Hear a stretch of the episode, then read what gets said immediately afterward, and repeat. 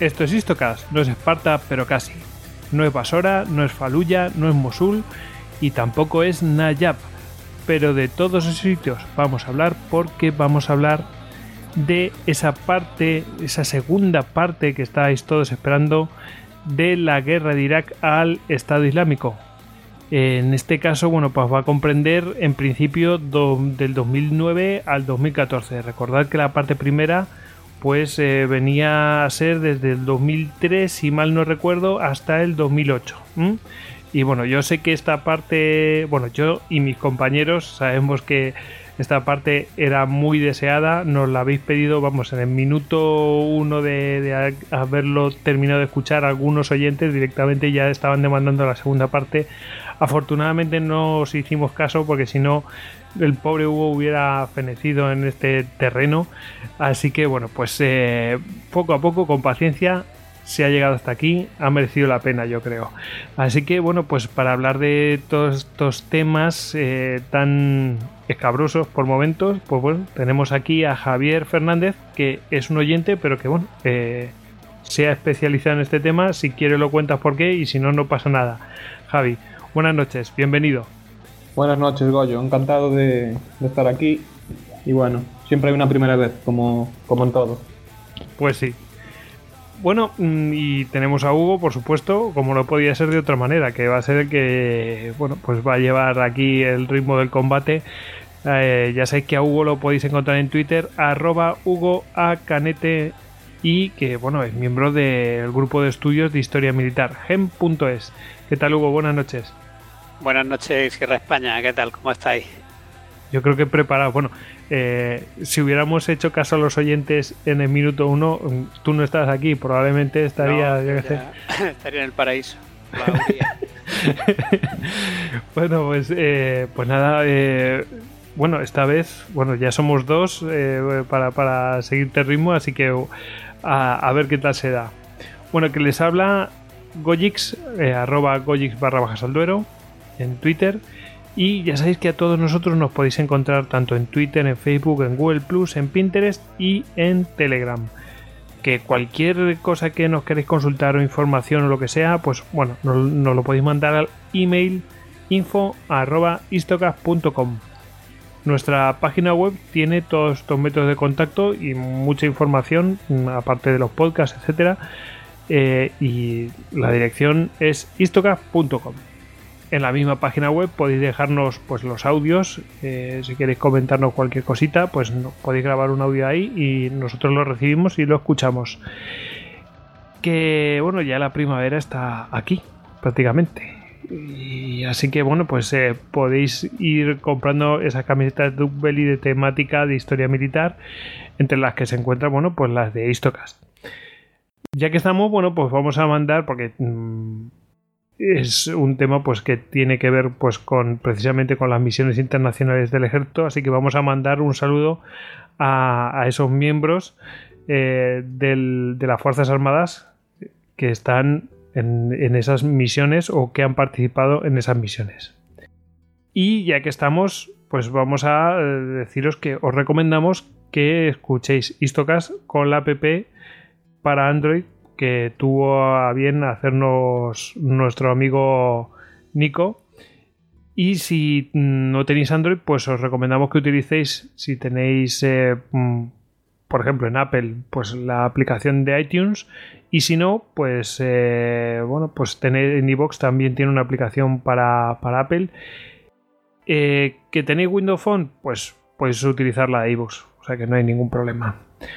Bueno, Hugo, yo sé que tú ya estás con la Jerrycam preparada, así que te voy a empezar a dar paso. Yo creo que podríamos introducir un poquito, ¿no? Eh, por dónde nos quedamos, ¿no? Y, eh, un poco perfilar para ir ya lanzados a lo que realmente es el bloque de esta, de esta segunda parte. Pues sí, Goyo, porque ya ha pasado un año y a lo mejor ya no, está tan claro el enfoque que le dimos al otro programa. Eh, si recordamos, lo que tratamos de, explicar la otra vez fue que en realidad lo que todo el movimiento insurgente que hubo en Irak después de la guerra de 2003 era en realidad un plan, el, último paso de un plan de defensa que habían preparado todas las instituciones de defensa del gobierno iraquí con todos los recursos del, gobierno de Saddam, pues para eh, llevar a cabo una guerra contra Estados Unidos, una guerra de baja intensidad, simétrica y sin campo de batalla. Y que junto con esa gran estructura que era el FRL, pues también vimos que había una serie de grupúsculos que sí que eran extremistas islámicos, unos iraquíes y la absoluta minoría eh, extranjeros, que operaban y de vez en cuando colaboraban con esta gran estructura insurgente de, pues, de todas esas instituciones de inteligencia y de la Guardia Republicana de, de Saddam. Hoy para, vamos a intentar eh, como ha pasado mucho tiempo, vamos a intentar retomar otra vez qué es lo que pasó desde 2003, pero nos vamos a centrar en esos grupúsculos islámicos que son los que con el tiempo darán lugar al Estado Islámico o al Daesh. que van a evolucionar y pues al final van a ser ese germen. De hecho, en el otro programa ya vimos un poco cómo iban evolucionando en paralelo. Hoy ya vamos a ver, pues desde, desde su perspectiva, cómo pasan de ser cuatro gatos a quedarse con todo el pastel. Que aquí, o sea, que no nos vamos a centrar tanto en las células de Al Qaeda, sino que vamos a meternos ya en las que van a derivar en lo otro. Sí, bueno, vamos a empezar con las con los grupúsculos que había anteriores a Al Qaeda, como Tawhid wal Jihad, Ansar al-Sunnah y esta gente, que eh, van a desembocar en Al Qaeda de Irak, que era la franquicia de al-Sarkawi, que le da Bin Laden, pero claro, luego Al Qaeda de Irak se convierte en el Estado Islámico de Irak y de ahí en adelante al Estado Islámico de Irak y Siria, que sería el ISIS. Yo ya estoy en mi Hambi. ¿Perdona? Que ya estoy en mi Hambi. Ah, vale. pues ten cuidado con las cargas huecas, ¿eh? Venga, dale. Vale, para intentar hacer ese repaso un poco rápido y relacionarlo con las distintas fases que ya vimos en el otro programa, lo que he hecho ha sido cogerme la, la definición de insurgencia que hay en el manual de doctrina JP 102 del Ejército de Estados Unidos y también en su manual de contrainsurgencia, el FM 324, para ir viendo un poco cómo, el ejército estadounidense eh, describe cuál es el proceso insurgente y sus fases y vamos a ir acomodándolo a lo que realmente pasó. Así yo creo que de paso hacemos un pequeño repaso del programa anterior y ya entramos en materia. Entonces, este manual de doctrina dice que una insurgencia es un movimiento organizado dirigido a derrocar a un gobierno constituido mediante el empleo de la subversión y el conflicto armado. Y este movimiento pasa por una serie de fases. De esta forma tenemos una fase primera, que sería la, insurgencia de 2003, es una fase estratégica defensiva donde los insurgentes emplean actividades subversivas en la clandestinidad. La nación víctima no ha detectado que hay una insurgencia planeada, no hay grandes estallidos de violencia y capitaliza operaciones psicológicas y de propaganda. Es decir, estaríamos justo después de acabada la guerra, cuando eh, la guerra convencional, cuando vimos que de repente pues empieza a haber pequeños eh, ataques contra las columnas de abastecimiento al ejército americano, etcétera. Luego tendríamos una segunda fase que empieza en enero de 2004 donde tenemos ya a las tres principales ramas de la insurgencia en plena acción. Esta sería la fase de guerrilla, según el manual, donde se ejerce la violencia política, a menudo con apoyo externo, y se trata de eliminar a los grupos de la oposición. El, gobierno trata de contener la insurgencia y acaba protegiéndose a sí mismo. Los insurgentes se expanden buscando nuevas áreas de actuación. Eso sería una fase 2.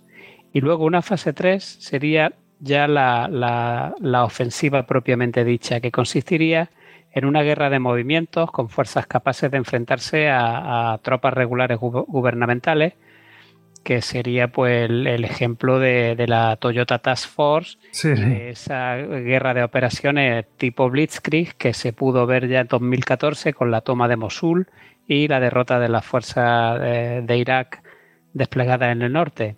En este punto, pues las fuerzas terroristas ya lanzan una operación de incursión, que es la que hemos, como la que hemos hablado, la de Mosul, por ejemplo, que se llama Gazba, que es un nombre que se le da a las incursiones que hizo el profeta contra la Meca. Entonces ya teniendo definidas estas tres fases, para pasar de la fase 2 a la fase 3, según el manual se debe pasar por tres estadios. En un primer estadio estaría la iniciación, que sería el terrorismo de baja intensidad, donde estaríamos viendo sabotaje, asesinatos y acción guerrillera de baja intensidad. Luego tendríamos un segundo paso que sería de insurrección. Los insurgentes expanden su área de operaciones y realizan ataques a mayor escala eh, dentro de sus posibilidades. Y tendríamos un tercer paso que sería la consolidación, es decir, se expande la actividad política a medida que se extiende la red de base y fuerza. Es justo en este punto donde estaban las tres facciones de la insurgencia iraquí en enero de, 2004. En abril de 2004, Al-Qaeda de Irak, el Ejército Islámico de Irak, Ansar al-Sunnah y el FRL, que es toda la estructura eh, militar de Saddam, completan esta fase de insurrección de la guerra de guerrilla. ¿Y con qué? Pues con una gran oleada de, ataques y atentados que ya vimos también en el programa anterior. E incluso vimos sus tácticas, etcétera. Los blancos preferidos fueron el Palacio Republicano y la llamada Zona Verde de, de Bagdad, que estaba defendida por, por las tropas norteamericanas con vehículos blindados y carros de combate en poco tiempo los atentados crecen y se extienden a otros sitios, pues por ejemplo Bagdad, Nayab, Karbala, etcétera, donde mueren pues bastante eh, chiitas, especialmente en un atentado que hubo cuando los chiitas estaban celebrando la Ashura, que murieron casi 200. Recapitulando un poco, ya hemos visto las fases, nos vamos a centrar... Espera, Hugo, que creo que Javi tiene una pregunta para ti o un comentario.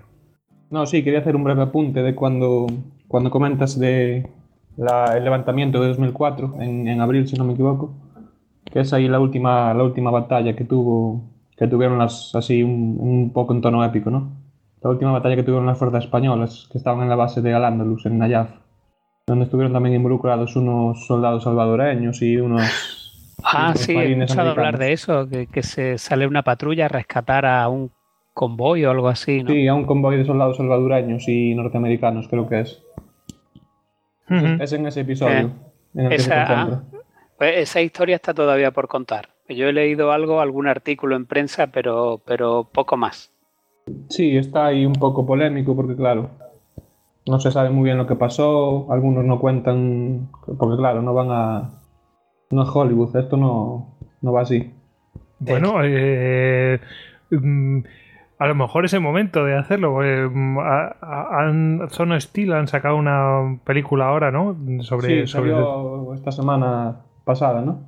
Sí, sí, o sea que a lo mejor, bueno, pues la gente se anima a hacer películas de este estilo, no sé. Bueno, lo podemos dejar ahí, ¿no? A ver. Bueno, pues eh, como ha dicho Hugo, esa historia está por escribir. No digo nada, Javi. Eh, pues nada, Hugo, seguimos.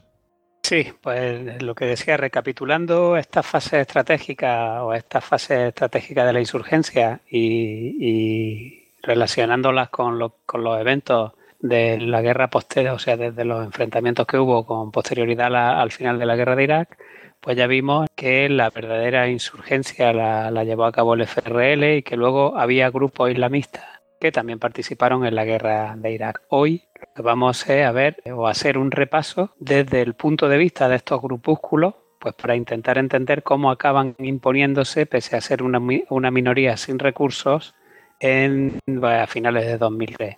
Para ello vamos a empezar con la revolución de abril de 2004 en Fallujah, a 60 kilómetros al, al, oeste de Bagdad.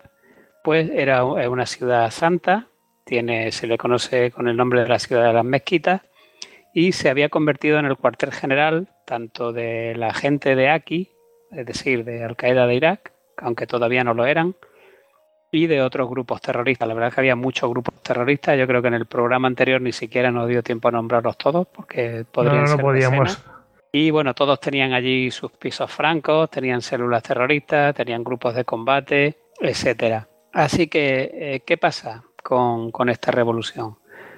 Eh, o este inicio armado? Pues que la mañana del 31 de marzo de 2004, cuatro miembros del Blackwater que estaban en misión de escolta de, unos transportes de alimentos, pues son detenidos a la entrada de la ciudad por la policía iraquí y son dirigidos al interior de la ciudad y los asesinan en una emboscada.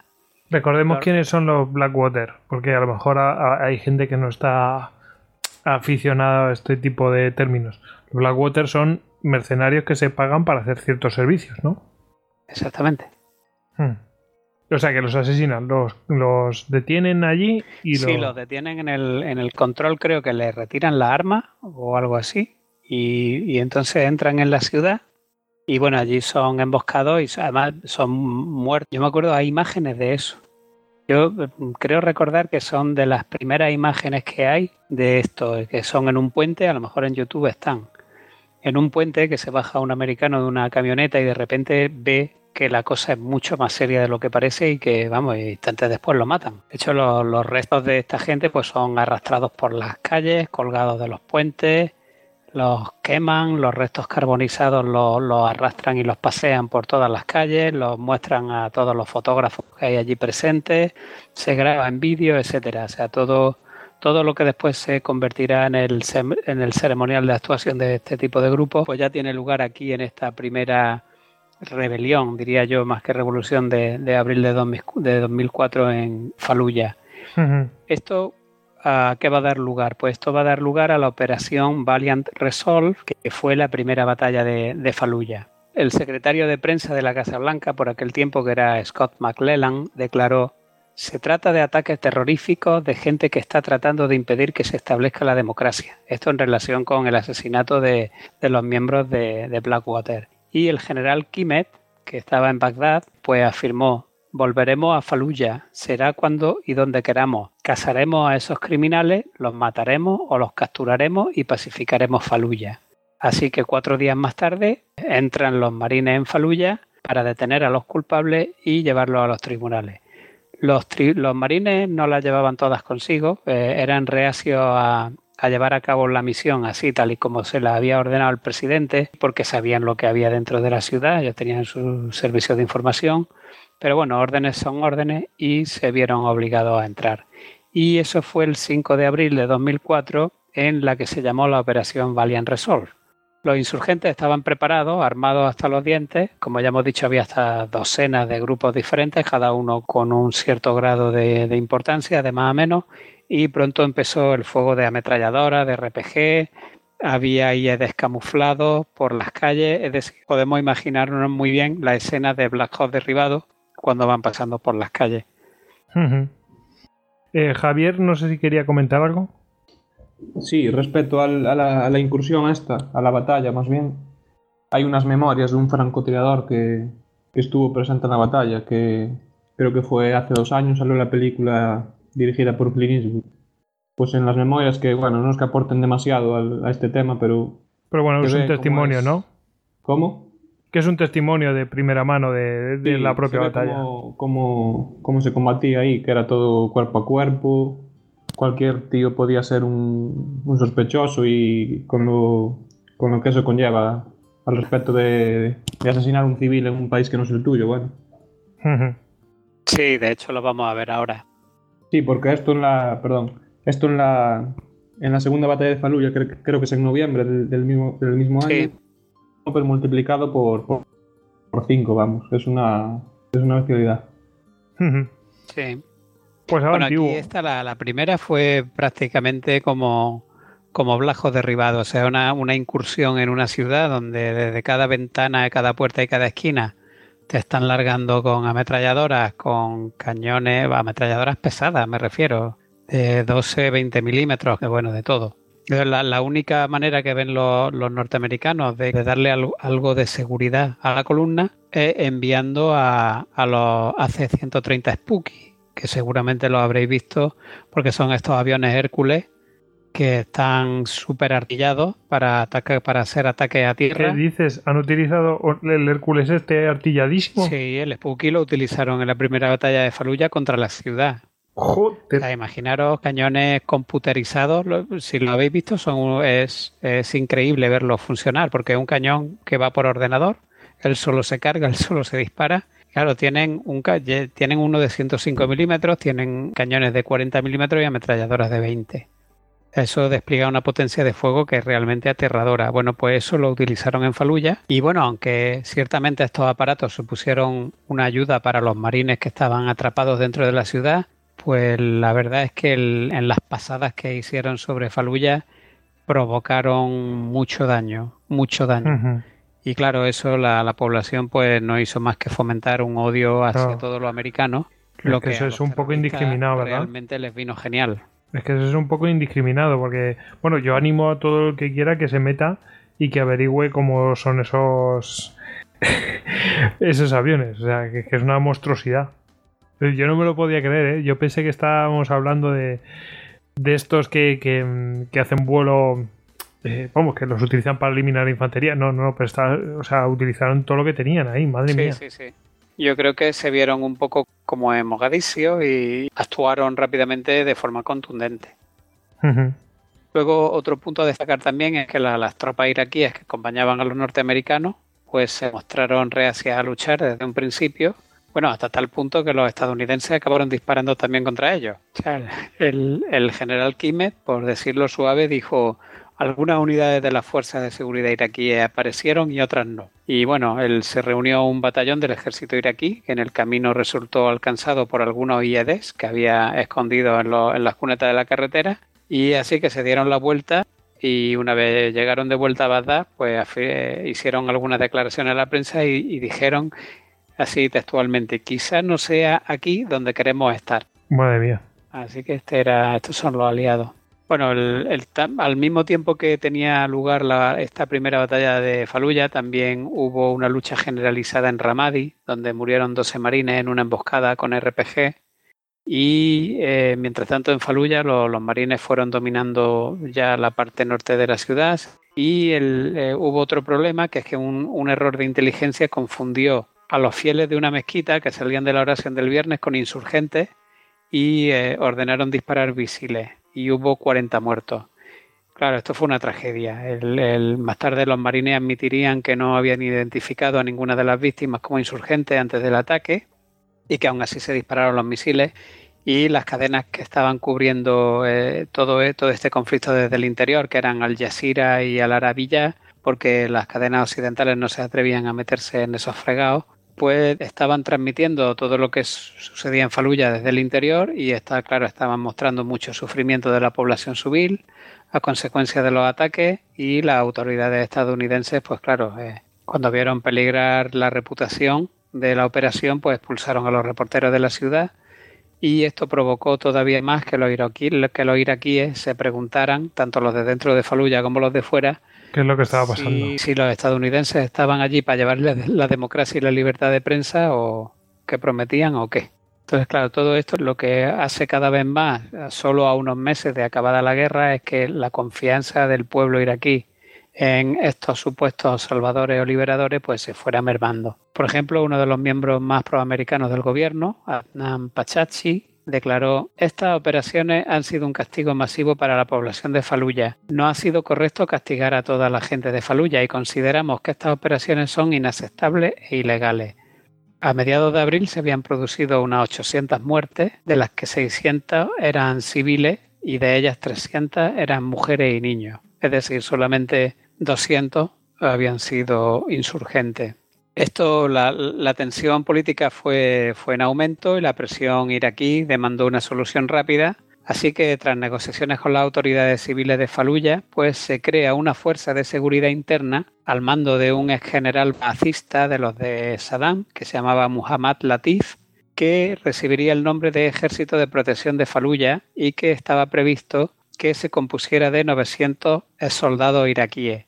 Luego, por algún motivo, salió a, relucir el hecho de que había sido un general importante del gobierno de Saddam, lo fuerzan a, dimitir y este fue sustituido en esta brigada de protección de Faluya por eh, un tal Yassim Mohamed Saleh. Los norteamericanos confiaron en él y se retiraron de nuevo al perímetro de la ciudad dando entrenamiento, y arma y equipo a estos hombres que había reunido Saleh. En realidad, lo que hicieron fue armar a los propios terroristas. Vaya, no me lo esperaba. no sé por qué, cuando has dicho la palabra confiar, he dicho, vaya, ya sé por dónde van los tiros. Madre mía. Sí, bueno, una, una, opinión autorizada norteamericana llegó a declarar los que estaban disparando contra los marines unos días antes se pusieron sus viejos uniformes y se unieron a la brigada de Fallujah. En plan, dando nuestras armas, vuestras armas, perdón. Claro, resultado, pues el 10 de mayo los marines se retiraron al perímetro de la ciudad y las calles del interior se convirtieron en una fiesta en la que residentes, los miembros de la propia brigada e insurgentes armados hasta los dientes bailaban y celebraban la retirada norteamericana. Imaginaos el cachondeo, ¿eh? eh absoluto. Pero esto, esto se trató de, fue un punto de inflexión. La guerra ya no iba a ser vista de la misma manera, ni por la población norteamericana que lo había presenciado todo por televisión, ni por el ejército, que estaban todos, con perdón, cabreados como una mona, ni por la agencia de seguridad privada, después de lo de los Blackwater en, eh, al, principio de todo este conflicto.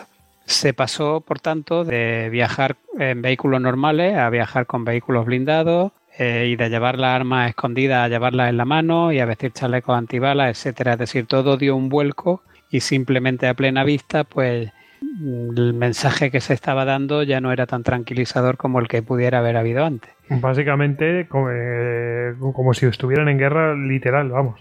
Claro. Los marines, pues eso, estaban muy cabreados. Los iraquíes desconocían que estos se habían visto forzados a retirarse por órdenes y no por estar derrotados, y así que los consideraban unos vencidos. Y los marines, pues se lo tuvieron que tragar. Este subidón de moral hizo que la brigada de Faluya se deshiciera y se fusionara con el FRL en poco tiempo. Es decir, estos 900 hombres que se había acordado que se habían de encargar de la seguridad de, la ciudad y que habían sido armados y entrenados por los norteamericanos, pues se unen inmediatamente al FRL, que como dijimos antes, es el miembro, es el, aparato de, la insurgencia de, de Saddam. Así que con ese flamante armamento suministrados por América, pues pasan a convertirse en el principal grupo insurgente de la ciudad. Los planificadores norteamericanos afirmaron por activa y por pasiva que eso no iba a quedar así porque había sido una humillación innecesaria al cuerpo de marines, pero eh, esa vuelta a Faluya, que sería finalmente la operación Phantom Fury, como muy bien ha dicho Javier, pues se tendría que retrasar seis meses hasta noviembre de 2004. Y como dice la ley de Murphy, si una cosa es, susceptible de empeorar, lo hará, ¿no? O algo así, ¿no? Dice algo así la ley de Murphy. Sí, aquí tiene pinte, sí, sí, sí, vamos. sí, eh, si puede ir a peor, irá peor. Irá peor. Pues sí, eso es lo que pasa con la milicia Mahdi y el levantamiento chiita al tiempo que los norteamericanos planeaban lo de Faluya, tomaron una serie de decisiones que también iban a provocar otra rebelión al sur de Irak a la que ya nos hemos referido antes. Y eso, claro, eso ya es para notar. Resulta que esto ya lo hablamos también en el programa anterior, pero, pero un poco más por encima. Resulta que en el sur había un líder espiritual chií llamado Muqtada al-Sadr y este pues venía de una familia de ondas raigambre religiosas su padre había sido asesinado por Saddam, con lo cual le daba un extra de legitimidad, y al igual que su tío, que era un estudioso del Islam, y que un primo. Tras la guerra, este hombre se erige el líder espiritual chií y lo que hizo fue cambiar los carteles de Saddam por los de su imagen y la, y la de sus familiares mártires.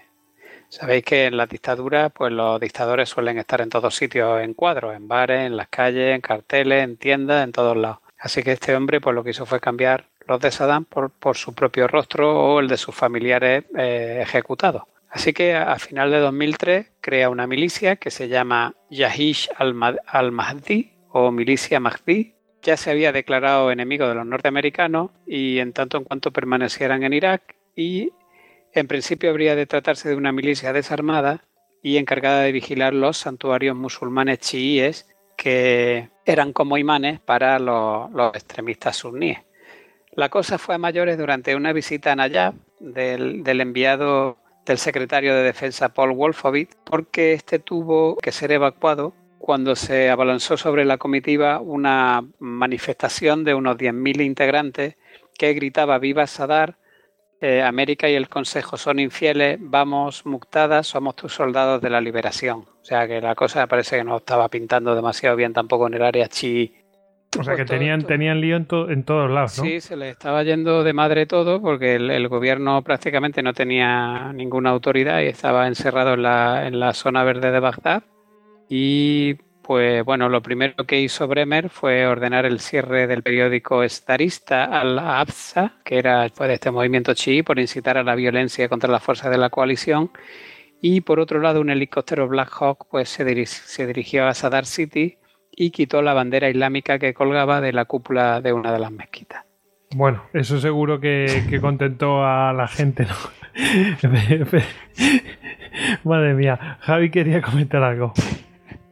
Sí, respecto a lo que comentaba sobre Nayaf y, la, y el levantamiento chi, también hay que tener en cuenta que es en esta ciudad, en Nayaf, en la que se encuentra la, la mezquita del imán Ali, que, que es cuando es donde está enterrado el imán Ali, que era, creo que era el cuñado de Mahoma, que es cuando se produce el cisma entre, entre las dos suníes y chiíes, ¿no? Del, del, del Islam.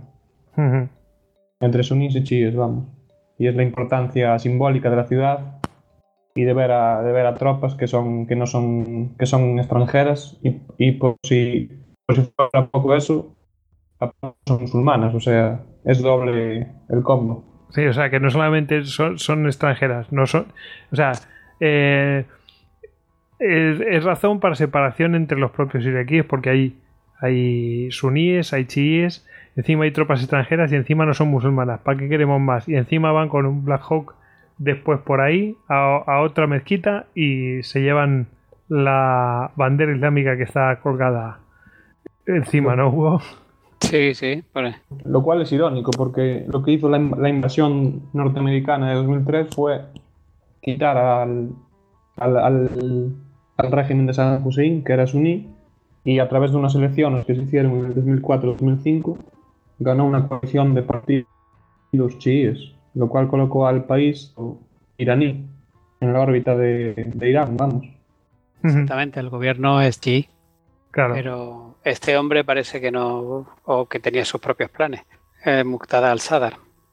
Bueno, de hecho hay también otra ciudad musulmana que reclama ser la tumba de Ali. Creo que creo que era ah, la antigua Bactra, eh, Masari Sharif, que creo que lo comentamos también en el programa de Alejandro.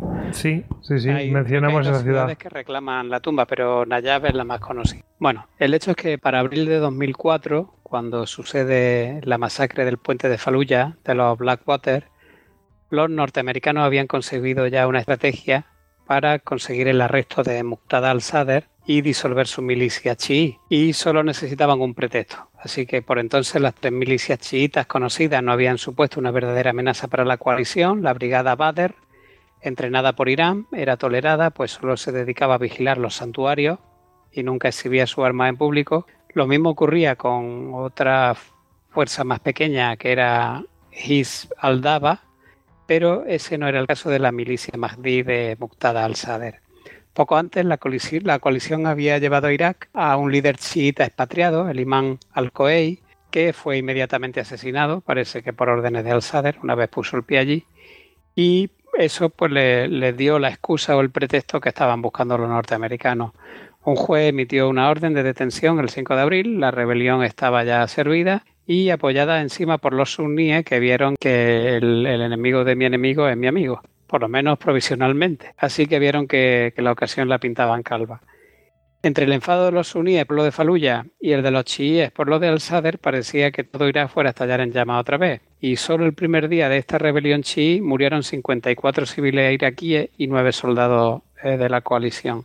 Lo, primero que hacen es hacerse con el control de Nayab y Al-Sadr llamó a los chiitas a las armas con estas palabras. América ha mostrado sus, diabólicas intenciones y el orgulloso pueblo iraquí no puede permitirlo. Debe defender sus derechos por cualquier medio a su alcance. Yo estoy preparado para derramar mi propia sangre por lo que es sagrado para mí. Así que ya lo tenemos cabreado. Además, eh, profesó lealtad al mayor grupo chiita, el Consejo Supremo de la República Islámica en Irak, y a Sheikh al-Sistani, que era el sucesor de Sheikh al-Hakim, haciéndole saber que a partir de entonces sería eh, su ala armada en Irak. Poco después, pues morían tres soldados norteamericanos en una emboscada. La lucha se extendía ya a Nasiriyah, Al-Quds, Samaba, Nayab y a otras ciudades chiíes. La milicia Mahdi no tenía la preparación del FRL ni mucho menos y esto pues la hizo una presa fácil del poderío aéreo norteamericano, pero poco a poco pues fueron aprendiendo a utilizar tácticas con IEDs, con RPG, también Al Qaeda de Irak, al-Sarkawi aprovechó la confusión para atacar todo lo que tenía pesto de tropa norteamericana o tropa de la, de la coalición que estuvieran desplegadas también contra los chiitas.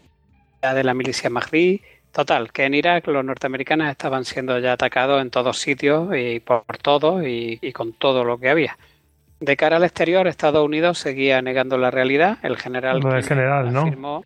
Claro, el, además lo comentamos la semana en el programa anterior, que durante un tiempo, pues, no sé si por desconocimiento o por cálculo político, estuvieron negando la realidad. El general Kimet dijo, si Sadar quiere una solución, lo que tiene que hacer es presentarse en una comisaría de policía de Irak y enfrentarse a la justicia. Muy bien.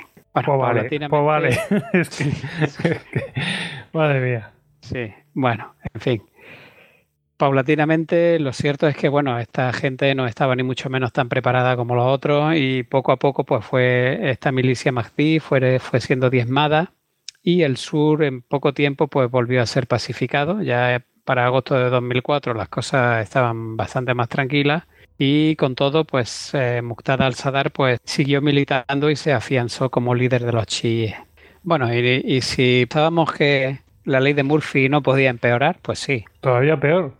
Sí, porque eh, creo que había otro axioma de la ley de Murphy que decía que si una cosa puede empeorar, empeorará su peor secuencia posible. Joder. Bueno, el caso es que la, coalición no solo hizo enemigos atacando Faluya. El 11 de abril de 2004 bombardeó también la residencia de Sheikh Malik al-Karbit, que era eh, jefe de una de las mayores tribus de Irak, los Al-Dulaim, que tenían un par de millones de integrantes. Y lo mató junto a 21 lo mató la coalición con junto a 21 miembros de su familia. Bueno, antiguamente este hombre había colaborado con la CIA, para derrocar a Saddam, es decir, siempre se había mostrado contrario al gobierno de Saddam Hussein, había tenido buenas relaciones generalmente con los norteamericanos. En otras ciudades, la tribu, pues entre otras ciudades, controlaba Faluya y buena parte del triángulo suní. Y eh, resulta, o de esto no está, la cosa no está nada clara. Hay versiones que dicen que, un personaje importante del baacismo, un antiguo ministro de Saddam, eh, que era el, precisamente el de la, ministro de, Relaciones con las tribus, que se llamaba Rukan Razuki, pidió asilo o, pidió este asilo o refugio, este derecho que hay en las costumbres árabes, en casa de Carbit para hospitalidad y bueno, se accede a ello, pero le dijeron que solo a cenar. Unas fuentes dicen que poco después se marchó, otras que no. Otras llegan a decir que no se trataba de Razuki, sino del propio Saddam. Otros dicen que Razuki había muerto en 2003. En fin, no se sabe muy bien. Lo cierto es que, mm, según la versión oficial, Razuki probablemente fuera a pedirle que se pasara al FRL. Y bueno, lo, cierto es que la coalición tuvo conocimiento de este hecho, hizo un cálculo de probabilidades y decidió que eh, cobrarse esas dos piezas pues bien valía los daños colaterales que pudiera causar y entonces eh, esa noche se hace un ataque nocturno con, bombas guiadas que matan a Al-Karbit que era este líder de la, de la tribu de los Al-Dulaim y a 21 miembros de su familia en su casa. Bueno, esto claro, e inmediatamente provoca la, enemistad, se, gana la enemistad de una tribu de dos millones de personas en el Triángulo Sunni. Estados Unidos había ganado una, enemistad mucho más que poderosa. La, reacción fue inmediata y tanto Faluya como la provincia, la provincia de Alambar volvieron a convertirse en un avispero para las tropas de la coalición y un paraíso de nuevo para los de la insurgencia porque habían tenido que salir de la primera batalla de, Faluya mucho huyendo y pues nada, volvieron a, tener ahí un paraíso en el que estar. La verdad es que este, este suceso no está nada claro, se ve demasiado fácil el que sea un error tan gordo, el que decida de repente bombardear a uno de los que han sido tus amigos y matar a 21 miembros de su familia, sabiendo que es el jefe de una tribu de 2 millones de personas, suníes, en el triángulo suní, en fin, a mí me parece como que no puede ser un error tan gordo, es decir, algo más tuvo que haber ahí, no, se puede ser tan tonto con perdón. La realidad, la, realidad es que pasó, o sea, que, la, pérdida de esa comunidad sucedió, vamos. Sí. O sea, que es que no es que diga, bueno, hay rumores de que pasó otra cosa. No se sabe por qué pasó, pero pasó. Pero pasó. O sea, atacaron la casa por la noche con bombas láser guiadas y, mataron a, este hombre y a toda la familia. Bueno, a la mitad de la familia, que eran 21 miembros. Todavía sobrevivieron otros tantos, otros 20 o así, y un hermano de Alcarbit, que creo que estaba en las Naciones Unidas o así, pues siguió, se puso inmediatamente al frente de la tribu y, claro, ya para mal. Claro, y, lo peor de todo esto es que. Mm, ¿Cómo recuperas eso? No se puede recuperar. Claro, claro. Así que bueno, ya fíjate, tenemos, fijaros, tenemos, tenemos Faluya, tenemos ya la provincia entera de Alambar, donde está la, tribu de los Dulaim, tenemos a los chiíes rebotados también en el sur, es decir, ya empezamos a tener a mucha gente rebotada. En este, en, este mismo tiempo se da también un, o empieza el fenómeno de la guerra de los rehenes. El 10 de abril de 2004 pues sale a la luz pública el escándalo de los prisioneros de la cárcel de Abu Ghraib, creo que os acordaréis de aquello. Sí, sí, que, maltrataban, se reían, se sacaban fotos con presos, etcétera. Los presos, sí. Y bueno, entonces pues comenzaron las muertes de los rehenes occidentales secuestrados por los insurgentes. De repente apareció un vídeo que se llamaba en internet, que se llamaba Al-Sarkawi masacra a un americano. En este vídeo pues se veía a Nicholas Berg, un contratista secuestrado un mes antes, y tras leer una declaración en la que el propio Nicholas decía quién era, pues se acerca al Sarkawi por detrás con una espada, lo agarra del pelo y lo decapita. Con la cabeza todavía colgando en su mano, frente a la cámara, juró venganza por los supuestos asesinatos que se habían cometido en Abu Ghraib. La verdad es que Internet contribuyó a hacer el vídeo viral, pero pese a que el mundo horrorizado condenó la acción, pues ya había logrado su propósito. Los norteamericanos se habían enterado de que cualquiera de ellos podía ser un objetivo. Es famoso también, eh, bueno, hubo varios, ¿no? Hubo varias, varias ejecuciones, pero esta me ha parecido me ha parecido, la verdad es que bastante interesante y por eso la, voy a contar brevemente. Es el caso de, un italiano que se llamaba Fabricio, que era agente de seguridad privada, al que las tropas norteamericanas le requisan el armamento en un control en Faluya antes de entrar a la ciudad. Vaya, otra vez. Y claro, en el interior, pues poco después es capturado por los islamistas. Lo obligaron a, a acabar su propia tumba y en el último instante él mismo se quitó la capucha y les dijo a su asesino, ahora veréis cómo muere un italiano. Y entonces le pegaron un tiro en la cabeza. Bueno, bastante duro. Sí. Pero, eh, a ver, yo vi una y juré no volver a ver más de, esas cosas. Y es, mm, bueno, es bastante desagradable yo recomiendo que nadie lo vea, o si quieren, que no. vean ninguna. O sea, y si lo ven, para, para, para que sea para que tomen conciencia de eso, pero vamos, eh, muy, muy desagradable. Mm, y yo creo que vi la de, la de contratista, la del primero. El Nicolás Berg, yo me recuerdo de lo recuerdo de los telediarios, de porque claro fue de las primeras y el sí fue y, lo sacaban, eh. Viral, es que en el telediario yo me acuerdo de que lo sacaron íntegro el vídeo. Ahora es impensable. ¿Sí? Sí, sí, sí, ahora es impensable. Claro, porque ahora ya tenemos conciencia de que no hay que darles pábula a esta gente, ¿sabes? No darles propaganda. Pero de primeras es como, mira lo que ha pasado. Ah, pues no me acuerdo yo que fue, porque claro, una cosa bastante... Sí, había incluso en la misma cadena, dependiendo de qué informativo fuera, pues lo sacaban o no lo sacaban. O te sacaban un trocito. Sí, sí. O te cortaban justo en el momento que le iba a degollar. Pero vamos, mm, muy crudo, ¿eh? Bueno, te he interrumpido, Hugo. Bueno, pues de aquí tenemos que pasar al sábado negro, que se ha conocido como la mini yihad salafista de las 24 horas. Resulta que al, Sarkawi pues, le había gustado lo de, la, de la rebelión Mahdi, chiita en el sur, y se le ocurrió que podía ser lo mismo en el Triángulo Sunni. Así que el 24 de junio de 2004, el día en que el embajador Bremer cedía el testigo a un nuevo gobierno en Irak, pues Sarkawi lanzó una ofensiva con sus fuerzas yihadistas extranjeras en todas las ciudades principales del Triángulo. Se, realizaron decenas de ataques en Bagdad, en Ramadi, en Faluya, en Mosul y en otras, y como consecuencia de ello pues murieron 92 personas.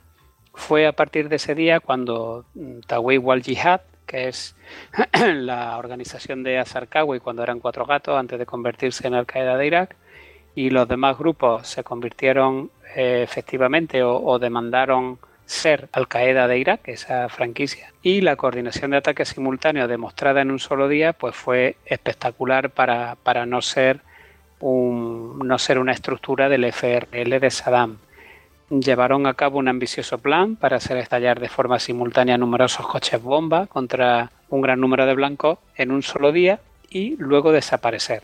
Este fue el primer ejemplo de múltiples células terroristas, que las vimos todas también en el programa anterior, que efectuando pues lo que se puede describir como un ataque en enjambre y claro, consciente del peligro que podía tener el, eh, asesinato de mujeres en Estados Unidos y en el mundo árabe, pues a este hombre no se le ocurre otra cosa, al Sarkawi, que plantear una misión con coche bomba suicida contra un vehículo de mujeres del cuerpo de marines norteamericanos que venían de Fallujah, donde eran empleadas para cachear a las mujeres árabes.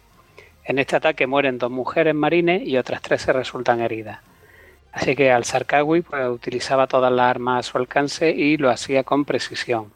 Es decir, siempre va buscando al Sarkawi sabía que tenía que capitalizar de, cualquier forma posible la difusión de los medios y de Internet y claro, iba buscando siempre pues esos puntos que pudieran resultar más estremecedores para el público occidental y bueno, pues decidió que uno de ellos era atacar a mujeres. Esto despierta el interés de la, de la insurgencia de Saddam, que son los FETEN, que son los, pues estas estructuras de la, de la agencia de inteligencia y de la Guardia Republicana, y ya para el mes de agosto, pues los insurgentes del FRL habían comenzado a cooperar con los islamistas extranjeros, que eran cuatro gatos, porque había también islamistas, como vimos la otra vez, que eran iraquíes, pero los de al-Sarkawi, los que, al los que, los que em, empezarían siendo el Qaeda de Irak, eran básicamente islamistas extranjeros.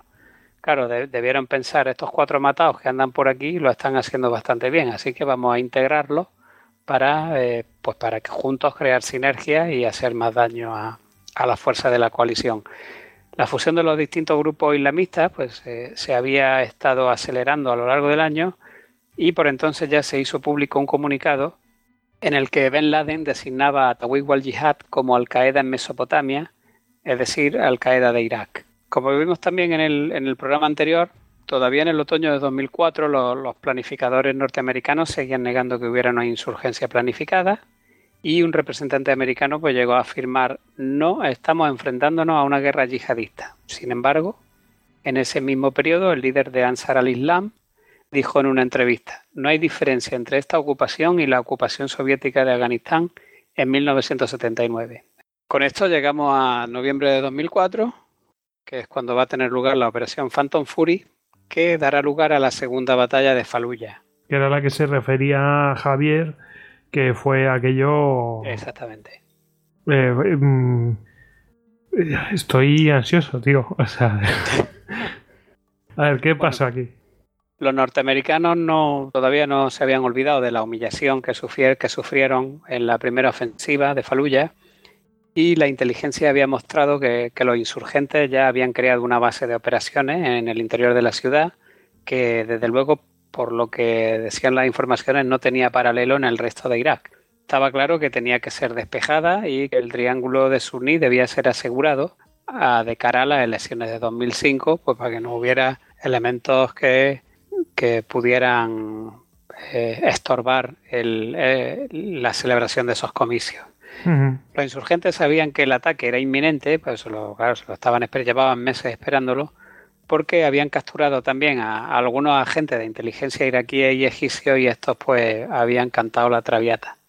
Faluya fue ocupada prácticamente por todos los grupos que pululaban por Irak. O sea que fueron todos, todos allí de excursión, se fueron. Claro, como, como hemos dicho también ya en la, primera guerra, en la primera batalla de Faluya, eh, Faluya había pues prácticamente todos tenían delegaciones allí, ¿no? Hemos dicho que tenían pisos francos, etcétera. Bueno, pues después de que asesinaran a, este hombre y se revelara toda la provincia de Ambar, que está ahí al lado de Faluya, pues claro, esto volvió a ser un paraíso terrorista y todos volvieron a, poner sede en la capital del islamismo o del, del, yihadismo.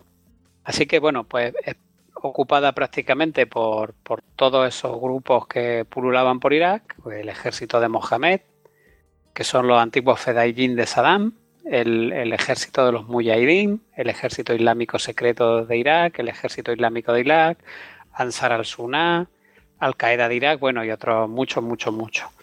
Los norteamericanos calculaban que se enfrentaban a, a unos 2.000 insurgentes iraquíes y a unos 200 combatientes extranjeros, islamistas extranjeros dieron un ultimátum a los insurgentes para que entregaran las armas antes de la medianoche del 8 de noviembre de 2004.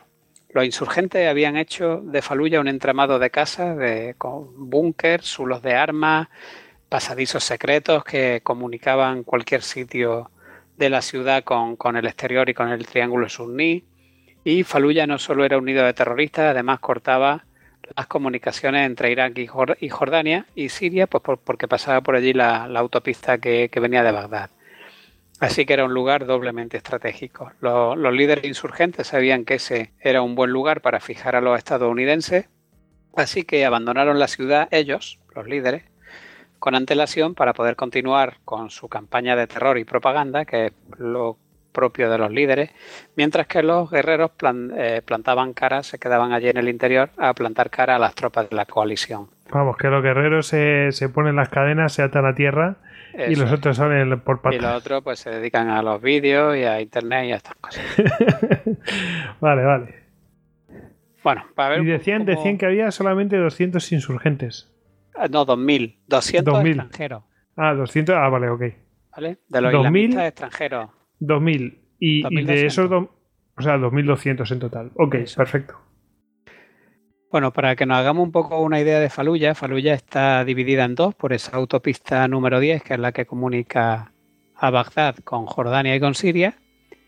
Y la mitad de abajo de Faluya es la llamada Ciudad Vieja o Medina, que está compuesta por varios barrios y algunas áreas industriales en los arrabales. Y luego eh, esa era la, esa es la parte más fuertemente defendida y donde se hallaban todos los puestos de mando de los grupos.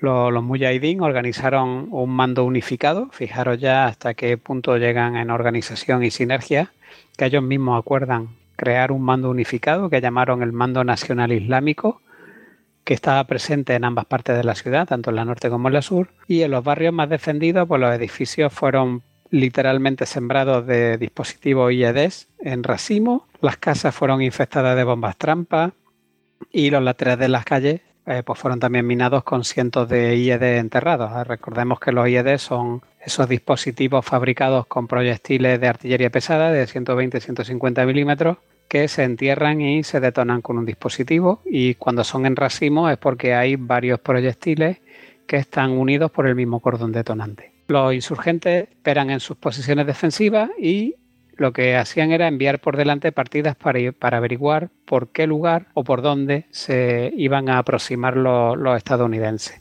Se produjeron algunas escaramuzas con marines y con francotiradores de grupos especiales cuando estos abrieron fuego contra los miembros de estas partidas. De las 100 mezquitas de Faluya, 60 fueron empleadas violando flagrantemente las leyes de la guerra, que esta gente ignoraba completamente, y la utilizaron como puestos para francotiradores, como torres de observación, como posiciones fortificadas para lanzamiento de RPG y también fueron empleadas como polvorines. Según los informes de inteligencia, las mezquitas estaban interconectadas entre sí por túneles, con lo cual cuando se perdía algún sector de la ciudad, pues mm, básicamente eh, se podía evacuar todo el material y todos los hombres de unas mezquitas a otras por esos túneles secretos o sea que los estaban, o sea que los estaban esperando a tope de. Estaban esperando absolutamente.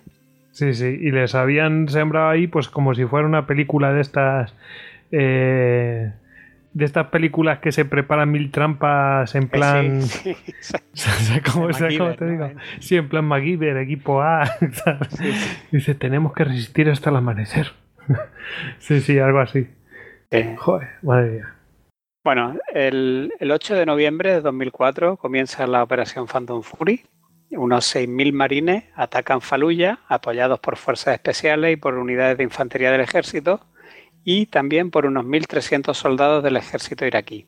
Durante el primer día se ocupa aproximadamente un 70% de la ciudad, aunque no se llegó ni a la Medina ni a la ciudad vieja, ni al distrito de Yolán, que es un barrio que estaba situado al norte donde que también estaba o había una fuerte presencia de, extremistas islámicos. En el sector noroeste, a lo largo del río, los mujahidín fueron rápidamente arrollados en este barrio de, de Yolan. Se trataba de pequeños grupos terroristas que carecían de la, profesionalidad y de la disciplina de, los islamistas del núcleo duro. Y en la ciudad vieja, pues habían establecido un cuartel general conjunto, que era la estructura que se llamaba el Centro de Operaciones de la Resistencia Nacional Islámica, y uno de los órganos de este cuartel general, que era el Consejo Consultivo de los Mujahideen de Faluya, un portavoz de prensa se encargó durante todo el conflicto de mantener informado al mundo árabe, desde allí, desde, desde ese centro. O sea que tenía ya tenía una estructura... Sí, bueno, es que eh, yo mm, creo que aquí hay un conocimiento de esa guerra mediática y de la importancia que tiene, le dan prioridad absoluta. Y esta gente es muy consciente de eso. Claro, de hecho, dentro no podía haber medios occidentales, así que quienes estaban allí, pues a, la, Arabilla y al Yasira. Con lo cual hay un contacto permanente entre todas estas estructuras de mando insurgentes con el exterior, pues, pues, para transmitir los mensajes que quieran transmitir y para que se graben las imágenes que se quieran grabar. Además, un, insurgente que se hacía llamar Abu Sad al-Dilaini se dedicaba a convocar a a la prensa en lugares concretos donde le, hablaba de lo que había ocurrido allí, a lo mejor en un enfrentamiento con tropas norteamericanas, o de los éxitos que habían tenido los mártires aquí y allá, etcétera. Claro, esto en su afán por este, por esta campaña mediática, al final se pasaron de frenada y, y este hombre, por ejemplo, pues dio toneladas de información de inteligencia pues sobre las tácticas insurgentes, desveló puntos de lanzamiento de RPG, en fin, fueron una serie de noticias que a los norteamericanos les, vino de perilla de cara a las operaciones que estaban teniendo lugar en la ciudad. En la Medina la lucha era intensa, progresó muy lentamente, por ejemplo en tres días de combate habían muerto ya seis marines y otros 120 habían resultado heridos y solamente se había ganado un 10% del área objetivo, es decir, del área que realmente eh, en la que realmente estaban atrincherados los, insurgentes y todo ello a pesar de dominar ya un 80% de la ciudad. Los insurgentes tendían emboscadas a los carros M1 Abrams y a los vehículos anfibios de asalto, los AAV, y los terroristas habían aprendido esa lesión ya en Nacerilla durante la invasión y en la primera batalla de Faluya. Yo creo que el, ataque de Nacerilla creo que lo contamos en el programa anterior. Los marines eh, distinguieron rápidamente dos tipos de insurgentes en la contienda, en el transcurso de los combates. Había, ellos notaron que había guerrillas que luchaban y se replegaban, y luego había unos mártires que luchaban y luchaban hasta que morían. Las posiciones de combate pues incluían cualquier cosa, cementerios, pozos de tiradores excavados en el suelo y sótanos, y durante las retiradas pues una de las tácticas favoritas de los terroristas era mandar a un suicida por delante con un cinturón de explosivos y este fingía que, había caído fruto del fuego norteamericano y cuando los soldados norteamericanos se acercaban a ver, pues al ponerse alrededor, alrededor el suicida detonaba los explosivos y de esta manera los otros pues les daba tiempo a huir causando baja al enemigo.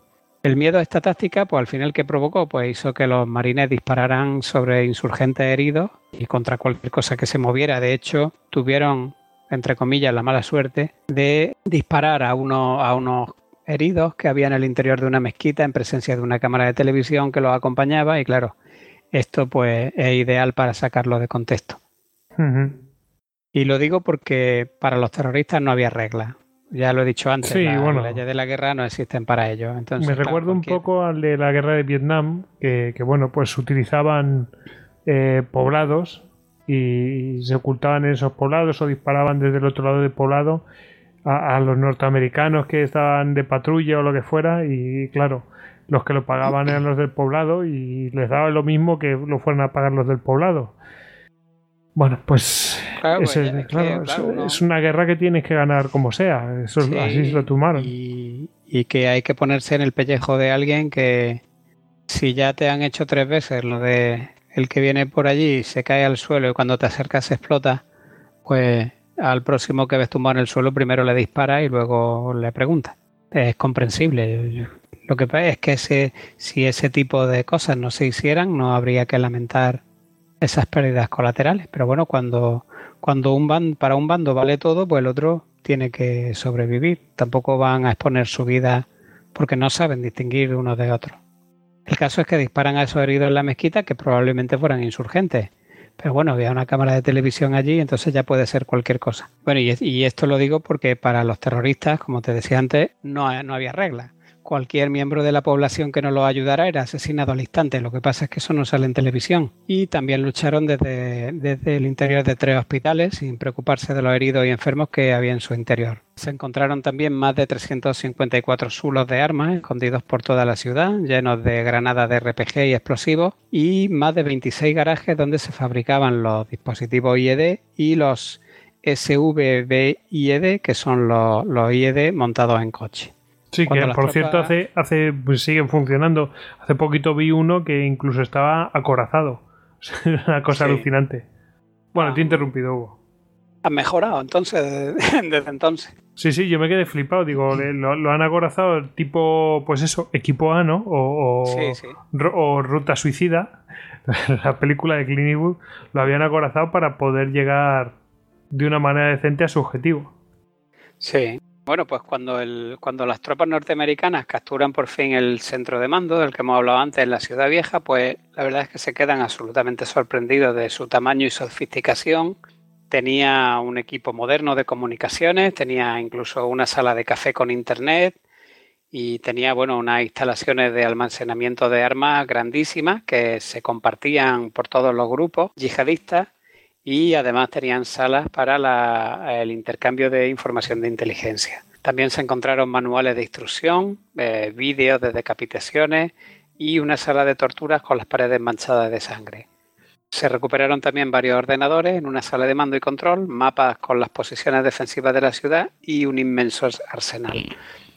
Las casas también fueron minadas, como hemos dicho, con, racimos de IED formados por hasta cinco proyectiles de 155 milímetros. Eso es una brutalidad. Y durante el despeje de una casa, por ejemplo, murieron tres marines y tres se resultaron heridos cuando al entrar el edificio se vino abajo como consecuencia de la explosión de, de todos los explosivos que le habían adosado. O otra triquiñuela empleada en casa era apostarse debajo de las planchas de madera del suelo de manera que cuando entraban los soldados norteamericanos pues les disparaban desde debajo de la tarima a través del suelo. Había también lucha a muerte en los sótanos y bueno, los, norteamericanos tuvieron que acabar reduciéndolo arrojándole bombas de fósforo. Hostia, bombas de fósforo, qué, burrada, tío. Para el 16 de noviembre la, la intensidad de los combates había provocado ya la muerte de otros 30 marines y otros 275 ya habían resultado heridos los marines declararon que la ciudad ya estaba por fin asegurada y, sin embargo, es como si hubieran puesto un pie sobre una bola de mercurio, porque durante el mes siguiente bolsas y grupos de insurgentes que habían logrado esconderse o huir de la ciudad, pues se dispersaron por, por todo el campo mm, circundante y se dedicaron a hostigar a cualquier eh, tropa norteamericana o tropa de la colisión que vieran a la primera oportunidad. En la, primera semana de diciembre los marines, por ejemplo, perdieron a 71 hombres y sufrieron más de 300 heridos. Es decir, una vez que estos grupúsculos derrotados salen de Faluya, provocan más daño que en la propia batalla de Faluya al enemigo. Faluya se convirtió en una ciudad fantasma y fue acordonada, estableciéndose eh, rígidos controles de entrada y salida y quedó pues ya como una ciudad, pues eso, fantasma o sea, que no, que, o sea, que ahí viviendo. Bueno, ibas a hacer el recuento, a lo mejor con esto me lo resuelves. Sí, bueno, los, recuentos oficiales de la operación Phantom Fury, pues dicen que hubo 1.200 insurgentes muertos y más de 1.000 capturados. El, el asunto este, la verdad es que es bastante polémico, porque los norteamericanos dijeron que los cuerpos habían sido depositados en una fábrica de hielo que había en las afueras de la ciudad.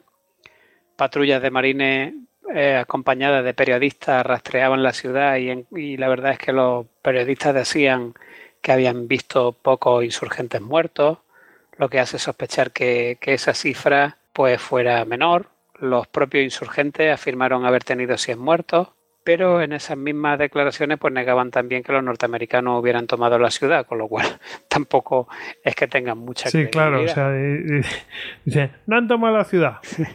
Y, hombre, estaban ahí paseándose con periodistas. Y dice, y nos han matado solamente seis tíos. Vale, pues sí. Eh. y, por el monte las sardinas, ¿no? Sí, sí. bueno, que... De hecho, en un cementerio hecho para los terroristas caídos, preguntaron al que estaba allí, al, sepulturero, y este afirmó que había enterrado nada más que 76 cuerpos. En fin, cualquiera sabe, la, población de Faluya sufrió el, haber quedado entre los dos fuegos. Más de 2.000 personas eh, que no abandonaron la ciudad murieron. Y según declaró uno de los habitantes de Faluya, pues este hombre, de buen hombre, decía, Faluya hizo algo mal y Dios nos envió a los terroristas para castigarnos. Luego envió a los norteamericanos para castigarnos un poco más. Posteriormente, los propios insurgentes, en un comunicado, sí que reconocieron la cifra de mil terroristas muertos, aunque quizá lo hicieran para propósitos propagandísticos.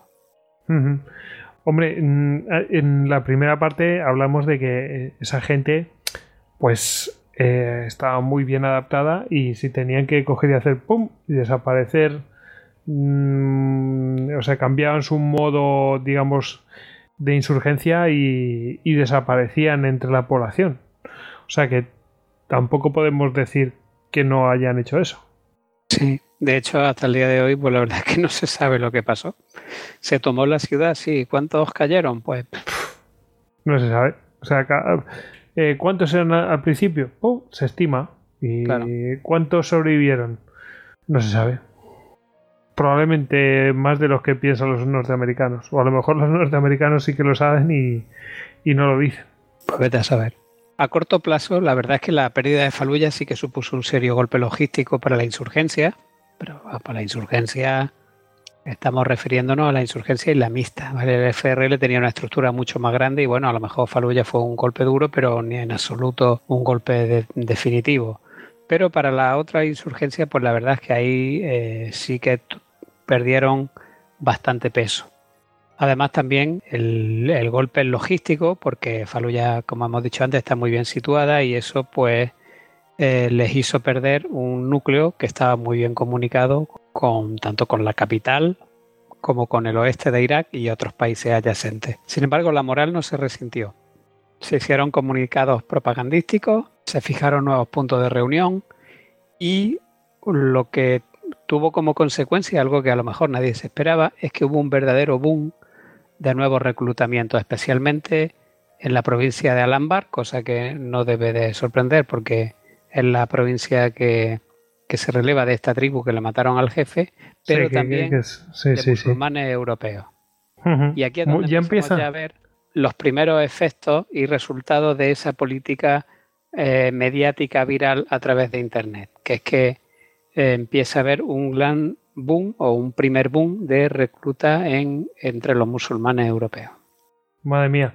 Em, me sorprende después de, o sea, que la batalla de Faluya, bueno, sí, los norteamericanos la ganaron porque se quedaron con la ciudad, pero, a ver, no, no les debió salir tan mal mm, a, los otros para que se multiplicara el reclutamiento. Es decir, que por mucho que intente vender una cosa y tal y cual y como es la cabeza de la peña, pero ahí debieron vender algo tangible para que la peña se, se, se apuntara a aquello de, esa manera. Como, como decimos los economistas, hay una economía real y una economía financiera. Pues esto es un poco igual. Hay una guerra real y una guerra mediática. A lo mejor puedes estar ganando la guerra real y perdiendo la mediática. Sí, sí. O al revés. Ojo, porque yo a mí no me queda muy claro que los norteamericanos estuvieran ganando la guerra real. A lo mejor los que estaban ganando ahora... A corto plazo se quedan con la ciudad de Faluya y hacen una conquista. Claro, claro, claro. Pero, el resultado de, toda, de todo ese enfrentamiento o de todos esos combates es que se produce un boom de nuevos reclutamientos. Claro. Luego la batalla mediática es muchísimo más importante o tiene mucho más peso que la mera toma de una ciudad, si lo ponemos en comparación. Sí. Buah, madre mía. Eh, eh, ya lo adelantó Javi, que, que esta era una batalla, pero que era bien gorda. Sí, sí. Bueno, así que están reclutando Peña y incluidos los extranjeros. Y esto ya nos suena, porque esto eh, ya tiene que sonarnos por fuerza. Sí. Bueno, ahora lo, siguiente que viene es la guerra de los SVBED, que es, es decir, la guerra de los, de los coches suicidas. Lo que esto, esto que, que, llevan un, pues eso, un dispositivo de estos explosivos, como tú dices, pero, mm, pero son móviles, es decir, que, ya son coches suicidas, como tú dices. Eso es que ya de hecho hablamos de ello en el programa anterior. Sí, efectivamente, lo clasificamos. Sí. Pues que o bien lo detonaba el conductor o lo detonaban desde fuera, o bien había una serie de procedimientos. Bueno, pues justo después de la batalla de Faluya, los yihadistas deciden que ellos también van a generar su propia estrategia de shock y pavor.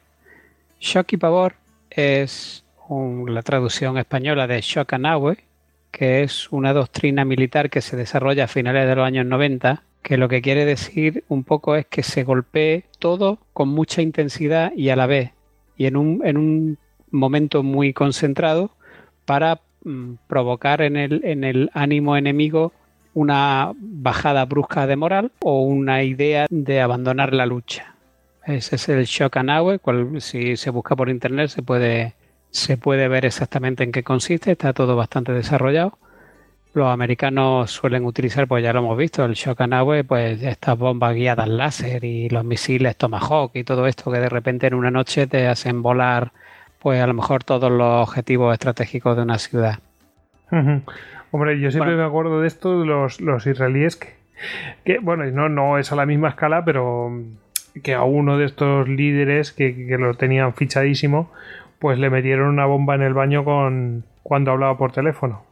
Sí, pero bueno, eso, eso, es un hecho aislado. O sea, eso es una acción contra un objetivo y lo suprimen. El shock and awe es una cosa generalizada, es algo eh, es en plan masivo a objetivos muy concretos. en muy poco tiempo y en un lugar muy localizado. Es, algo abrumador. Bueno, pues los yihadistas deciden eh, desarrollar su propia estrategia de, shock y pavor. ¿Y cómo lo hacen? Porque claro, estos no tienen misiles Tomahawk. ellos no tienen misiles de crucero ni bombas guiadas por láser de 2.000 libras ¿Qué, hacen? ¿Coordinan varios ataques de estos suicidas? Lo que sí tienen son bombas suicidas. O sea, tienen personas suicidas. O sea, gente le sobra.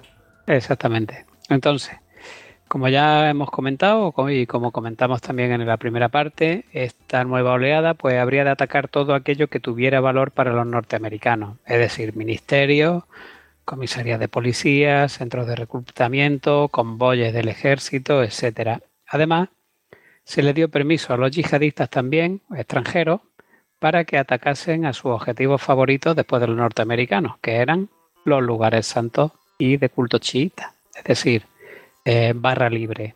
Atacad cuando, cómo y donde podáis. Por supuesto. claro, fácil encima. detrás de todo esto estaba el aparato de inteligencia insurgente de Saddam, los antiguos Fedayeen Saddam, que son los que tenían los conocimientos, las estructuras y la capacidad para hacerlo. Y bueno, ya, ya se había proclamado líder del mando general de la resistencia islámica de Irak y ahora se hacía llamar Ejército de Mahoma, el FRL me refiero. El, FRL, la estructura de Saddam, como vimos en el programa anterior, siempre quiso estar a la sombra y entonces adoptó otro tipo de nombres para despistar. Entonces ya se hacía llamar el Mando General de la Resistencia Islámica de Irak y luego pasó a llamarse también Ejército de, Mahoma, algo que empezó como una mera tapadera, aprovechando la política de, la Casa Blanca, que, como vimos en el primer programa era culpar a los islamistas. Y claro, luego resulta que con el paso de los años, pues esa máscara o esa careta que se habían puesto para quedar al margen, pues de repente mediáticamente había forjado, se había solidificado, había cobrado fuerza y entonces pues deciden llamarse el ejército de Mahoma ya, ya de verdad. El plan masivo de coches bombas suicida comenzó con una oleada generalizada de, de robo en todo Irak, es decir, se robaban coches allí donde se podía. Esos coches robados eran llevados a talleres clandestinos donde le hacían la, preinstalación del cableado y el hueco donde habían de ir los explosivos. Luego, o sea, que, estamos hablando de esto es Un sistema, sí, sí, es que, está con los diseños y todo, y todo, y todo el mundo sabe lo que tiene que hacer. Sí, sí, esto es industrial y además esto no, esto no es artesanal, es decir, había uno, que ahora lo veremos luego, había uno que había diseñado cómo tenían que hacerse, cómo tenían que hacerse estas instalaciones y dónde habían de abrirse los huecos para meter los explosivos. Es decir, había un diseño previo, no era bueno, ahora me da este coche, a ver por dónde meto los cables, a ver dónde le hago el agujero. No, estaba todo perfectamente dispuesto y diseñado. Luego estos coches quedaban preparados y podían circular con normalidad hasta que le instalaran las cargas. Entonces, ¿qué hacían? Pues los vehículos estos que ya llevaban la preinstalación los fueron infiltrando poco a poco en las principales ciudades, pero vacíos, en especial en Bagdad. ¿Para qué? Pues para que cuando comenzara la, la oleada, esta ofensiva de ataque que se había planeado, terrorista, Nadie pues, extrañara ese coche porque es el habitual. Claro, es que ya a lo lo mejor ya conocían ese coche, los los vigilantes o lo que sea, o vamos, que ya lo habían visto varias veces y no les había llamado la atención, ni era sospechoso, ni tenía Claro, explosivo, no se fácil que ya detectaba. esté dentro de la ciudad, que Claro. de repente entren, yo qué sé, 300 coches nuevos en una ciudad porque van a atacar y claro, eso llamaría la atención. Entonces los van, los van metiendo poco a poco dentro. De hecho, esta operación es la primera vez en la que el ejército de Mahoma, es decir, el FRL de Saddam y Al Qaeda de Irak cooperan en una campaña de, una magnitud, de, o sea, de, este alcance o de esta magnitud. Lo, interesa- lo interesante es que un azar del destino hace que se abra una brecha de inteligencia en Al Qaeda de Irak unos meses antes. Porque al-Sarkawi, en el odio que tenía Jordania, que ya lo vimos la otra vez también, pues preparó un camión cisterna suicida para estrellarlo contra la embajada jordana en Bagdad. Debía ser detonado por un segundo terrorista y grabado en vídeo por un tercero. Bueno, pues el caso es que cuando el segundo detona la carga, cuando el camión se lanza contra la embajada y este segundo terrorista detona la carga, la onda expansiva hace que el conductor saliera disparado por el parabrisas a, a decenas de metros y eh, quedó mezclado con los heridos. Entonces, claro, no sabían que era el suicida, creían que era un herido más. Lo Pero esto no, está, esto no estaba planeado. O sea, esto. Claro, eso no estaba planeado, por eso digo que fue un azar o un golpe de suerte para la coalición, me refiero. No te, te imaginas que lo planean dice, bueno, tú te estampas y como vas a salir disparado, bueno, probablemente te confundas. No, no, al, al revés, él queda, queda confundido entre los demás heridos. Claro, claro, de, por- de por- cara a los que probablemente- lo salvan, de cara a, los, a la gente de la coalición que empezó a salvar heridos, no, empezaron a evacuarlos a los hospitales y no sabían que uno de ellos era el suicida. Claro, claro. Por, por eso digo que a, que a lo mejor con eso, con esa suerte, pues te, te confundas con el resto. Pero claro, en fin. Bueno, todo esto son paranoias en- mías. En el hospital, pues este hombre empezó a balbucear y se dieron cuenta rápidamente de que no era iraquí. Y ante la falta de restos humanos en el lugar del atentado, pues acabaron atando cabos y este suicida pues ya se recuperó y reveló información sobre la campaña de recolección y preinstalación de coches. Y todo esto pues, dio lugar a la detención del experto, de este experto en bombas que te he dicho antes, que se llamaba Al-Jafi y que estuvo pues, encantado en los interrogatorios de contar cómo había diseñado ese tipo de bombas y además les contó con todo detalle porque estaba muy orgulloso de, de los coches, de cómo había diseñado los coches que habían puesto en el atentado a Naciones Unidas, ¿os acordáis? De aquel atentado que hubo en, en, en Nueva York y de Sí, otra... y sí, de sí, en, otra- en el- en el aparcamiento. Exactamente. Creo que fue un- unos cuantos años antes de, de, vamos, del- de los atentados de las Torres Gemelas, Sí. vamos, los de los aviones. Sí. Del 11S. O sea, eh, Pero no sé, a lo mejor fue tres años antes, una cosa Es así. que no, no recuerdo ahora. Yo tampoco, pero vamos, me, me acuerdo de- del. Pues eso, de sacar la humareda que salía del garaje y todo. Sí, esto. sí, sí, exactamente. Bueno, el caso es que les contó todo este tipo de cosas para maravillarlos, pero a la vez también para desviar la atención porque se cayó la operación que había en cierne. Ujú. Esta operación empieza el 1 de enero de 2005.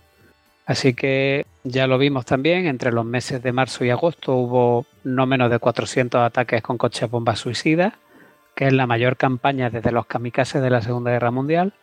Y gran parte de los objetivos pues eran chiitas, la intensidad llega a ser de tal calibre que en 2006 Irak estaba prácticamente al borde de una guerra civil y aunque mediáticamente era al-Sarkawi el que se llevaba la palma, no olvidemos que los que provocaban la muerte diaria de dos soldados norteamericanos eran la insurgencia del ejército de Mahoma, es decir, la estructura de Saddam Hussein. En el seno de la inteligencia de Estados Unidos empezó también a haber fricción.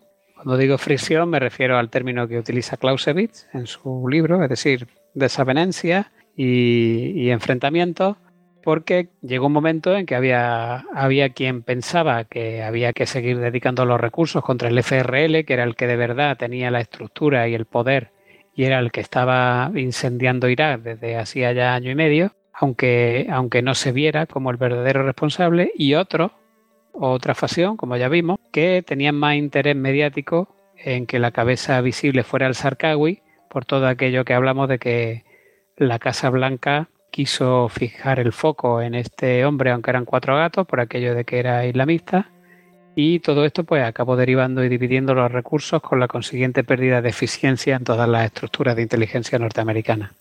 Bueno, el tema de la bueno, el tema de la inteligencia norteamericana yo creo que merece un caso aparte. Ya vimos que no se enteraban ni de la misa a la mitad. En, la primera parte, eh, yo me acuerdo que estuvimos hablando que, vamos, camuflaron todo el material que se iba a llevar eh, pues estos herederos de, Saddam Hussein. Eh, vamos, se lo llevaron delante de sus narices, los escondieron y no se enteraron de nada. Nacional. Sí, sí, y no se enteraron de... Es verdad, macho. ¿Qué lo cuentas? Que se lo llevaron en palé. Y aquí, así tan tranquilo. increíble, macho. Bueno, pues ya a partir de 2006 empieza a producirse la metamorfosis de Al Qaeda de Irak en lo que habría de ser el Estado Islámico de Irak. Ya desde 2005 Al Qaeda de Irak estaba determinada a adquirir una, una identidad nacional en Irak. Eso no es nuevo y ya hemos visto todo el proceso talibán en Afganistán. Y siguiendo este patrón, pues lo que hicieron fue con el tiempo proclamar el Estado Islámico de Irak. Por ese tiempo solo ocupaban unas pocas docenas de casas francas en las provincias occidentales y en Bagdad, y quizá un barrio en la provincia de Alambar.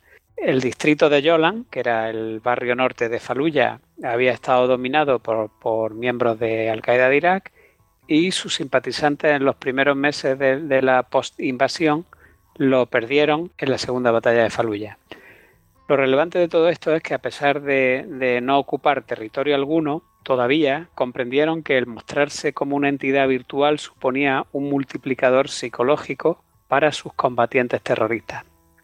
¿Por qué? Pues porque para ellos era mejor que los percibieran como los héroes combatientes de una, de una nación que como un mero grupo terrorista. Y lo primero que hicieron fue ganarse el apoyo de la comunidad suní para apoderarse de algún territorio que permitiera a los terroristas extranjeros, que ya eh, habían sido contactados y reclutados, como hemos dicho, por las campañas mediáticas, para que estos pudieran abandonar sus hogares y familias en Europa o allá donde estuvieran y venir por las rutas preestablecidas a través de Siria, etcétera, que ya vimos en el primer programa, a una región propia, emulando así, porque todos estos detalles son importantes, emulando así la égira, es decir, la emigración del profeta Mahoma, y comenzar una nueva vida que encaminara sus pasos hacia el paraíso. Vaya, es que estas cosas, estas, estos em, paralelismos, pues es que, mm, claro, esta gente le motiva. Claro, exactamente. Sí, por, por eso existen, si no, no, existirían, claro.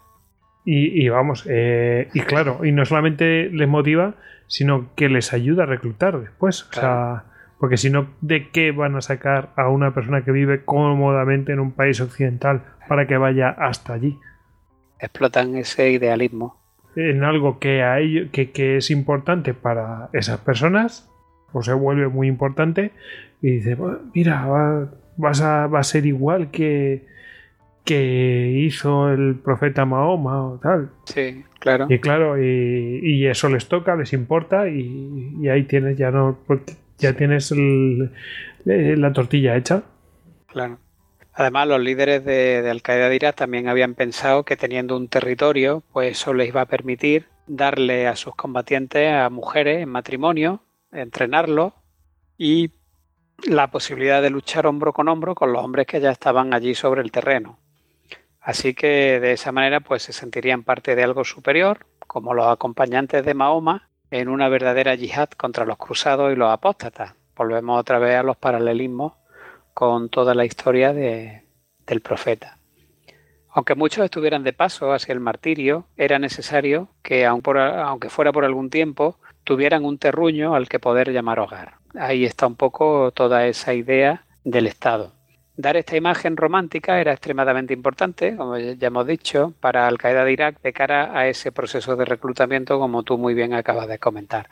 Creo que ya lo dijimos en el programa anterior, Bin Laden quería convertir a Irak en el centro del campo de batalla de Oriente, es decir, en el foco central de Oriente Medio, porque Irak para eso está muy bien situado, porque tiene a todos los países islámicos a su alrededor, en un reloj, de norte a sur y de este a oeste, porque quizá el foco que había en Afganistán, el foco talibán de Afganistán, pues estaba un poco desplazado hacia el este, ¿no? Pero claro, eh, Irak ah, pues hace, hace frontera con prácticamente pues, con Irán, con Turquía, con Siria, con Jordania, con, ah, con mucha gente. Poco a poco Al-Sarkawi pues va a ir alcanzando cada vez más éxito, convirtiendo, eliminando a los iraquíes que no lo apoyaban por cualquier medio necesario que tuviera su alcance, o iniciar la formación de, de una nación religiosa análoga a la talibán en Afganistán.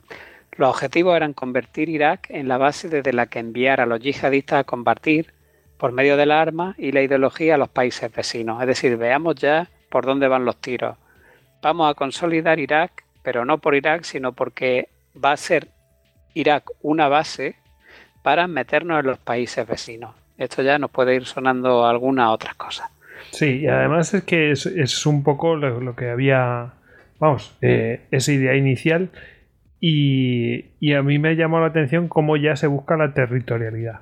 Es decir, bueno, ya tenemos que tener una cierta extensión pues para poder acceder a estos países de alrededor. Eh, y luego además eh, hay un par, no sé si lo vas a mencionar, el tema de que tiene que haber una población y después tiene que haber una estructura de, de poder, algún, algo que, forme Estado, pero que sí, que van, van a tener sus líderes y, tu, y su, y, su gobierno. Es un atractivo muy poderoso en comparación con ser un mero grupo terrorista que va ahí con el RPG al hombro vagando por ahí por los caminos sino que, socialmente estás aceptado. O no sé, a lo mejor antes estaban aceptados, pero, pero vamos, no tienen que, claro, no tienen que ir escondiéndose. Tener un país por el que luchar, etcétera. Bueno, claro, ¿cuál es el objetivo de, tener eh, Irak como base e intentar meterse en países vecinos? Pues desestabilizar a todas las naciones musulmanas que hay alrededor. ¿Cuáles eran para ellos los primeros objetivos? Arabia Saudí y Siria. A pesar de la nueva denominación de, Estado Islámico de Irak, sus integrantes continuaron siendo conocidos como Al-Qaeda de Irak durante un tiempo y además, como dice Nuance, que es el autor de, este libro en, el que me he basado mucho, tanto en el primer programa como en este, Nuance dice algo muy sabio, que es que a los periodistas y a los medios estaban encantados con este término, sí, con el Estado Islámico de Irak. Sí.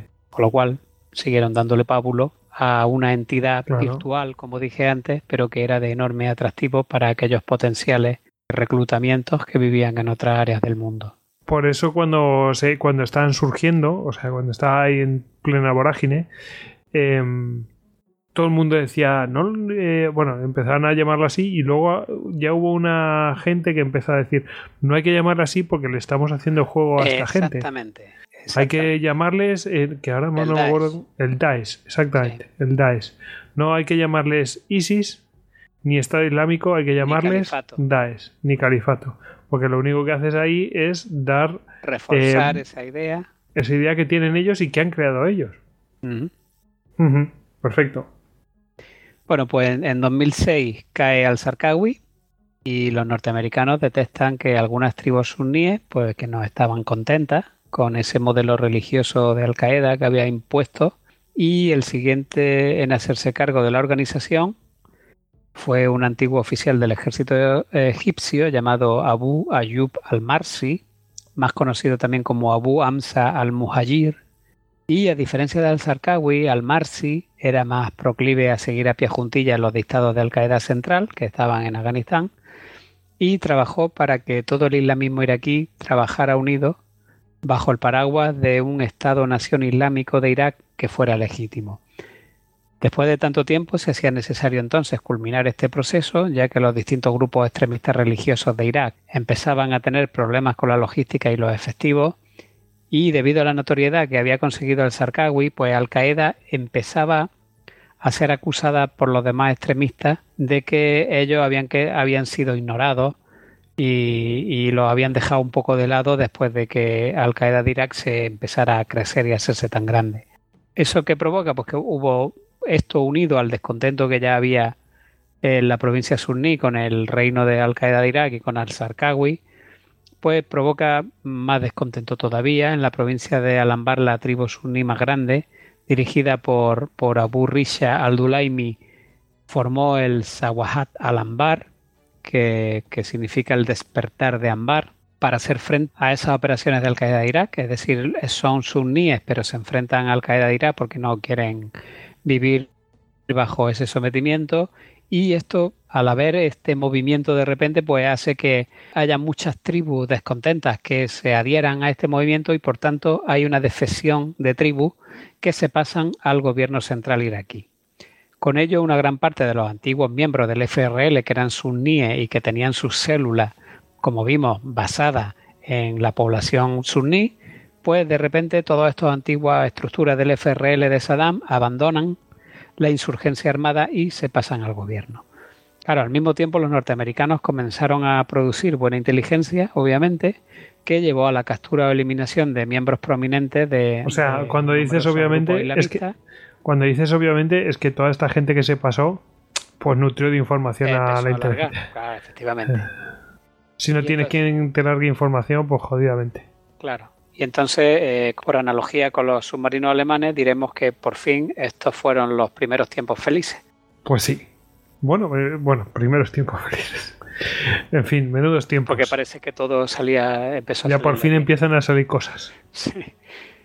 Bueno, Al Qaeda de Irak pronto se dio cuenta de que para frenar esta tendencia de que se le, eh, claro, si se te van las tribus suníes te quedas sin territorio, porque al Sarkawi como lo había tenido absolutamente subyugado, pues claro, se habían creado esos descontentos. Entonces él se, da cuenta de que para frenar esta tendencia lo que debía era forjar su propia alianza de tribu y eh, enfrentada por supuesto a este despertar. Entonces, el, 9 de octubre de 2006, el Consejo Mujahidin de la Shura anunció la formación de la coalición Mutallibin para contrarrestar la paulatina desaparición de los grandes grupos insurgentes. Elementos de las antiguas Ansar al-Sunnah, Yahish al-Mohamed o incluso el propio o alguna estructura del FRL estaban ya de parte del gobierno y eso los convertía en temibles enemigos porque eran, eran iguales que se habían pasado al, al bando contrario. La clave para hacerse con el apoyo de la comunidad suní son siempre los líderes de las tribus. Sin su permiso, está claro que nada es posible. Claro, este descontento venía ya larvado de atrás, porque el Sarkawi, como he dicho antes, por ejemplo, pues odiaba tener que tratar con esta gente y prefería eliminarla. Al Sarkawi lo arreglaba todo eliminando a gente. Claro, ya está, se, acabó la persona, se acabó el problema. sí, y te iba, a decir a Pepe Stalin. Sí, Pepe Stalin, claro. Bueno, pues para ello, al Sarkawi recurría al asesinato, al secuestro de familiares, pues capturar, secuestraba hijas, las violaba, luego se las entregaba a los yihadistas como esposa, en fin, hizo verdaderas barbaridades. Y pues claro, Sarkawi entendía estas coaliciones a punta de pistola. Entonces, claro, desde Al Qaeda Central, pues ya le habían enviado algunas misivas bastante duras, tanto al Zawahiri como a otros líderes, en las que lo instaban a trabajar con las tribus, a que las tribus eran la clave si se quería formar un estado, a, acabar, a que acabara ya con las decapitaciones y a preparar a las células para que se dispusieran a lo que de verdad tenían que hacer, que era atacar a Jordania y a Israel, por ejemplo. Pero claro, ahora que Sarkawi había muerto, al Marsi, el nuevo jefe, pues sí que entendió plenamente la cuestión y dirigió sus primeros pasos a forjar una alianza con los jefes tribales. Esta expansión territorial pues ya vendría después, pero lo primero y principal era que hubiera una alianza con estos jefes. El Laden pues quería una unión de todos los grupos que combatían en Irak. Para facilitar la labor propició la, lo que se llamó la Kalfal Mutajibin, que significa coalición de la nobleza, que debía integrar a todos los, a todos los grupos yihadistas y a todas las tribus suníes que compartieran esa visión de la guerra y que todos juntos pues lucharan por la construcción de una nueva nación. Claro, para encausar al Marsi, al Sawahiri envió de Pakistán a miembro iraquí de más alto rango que, había en Al Qaeda Central, un tal al-Mashdani, conocido también como Abu Shahid. Este conglomerado de, yihadistas y de tribus comenzaron a ser conocidos operacionalmente como el Estado Islámico de Irak o ISI. La declaración inicial de, los Mutayabin establecía un Estado islámico suní libre compuesto por las ocho provincias del noroeste, del noroeste, y oeste más Bagdad. El 18 de julio de 2007, Abu Shahid, que es este enviado de Al Qaeda Central iraquí, es arrestado por fuerzas norteamericanas e iraquíes y una vez antes sus interrogadores, pues llevó a cabo un brillante y astuto plan, o lo intentó al menos, porque eh, convenció o los intentó convencer de que Al Qaeda de Irak en realidad no tenía jefe desde la muerte de Al-Sarkawi. Les dijo que Al-Marsi no existía, que en realidad era una ficción y que el Estado Islámico de Irak no era una verdadera organización sino un simple frente de Al-Qaeda. Para colar esta desinformación, pues fue dando oportunamente mucha información cierta, y verá, pero claro, para fundamentar el engaño. Llegó incluso a decir que las grabaciones para los medios que había hecho al Marsi estaban hechas por un actor que desempeñaba ese papel. Finalmente, la, como estábamos en los tiempos felices, pues la inteligencia logró confirmar la existencia real de Al-Marsi y el plan de intoxicación de Shahid se vino al suelo, pero por muy poco. Durante esta época, Al-Qaeda de, Irak o el ISI continuó con su actividad, pues siguió explosionando cientos de IEDs y con atentados suicidas. Por ejemplo, en cierta ocasión colocaron un IED en la casa de Abu Risha, que era el, jefe del despertar de Alambar, de esta coalición de tribus suníes que hemos dicho que se pasaron al gobierno y se enfrentaron a, Al Qaeda de Irak, pues colocó un IED en su casa por traición, eh, matándolo instantáneamente.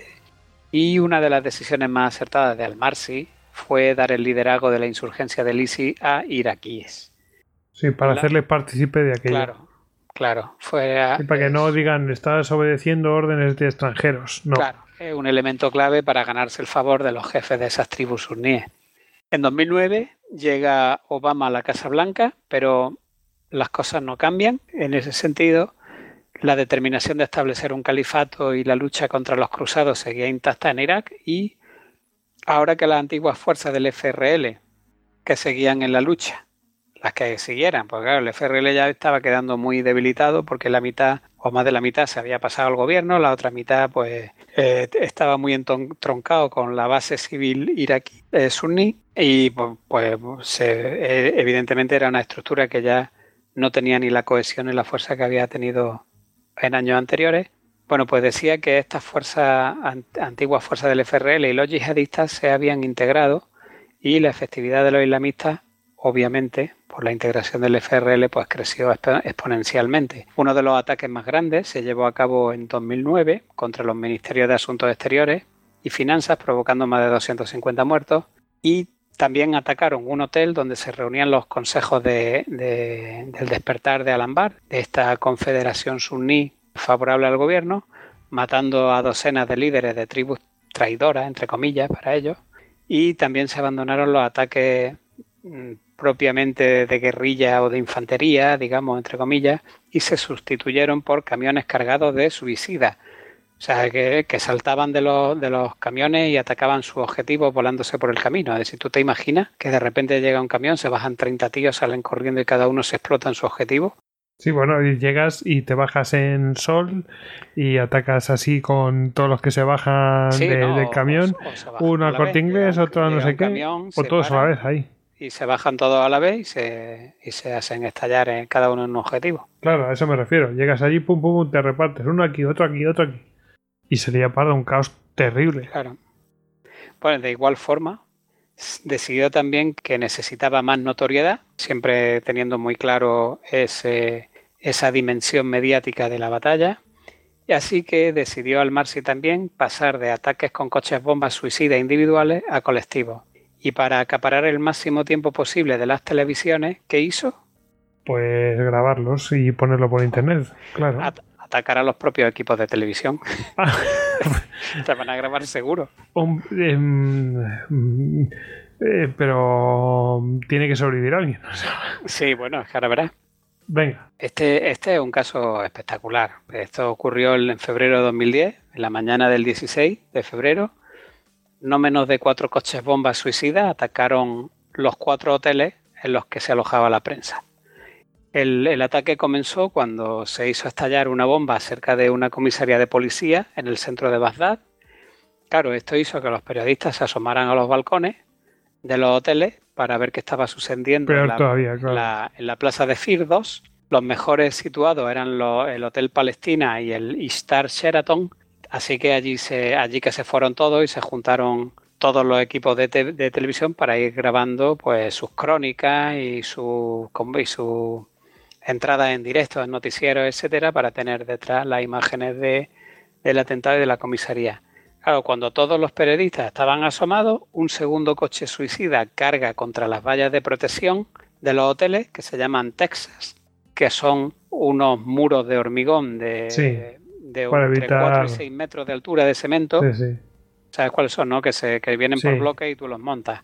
Y claro, la, esta explosión provoca una brecha en uno de, de esos muros Texas y, claro, por esa brecha Momentos más tarde apareció un camión bomba, una hormigonera de 20 toneladas de cemento hasta arriba de explosivos que se... Que era el verdadero golpe. Ese era el verdadero golpe.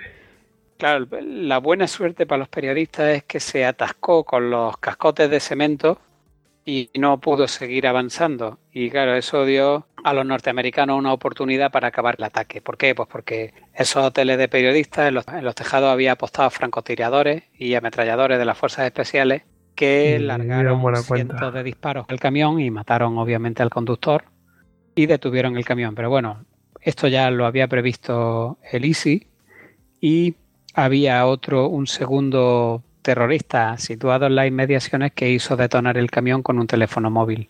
La explosión destrozó la fachada de los dos hoteles, pero con la suerte de que no llegó a pasar nada porque el camión se había quedado atascado en la brecha, que si llega si no me imagino uno de Nairobi. Claro, si no se hubieran caído los dos hoteles al suelo, seguro. Qué barbaridad.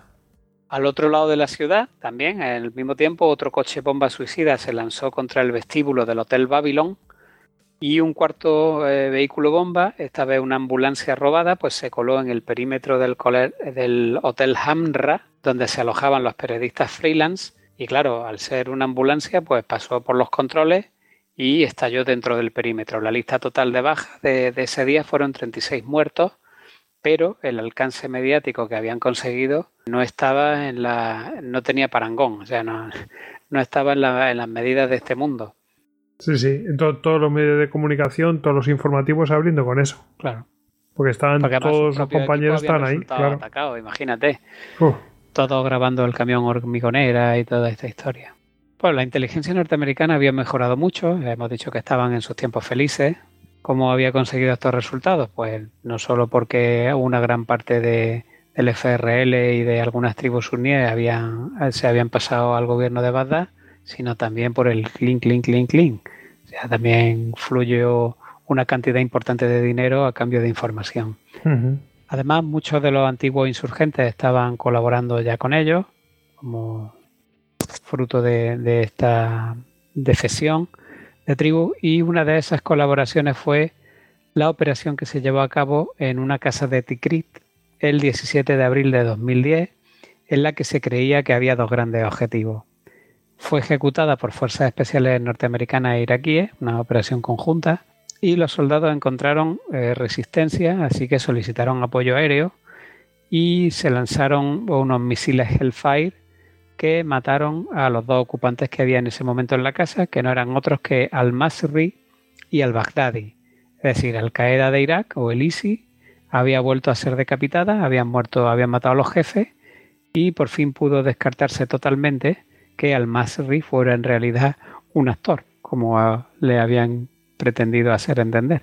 Las cosas iban bien, pero también hay imponderables que parecen un efecto mariposa. Tal es el caso de, del campo de prisioneros de Buca o Cambuca, donde los norteamericanos retenían a todos sospechosos de ser insurgentes, pero no con muchas medidas, después de lo del escándalo de Abu Ghraib, con lo cual era un ambiente idóneo que creaba todas las condiciones pues para que se produjera un verdadero entorno de estudio e intercambio de ideas entre los prisioneros, que eran todos insurgentes. O sea, la universidad, la universidad, de la insurgencia. Exactamente, la universidad pues, llegaron incluso a diseñarse e interiorizarse verdaderos protocolos operacionales y claro, sabían que tarde o temprano iban a salir de allí, así que aprovechaban para hacerlo con un máster en terrorismo. ¿Ya me entiendes? Sí, sí. Bueno, pues Impresionante, uno, de, uno de los prisioneros de Kambuka era un tal Abu Paku al-Baghdadi, que había estado prisionero durante cuatro años y con la muerte de, de estos dos comandantes se habría de convertir en breve en el nuevo líder de la siguiente generación a Al Qaeda de Irak, es decir, del Estado Islámico de Irak y Siria, ISIS. Bueno, y aquí toma el poder y nosotros vamos a tomar un descanso. Que venga, volvemos en un momento.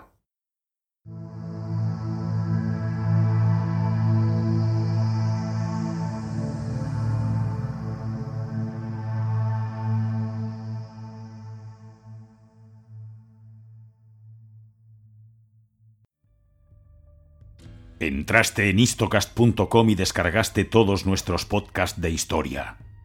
Le contaste nuestras batallitas a tu reina. Nos compartiste con tus amigos y nos escuchas en insomnio hasta la muerte. Te recomendé suscribirte cuidadosamente, persa. Quizás deberías haberme hecho caso. Esto es un vicio. Esto es locura. ¡Locura! ¡Esto es Istocast! No es Esparta, pero casi.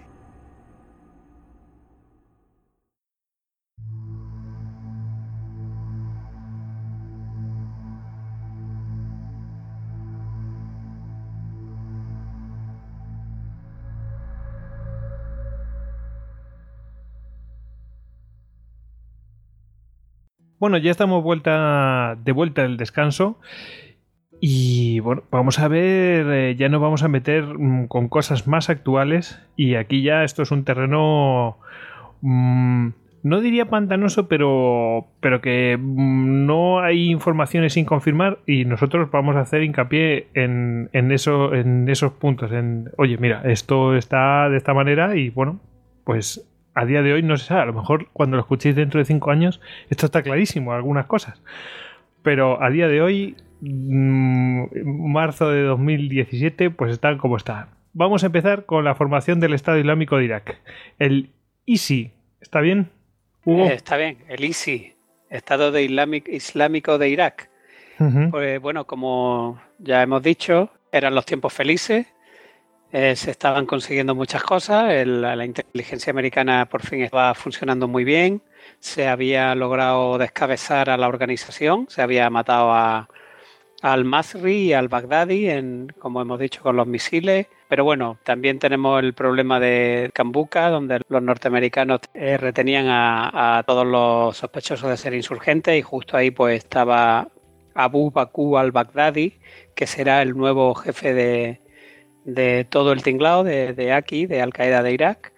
Y que, bueno, de hecho en 2015 o noviembre de 2014 eh, parece que, es, que lo mataron en, un, en una intervención, pero luego a los meses eh, resurgió en unos comunicados y, y la verdad es que no se sabe si está muerto o vivo a día de hoy. Sí, no, esa- nosotros, nosotros vamos a hablar como si estuviera vivo, pero es- ya nos estamos saliendo un poco de- del ámbito de la historia para meternos en el puro presente. O sea que muchas de las cosas que digamos aquí a lo mejor pues están en el aire y se pueden confirmar o, negar en el futuro.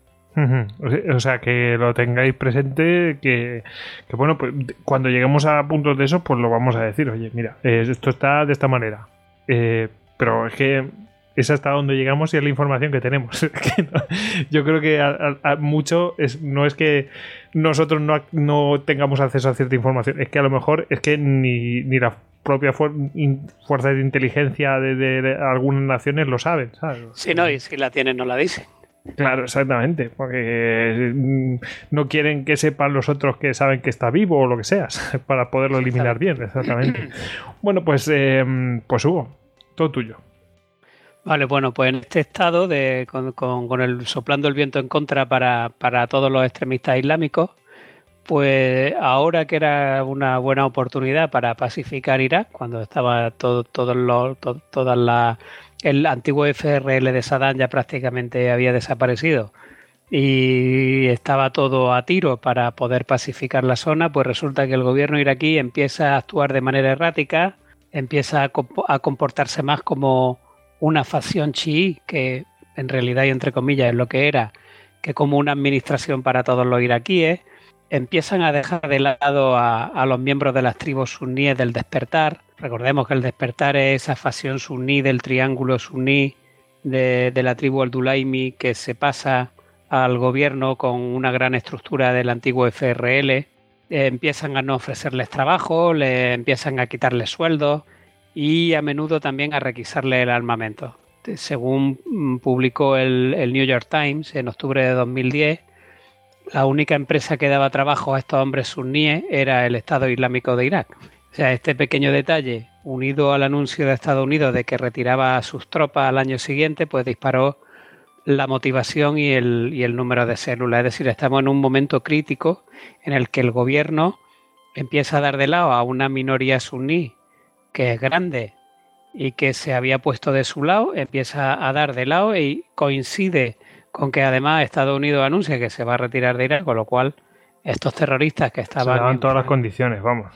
Retirada, pues de repente encuentran oxígeno y encuentran otra vez un sitio donde desarrollarse. El, nuevo líder del, Estado Islámico de Irak, del ISI, era más de la cuerda de al-Sarkawi, es decir, el antiguo líder jordano de Tawil wal-Jihad que había formado Al-Qaeda de Irak, que murió en 2006 y pensaba que había que endurecer los métodos de actuación. Entonces, este hombre llega a la conclusión de que había cosas que se habían tolerado durante demasiado tiempo, por ejemplo, el respeto a los cristianos iraquíes, y que era hora de cambiar eso. Así que el 31 de octubre de 2010, un equipo de ocho terroristas del ISI entran en una iglesia católica siria de Al-Sadayat al-Najat, que significa Nuestra Señora de la Salvación, que estaba en el distrito de Karada, en Bagdad.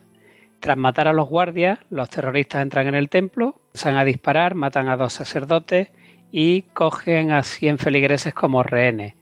Sabían que la iglesia estaba situada entre dos grandes bases, una iraquí y otra norteamericana, así que se sentaron allí a esperar a que llegara la, respuesta aliada.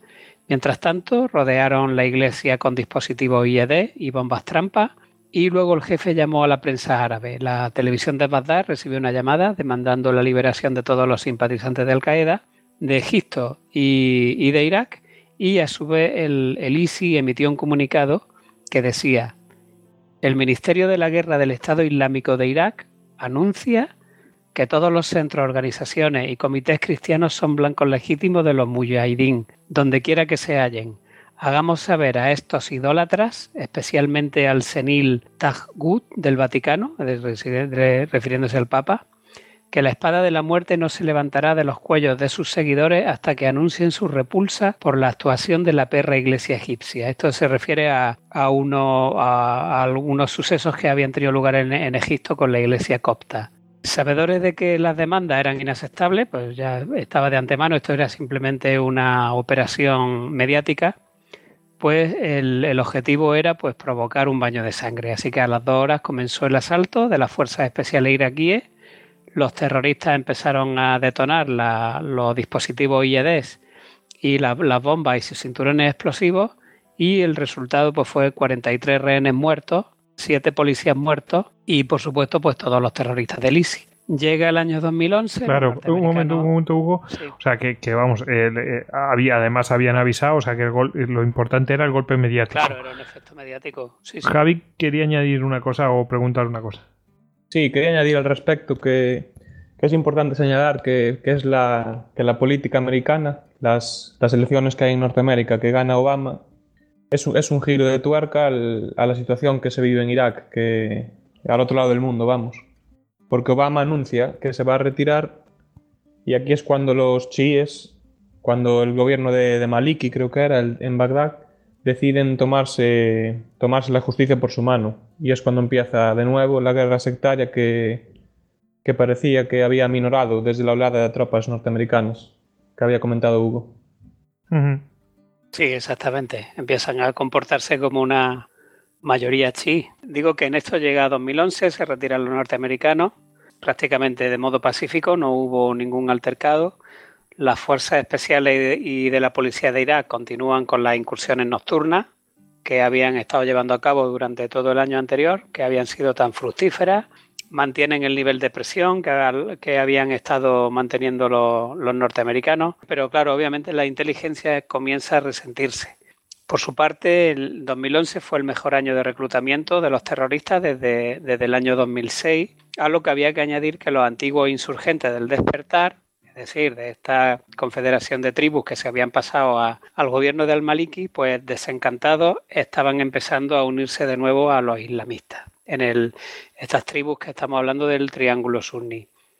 En 2012, Abu Bakr al-Baghdadi decide volver a la estrategia de socavar la confianza en el gobierno. Recordemos que al-Baghdadi es el tercer líder después de que murieran al-Sarkawi y otro que también se llamó al-Baghdadi el año anterior. Bueno, pues este hombre decide que la estrategia debe ser socavar la confianza en el gobierno, pone en duda que las fuerzas de seguridad puedan proteger a las instalaciones y a los altos cargos, es decir, volver un poco a las estrategias que habían ya mantenido el FRL en la década anterior y lanzó una campaña que, que denominó Destruyendo las murallas.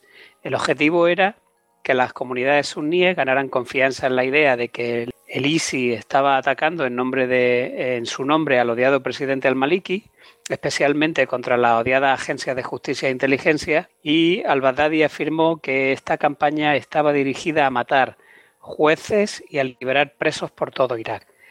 Los ataques con, con dispositivos IED se hicieron monótonamente aburridos, pero esta vez no hubo cientos de ataques suicidas, sino que lo que hacen es racionalizarlos se produjo una, mejora en la coordinación de los ataques con bombas por todo el territorio y esto provocó que se produjera un gran impacto mediático. A mediados de julio, el, ISI produjo una, una, oleada de ataques suicidas que mataron a unas 112 personas. En septiembre de 2012, el ISI cambia objetivo y comienzan a matar otra vez a soldados y fuerzas de seguridad del gobierno. Se llamó la campaña de la ciega de soldados y fue idéntica a la campaña de castigo que llevó a cabo el FRL en 2003.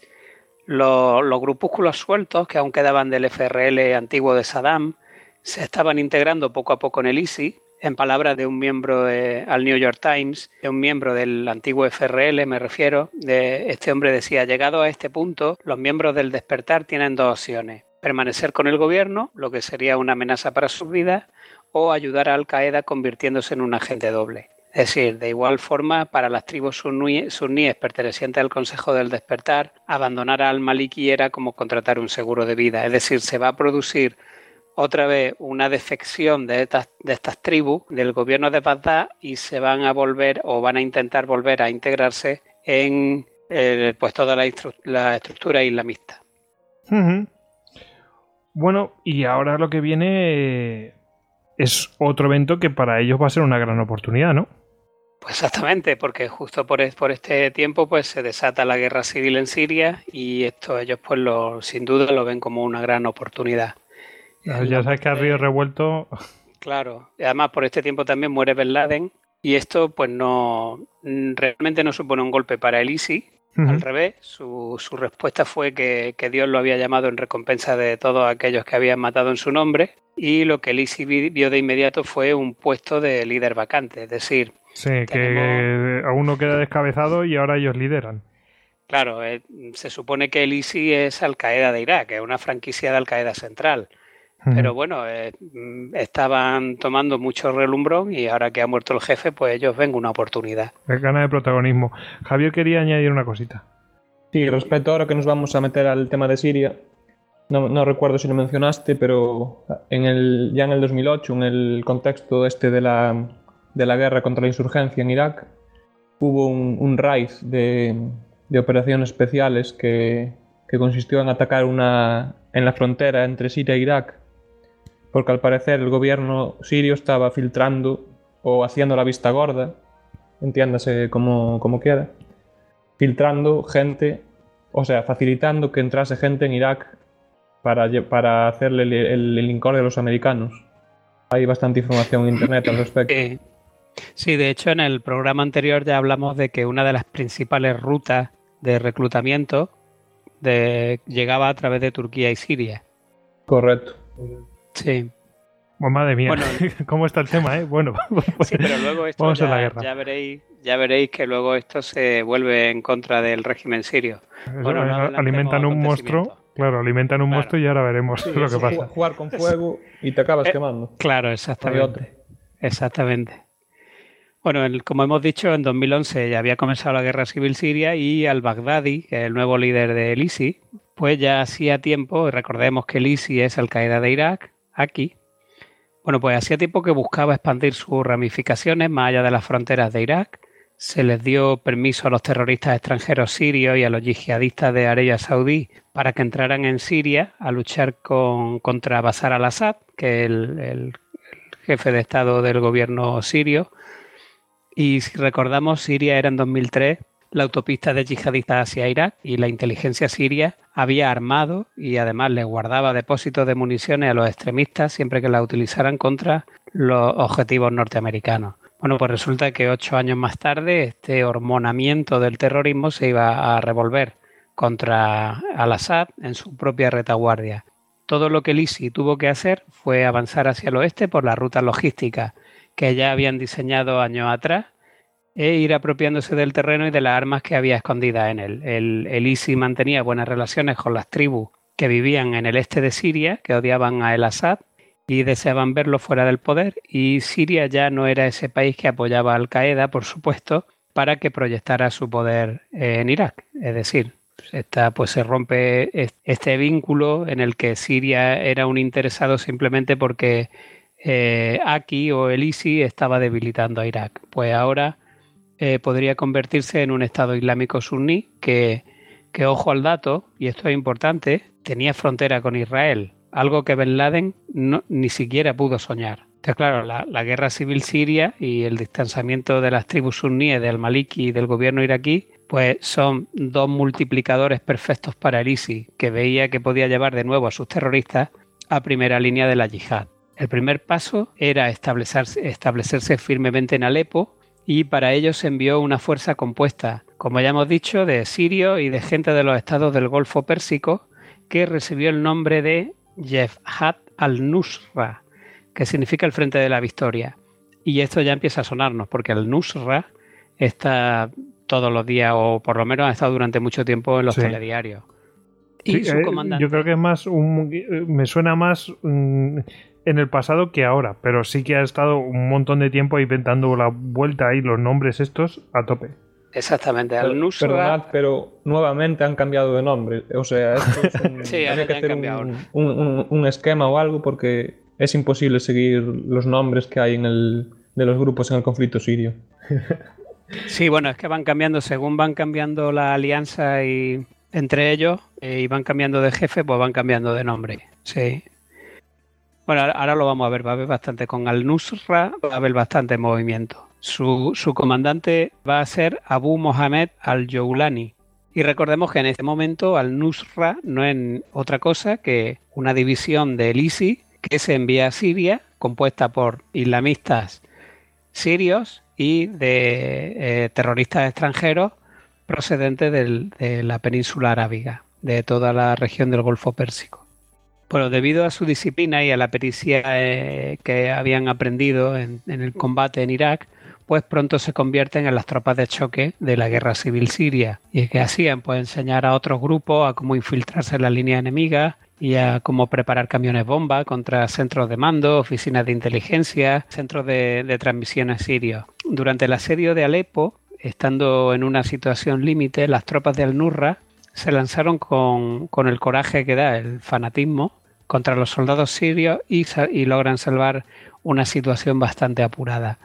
Para 2012 los integrantes ya se habían hecho un nombre tanto en Siria como internacionalmente y a partir de este momento al-Joulani pues comienza a actuar por su cuenta y a desobedecer las órdenes de al-Baghdadi en Irak. Esto ya no irá O sea, ya son, ya son autónomos, vamos. Más o menos, ¿no? Poco a poco. Bueno, esto acaba, va a acabar produciendo un cisma en, el seno del ISI. Al-Baghdadi eh, decide que era hora de deshacerse de Al-Nurra y hacerse cargo personalmente de las operaciones en Siria y en Irak. Así que para deshacerse de Al-Nurra, pues idea una triquiñuela basada en el takfir.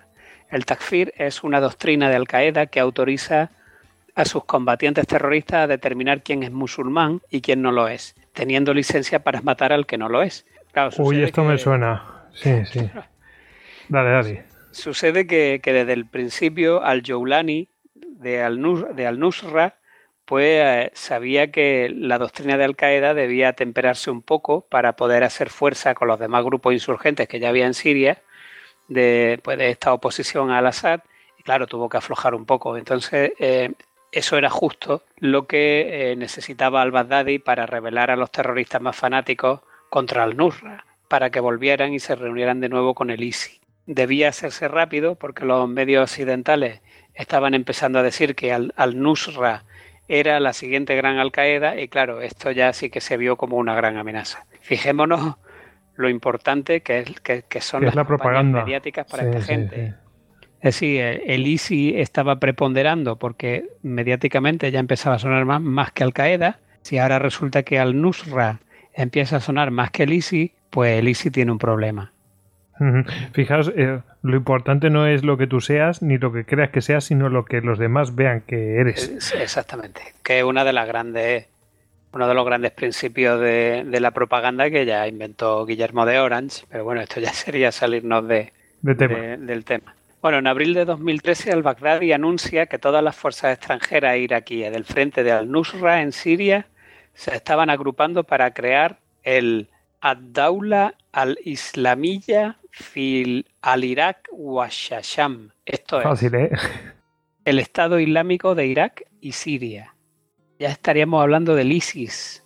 O sea, fijaos, ya tiene una S más, ya no es el En realidad se debería de haber llamado ISIL, terminado en L, porque Siria en árabe eh, se dice levante. Pero bueno, parece que... Bueno, en algún lado yo lo he visto. O sea, que decían no sé qué y de levante. Sí, sí, sí, yo sí lo he visto. a la prensa le ha gustado más el ISIS, por lo que sea, y se ha quedado el ISIS. Sí, por, por eh, Osiris y por Apis y esas cosas. Sí. Y de aquí, de, esta, de esta denominación árabe, de donde viene el acrónimo, el acrónimo Daesh.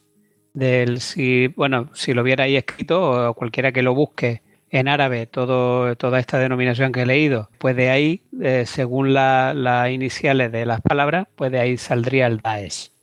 La, y eso hemos dicho, la, la, agencia de inteligencia desde un principio se refirieron a él como el ISIL, pero los medios de comunicación se empeñaron en, llamarlo ISIS y así se ha quedado. Bueno, pues eh, ahora lo que vamos a ver es eh, realmente cómo vamos a pasar un califato y vamos a ver quiénes son estos leones de Dios. ¿Quiénes son estos leones de Dios? Pues sí, esto para saberlo, pues lo primero que tenemos que saber es que va a haber, se va a producir un choque entre al-Baghdadi y al-Zawahiri, que es el, líder de Al Qaeda Central, ahora que ya no está Ben Laden. Y bueno, a pesar de, de añadir Siria a su nombre, el Estado Islámico de Irak y Siria, ISIS no es más que, o en teoría o oficialmente, no es más que Al Qaeda de Irak, con base en Siria. Es decir, es es aquí, es una franquicia de, Al Qaeda que ha, mandado a un contingente a luchar a una guerra a un país extranjero. Eso es formalmente, ¿no? Pero bueno, se trataba de la misma organización que en su momento lideró al Sarkawi y seguía teniendo también las mismas fricciones con Al Qaeda Central que seguía trincherada allá, eh, allá arriba en las cuevas de Afganistán. Entonces, como, como ocurriera con Al Sarkawi, que ya en su momento también se llevó regular con, con la cúpula de Al Qaeda Central, eh, al-Baghdadi también, al también le, encantaba mostrar a su hombre para generar lo que se llama en inglés TSV, que es Terror Shock Value, es decir, el, impacto generado por el, el, valor que supone un impacto generado por el terror. ¿Dónde? Pues en las redes sociales, concretamente en Twitter, en Facebook, etc. E igualmente le encantaba la brutalidad. Entonces el, el sucesor de Bin Laden, el doctor Ayman al-Zawahiri, le ordenó atemporar un poco la difusión de vídeos y de decapitaciones y de crucifixiones de rehenes por estar eh, convirtiéndose en algo que era repulsivo a escala estratégica incluso para los mismos musulmanes. Eh, bajo el mandato de al-Baghdadi, el ISIS continuó con su celo en lo que a medios de comunicación se refería, tampoco ayudaba a restañar heridas el que Al Qaeda Central estuviera dando en público todas sus bendiciones y todos sus recursos a QAP, que es Al Qaeda en la península arábiga, en Yemen, o a Al-Shabaab en Somalia, o a AQIM, que es Al Qaeda en el Magreb Islámico. Y claro, esto pues decía, bueno, a ver, eh, yo soy el grupo más poderoso y, resulta que te dedica a, repartir todos los recursos eh, entre otras franquicias que no son tan relevantes como yo, pues será que me estás castigando, ¿no? Pensaba el Daddy. Entonces él, él, se duele con eso por los años que habían estado combatiendo eh, las incursiones nocturnas que hemos hablado antes de las fuerzas especiales iraquíes y norteamericanas, que habían sido años muy duros, 2009-2010, eh, y tampoco le gustaba que hombres ancianos que no luchaban, pues le dieran órdenes.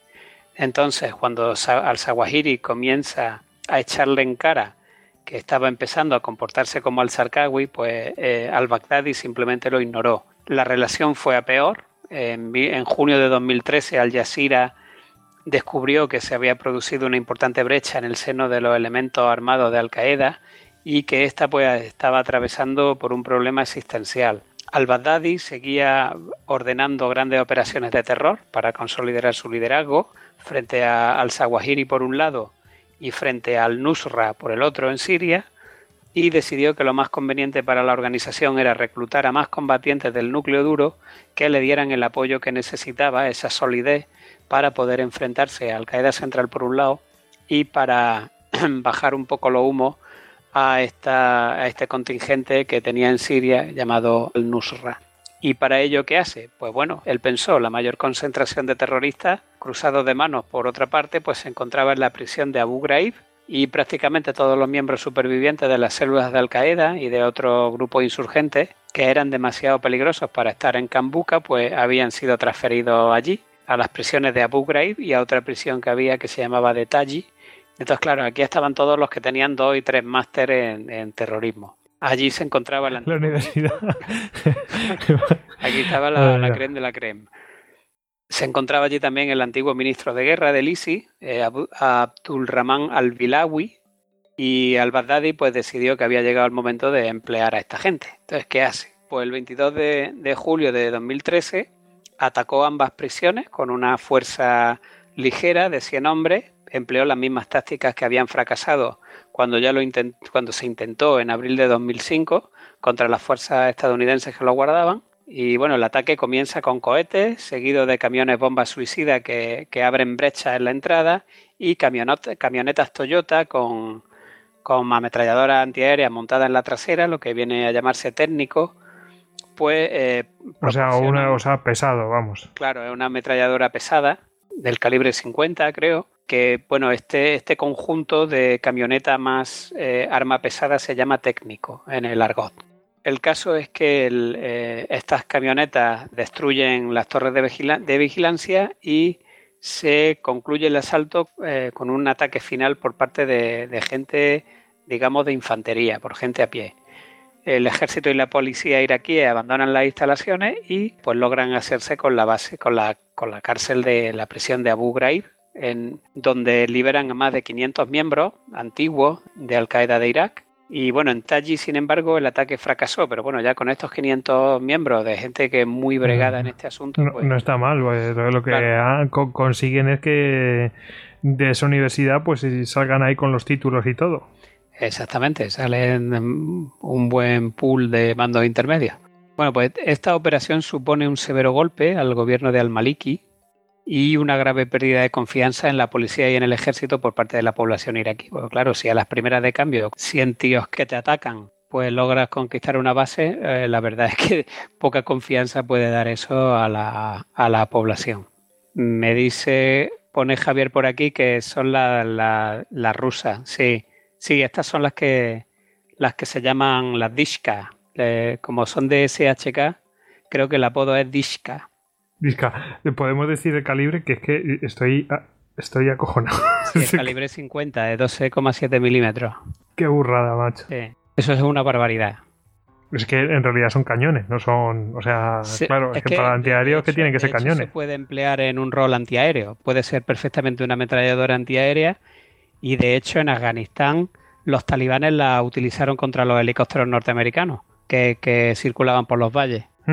Bueno, ahora nos vamos a pasar a lo que es la ofensiva de invierno del 2013-2014 eh, y vamos a ver cómo van a acabar con la resistencia siria. Pues sí, en, septiembre de 2013 al-Baghdadi indicó a su Estado Mayor que quería eliminar a todos los grupos rebeldes sirios que luchaban contra al-Assad, Primero debían destruir a las fuerzas rebeldes del Ejército Libre Sirio, el FSA, que son las que están apoyadas por Occidente.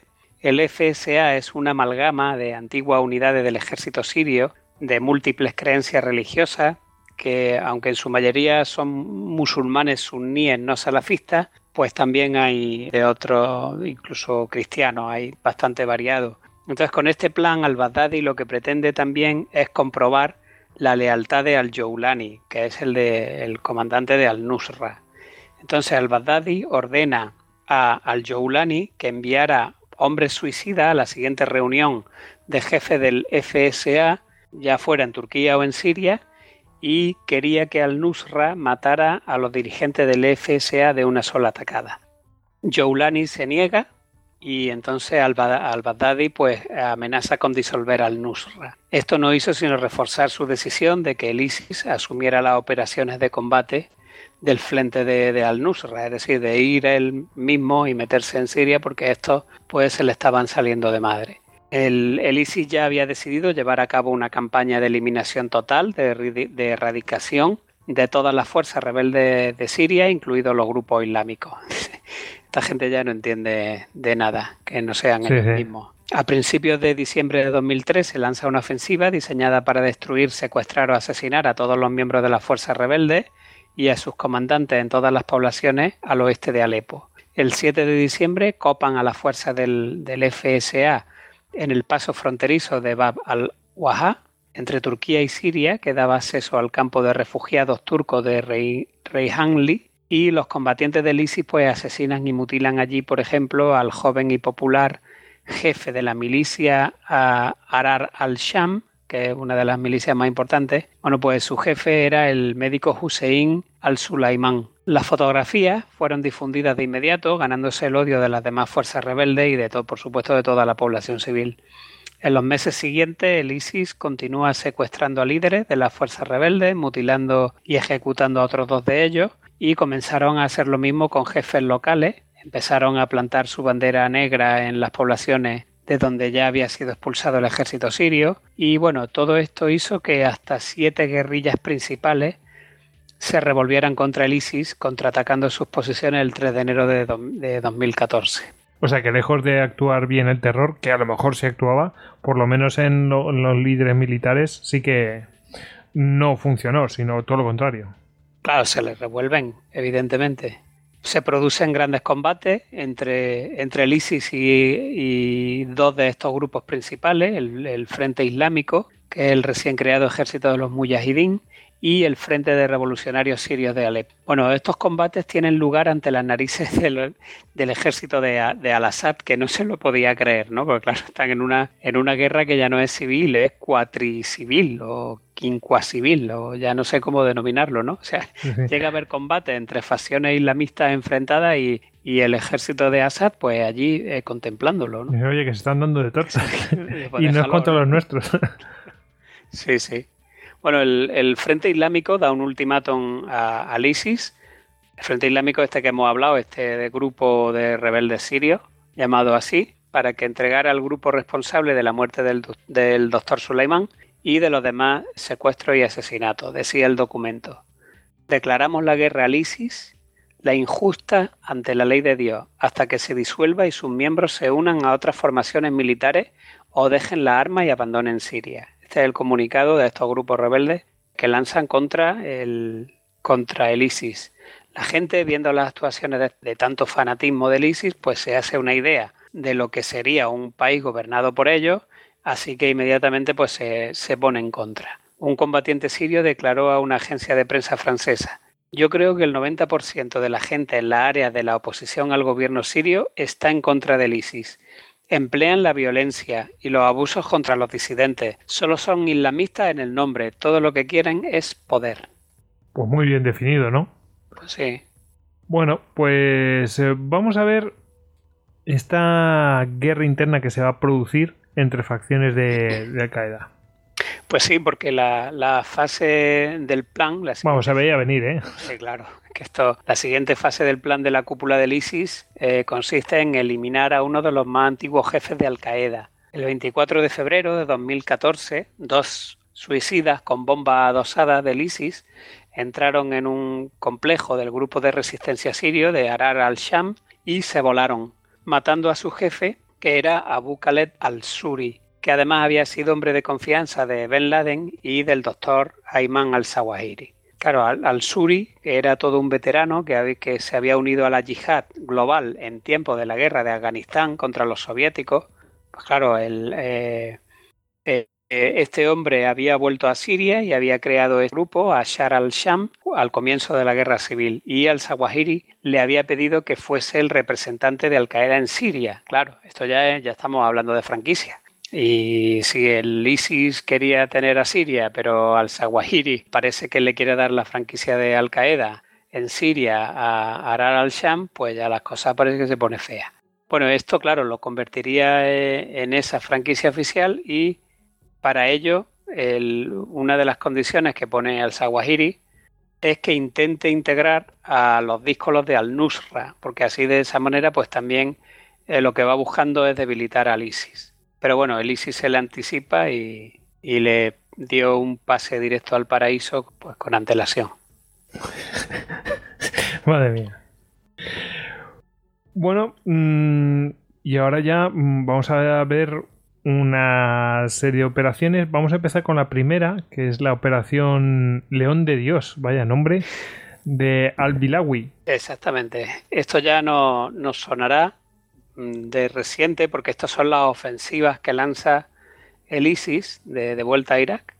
Estas son las pues, famosas, ¿no? Las famosas ofensivas para conquistar Irak. Se concibe en 2014, es una gran operación militar con amplio apoyo suní para asegurar la frontera oriental de un Estado islámico que había sido el sueño de, los neosalafistas desde el siglo XIX. Es decir, para comprender el término salafista o neosalafista, pues hay que, habría que irse a escuchar el Histocast 86, donde se, donde se habla de todo el proceso de formación de, estos grupos eh, extremistas. Entonces, al, mismo tiempo que trataba de hacerse con el control de la insurgencia siria, el, el ISIS descubre o se huele o intuye que el ejército iraquí pues era mucho más débil de lo que parecía después de haberse ido los norteamericanos. Así que comenzó a obtener pequeñas ganancias y a ganarse el apoyo creciente de las tribus de la región de Ambar, que son estas del despertar que se habían ido a Bagdad y ahora estaban volviendo.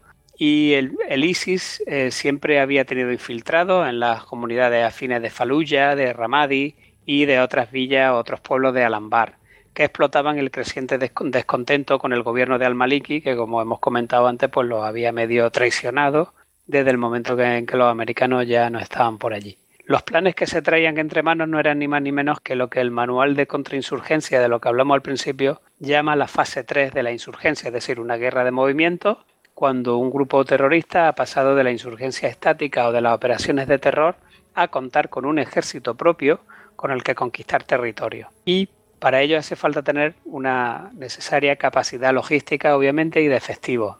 Entonces, en julio de 2013, el ISIS anuncia una nueva campaña que había de permitirle testar a las fuerzas de seguridad iraquíes. La llamó, como hemos dicho antes, la cosecha del soldado, iban a atacar a fuerzas e individuos clave del ejército iraquí de cara a sentar las bases para una próxima guerra de movimientos. La primera fase era hacerse con la región de Alambar y para ello su principal obstáculo era el comandante de la séptima división del ejército iraquí, que era el general Mohamed al-Karawi. Así que el 23 de diciembre de 2013, él y 23 miembros de su Estado Mayor y de la seguridad que llevaba encima, pues estaban efectuando una inspección de una casa franca del ISIS en, un pueblo llamado Al-Rutba y el ISIS pues había dejado dentro un dispositivo IED que hizo estallar cuando la comitiva estaba en, su interior y por tanto pues resultaron todos muertos y con la séptima división descabezada las fuerzas del ISIS se hicieron fácilmente con, con la provincia de Alambar. El 24 de enero de 2014 las fuerzas del ISIS. Eh, perdóname, Hugo, que te interrumpa, pero, eh, macho, la inteligencia tela, ¿eh? Bueno, es que se ve que una vez que los americanos no están allí, pues, eh, pues parece que sí que hay un incremento de la ineficiencia bastante grande. Es que es, que es inconcebible eso. Bueno, y ahora vamos a ver cosas peores.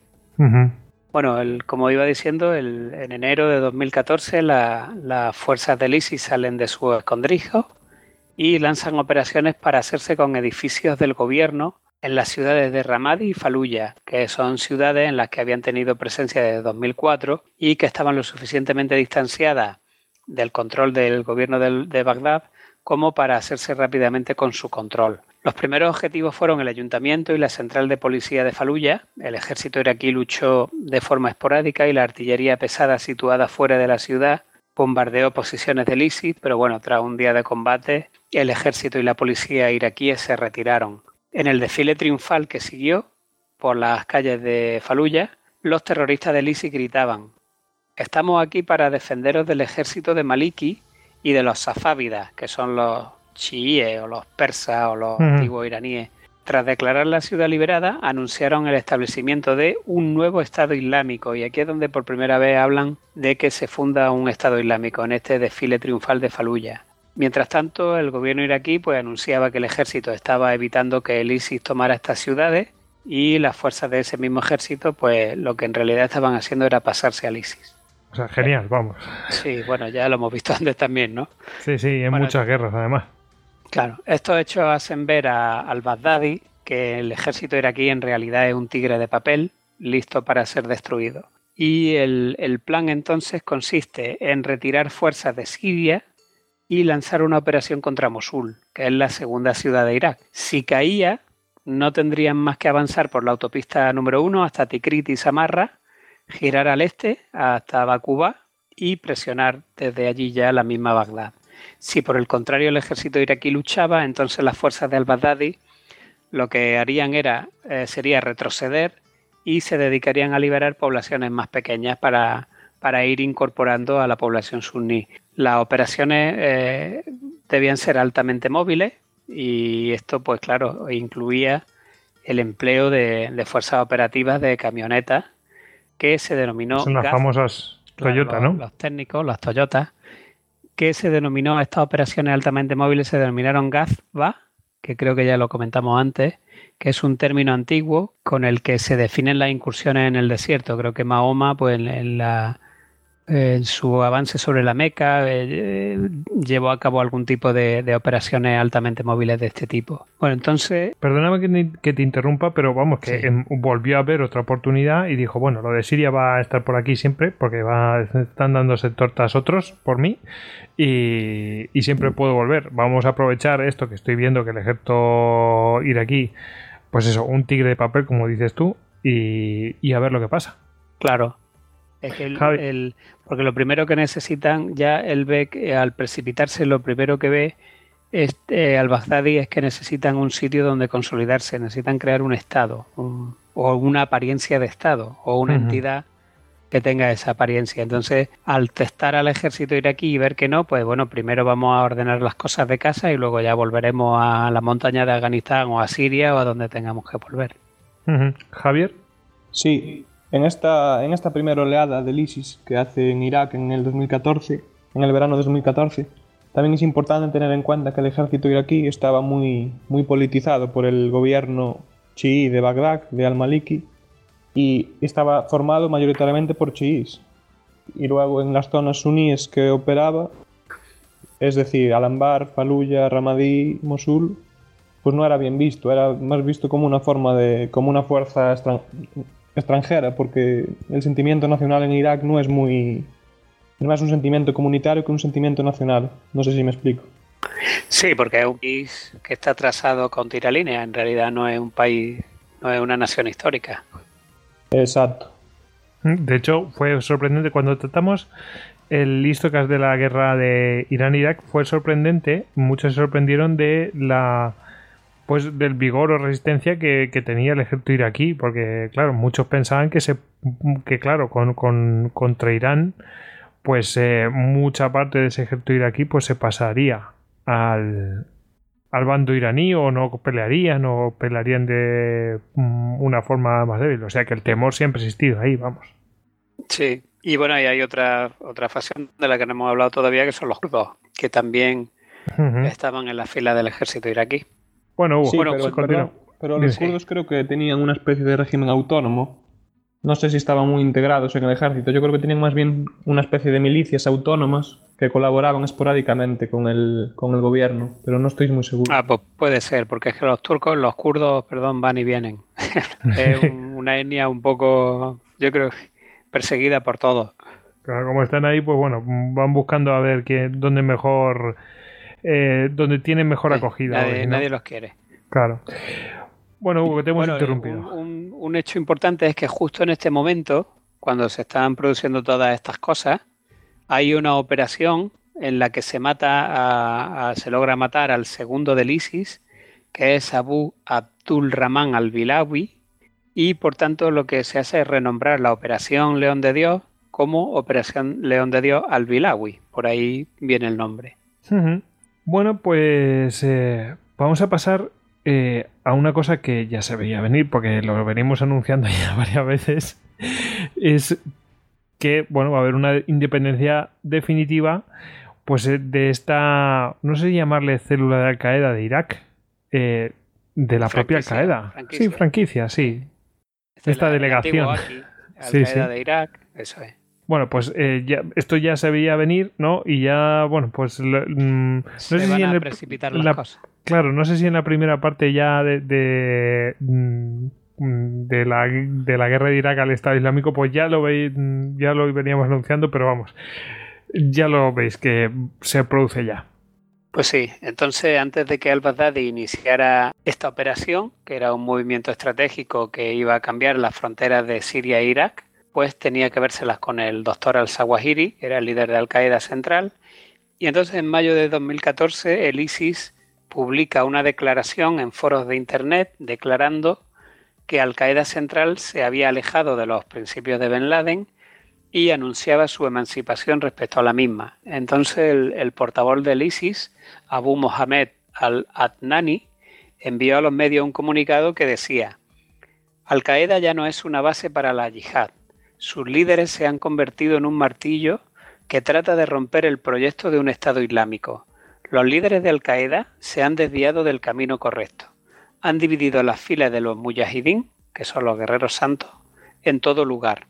Al-Zawahiri responde con una declaración oficial ordenando al-Baghdadi que mantuviera al-Nusra, independiente del ISIS, y que retirara a los combatientes iraquíes de Siria por supuesto, Albadade ignoró la orden y en esencia decidió que ya no tenía que dar más explicaciones a este eh, venerable anciano de, que estaba escondido en Pakistán.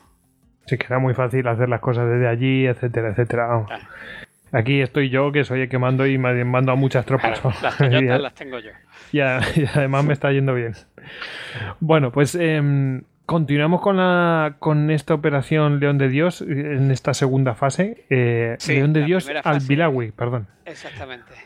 La primera fase se había demostrado sin apenas hacer nada, bastante exitosa, y entonces deciden. Y entonces ya van a, por todo, ¿no? Fase, que sí, exactamente, que esta ya es muy, muy, muy ambiciosa.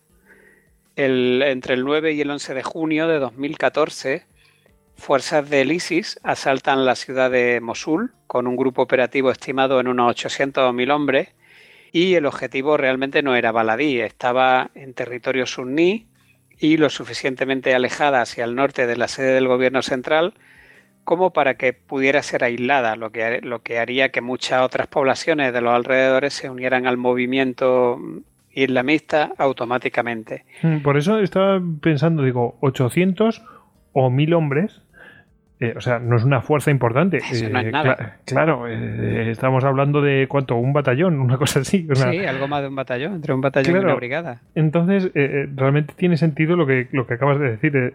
claro, estaban buscando un golpe y que gente afín o que, o que no está. claro, población afín, claro. Claro, y que no está de acuerdo con, con el gobierno oficial de Irak, pues, pues se pasa a su bando. Claro. Entonces, ¿qué pasaba? Pues que si lo hacían bien, toda la parte septentrional, occidental y buena parte de la región central de Irak, pues iban a caer en las manos del Estado Islámico de Irak y de Siria. Y sabían que si lo hacían eh, mediante elementos como la velocidad, la violencia y la sorpresa, que era lo que habían estado haciendo hasta ahora, pues que el ejército iraquí era más que previsible que saliera corriendo. Otros beneficios de esta Blitzkrieg, porque en realidad esto es una Blitzkrieg, son muy, muy pocas fuerzas, pero que, actúan de una manera tan contundente que ponen eh, en shock al enemigo y lo hacen huir, pues el, otro de los beneficios que presentaba es que podría hacerse con el equipo de la segunda división del ejército iraquí, que era la que estaba allí situada. Y claro, esto pues le iba a dar recursos suficientes para convertirse en un ejército ya con todas las de la ley, no solo con ametralladoras pesadas del calibre 50 y con el que poder marchar sobre Bagdad con garantía, porque estamos hablando de una división del ejército iraquí que había sido el ejército iraquí había sido equipado con material norteamericano y llegaban a tener hasta carro M1 Abrams. O sea, no estamos hablando de cualquier cosa. Claro, claro, aquí es cuando, cuando ya cogió una relevancia, o sea, esta operación es cuando cogió una relevancia internacional que, todo el mundo dijo, ¿qué está pasando en Irak? exactamente. Bueno, pues los insurgentes del ISIS se habían estado infiltrando en Mosul durante semanas y otros pues, llegaron en sus camionetas Toyota equipadas con lanzacohetes y ametralladoras. Nada más llegar, la Toyota Task Force se replegó la policía. Los puestos en las carreteras principales fueron atacados y los soldados que había dentro de la ciudad no tuvieron más alternativa que luchar y morir o, salir corriendo. Y la mayoría pues prefirió hacer esto último. Y, no estamos hablando solo de Mosul, estaba también la base Indy, que había sido una base de las fuerzas eh, internacionales y que por, por, entonces era el cuartel general de, la segunda división iraquí, que se componía nada más y nada menos que de cinco brigadas completas. Y bueno, el ISIS atacó también esta base con una serie de asaltos frontales y con coches suicidas. Y aunque las unidades de las defensas perimetrales lucharon, la puerta principal fue abierta de par en par por, los coches bombas suicidas. Las torres de vigilancia fueron sometidas a un fuego intenso y fueron neutralizadas, al igual que sucediera en la prisión de Abu Ghraib. O sea, el, el, mismo ataque. Realmente el esquema es el mismo. Y la Fuerza de Reacción Rápida, equipada con vehículos de fabricación polaca, acudió a la puerta principal, pero cayó en una emboscada que destruyó todos los vehículos del ejército iraquí. Joder, madre mía. Los hombres del Centro de Operaciones de Combate del Mando de Operaciones de Ninive que era el cuartel general de operaciones en el norte de Irak. Pues o sea, estamos hablando de Nínive, de, la famosa ciudad, madre mía. De la ciudad antigua Sumeria o Asiria. sí, sí, vamos, la, la, bíblica, vamos. Sí, sí. Bueno, pues el, el, centro de mando este mm, no lograba hacerse una idea de lo que estaba pasando, a pesar de que ya sucediera lo mismo meses antes en Faluya y en Ramadi, y cuando se dieron cuenta de la magnitud del ataque, pues lo que hicieron fue abandonar todas las instalaciones, se quitaron los uniformes y salieron corriendo. Los soldados chiitas, viendo el percal, se quitaron también los uniformes, abandonaron el equipo y se dirigieron al sur en todos los vehículos que pudieron encontrar. Así que en el transcurso de una semana, el ISIS pues difundió el asesinato de 1.700 prisioneros de la policía, del ejército y algunos funcionarios civiles que habían del gobierno que habían quedado allí atrapados. Es decir, se hacen con, todo el equipo de, una división completa de cinco brigadas. Vamos, un desmoronamiento, un desmoronamiento directamente de un ejército. O sea, estamos muy. vamos, estamos hablando de 800 o 1000 islamistas. Tremendo. Muy poco para. O sea, pues, y desmoronaron directamente. Que, que estamos hablando de una división, has dicho. Una división, cinco brigadas. Joder, qué locura, tío. Claro. Una barbaridad. El, otro día nos dijeron que qué números eran qué números eran eso, pero eh, ¿cuánto, ¿cuánto viene a ser una división en total? Una división depende, pero suele andar entre los 12 y los 15.000 hombres. O sea, y una brigada pues anda entre los 2.000, 1.500, 2.000, 2.500. Javier quería añadir algo. Sí. Yo quería comparar el tema, el tema de, de la caída de Mosul en el 2014 con la batalla que está teniendo lugar ahora porque es, parece la noche y el día. Como 800 o 1000, o hombres toman una ciudad de, de casi 2 millones de personas en cuatro días, del 6 al 11 de junio creo, y como ahora una ciudad, la misma ciudad, lleva desde octubre la ofensiva con un montón de, bajas civiles, de, de, bajas en el ejército iraquí, etc. O sea, es una comparación que, que en dos años ha transformado totalmente. Sí, te refieres a la de ahora. Sí, a la de ahora. sí, bueno, es que creo que están utilizando a la, a la, población civil como escudo humano. Claro, o sea, eh, claro, eh, comparemos. Eh, antes los que defendían Mosul eran los del ejército de Irak, ¿no? El ejército sí, pero regular. todavía no hemos entrado en Mosul. Estamos hablando de que atacan la base. Claro. Donde está la división que está fuera de Mosul. Ujú. Y lo que hay ahora es que es, es el propio Estado Islámico el que está defendiendo la, la ciudad de Mosul, ¿no? Sí. Eso es, para, que- para aclarar. Eh, Porque es que dices escudo humano. Mm, Mos- no ¿Quién lo está hace? que Mosul es la segunda capital de facto del, del Estado Islámico. Claro. Ujú. Bueno, Claro, seguimos. eh, de la- del punto de vista táctico, eh, si, si hay gente metida, no es ya solo el combate urbano, sino el combate urbano con, con escudos humanos, pues la verdad es que debe ser bastante complicado operar en esas condiciones.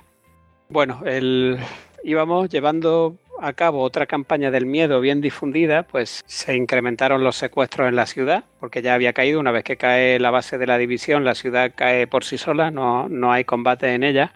Y bueno, el- se lleva a cabo una oleada de secuestros, incluyendo al personal internacional, personal extranjero que había en el interior. A modo de ejemplo, pues el consulado turco de, de Mosul, en, en el- en esas- en sus dependencias desaparecen 48 diplomáticos y personal, con sus familias y 31 conductores de camión, que de los que nunca más se vuelve a saber. O sea que no se sabe a, ni- a día de hoy qué ha pasado con ellos. No, claro, obviamente los, Pues los ejecutaron. Y a continuación, e imitando a los talibanes con los budas de Bamián, pues decidieron destruir todo lo que no fueran templos suníes por declararlo idolatría. Y esto aquí es donde empiezan a destruir obras de arte. Y ahí, pues en la zona de Ninive, pues no, no os quiero ni contar lo que rompieron. Que esto, bueno, hay, hay historias por ahí para leer y no dormir, ¿eh? O sea, eh, sí. bueno.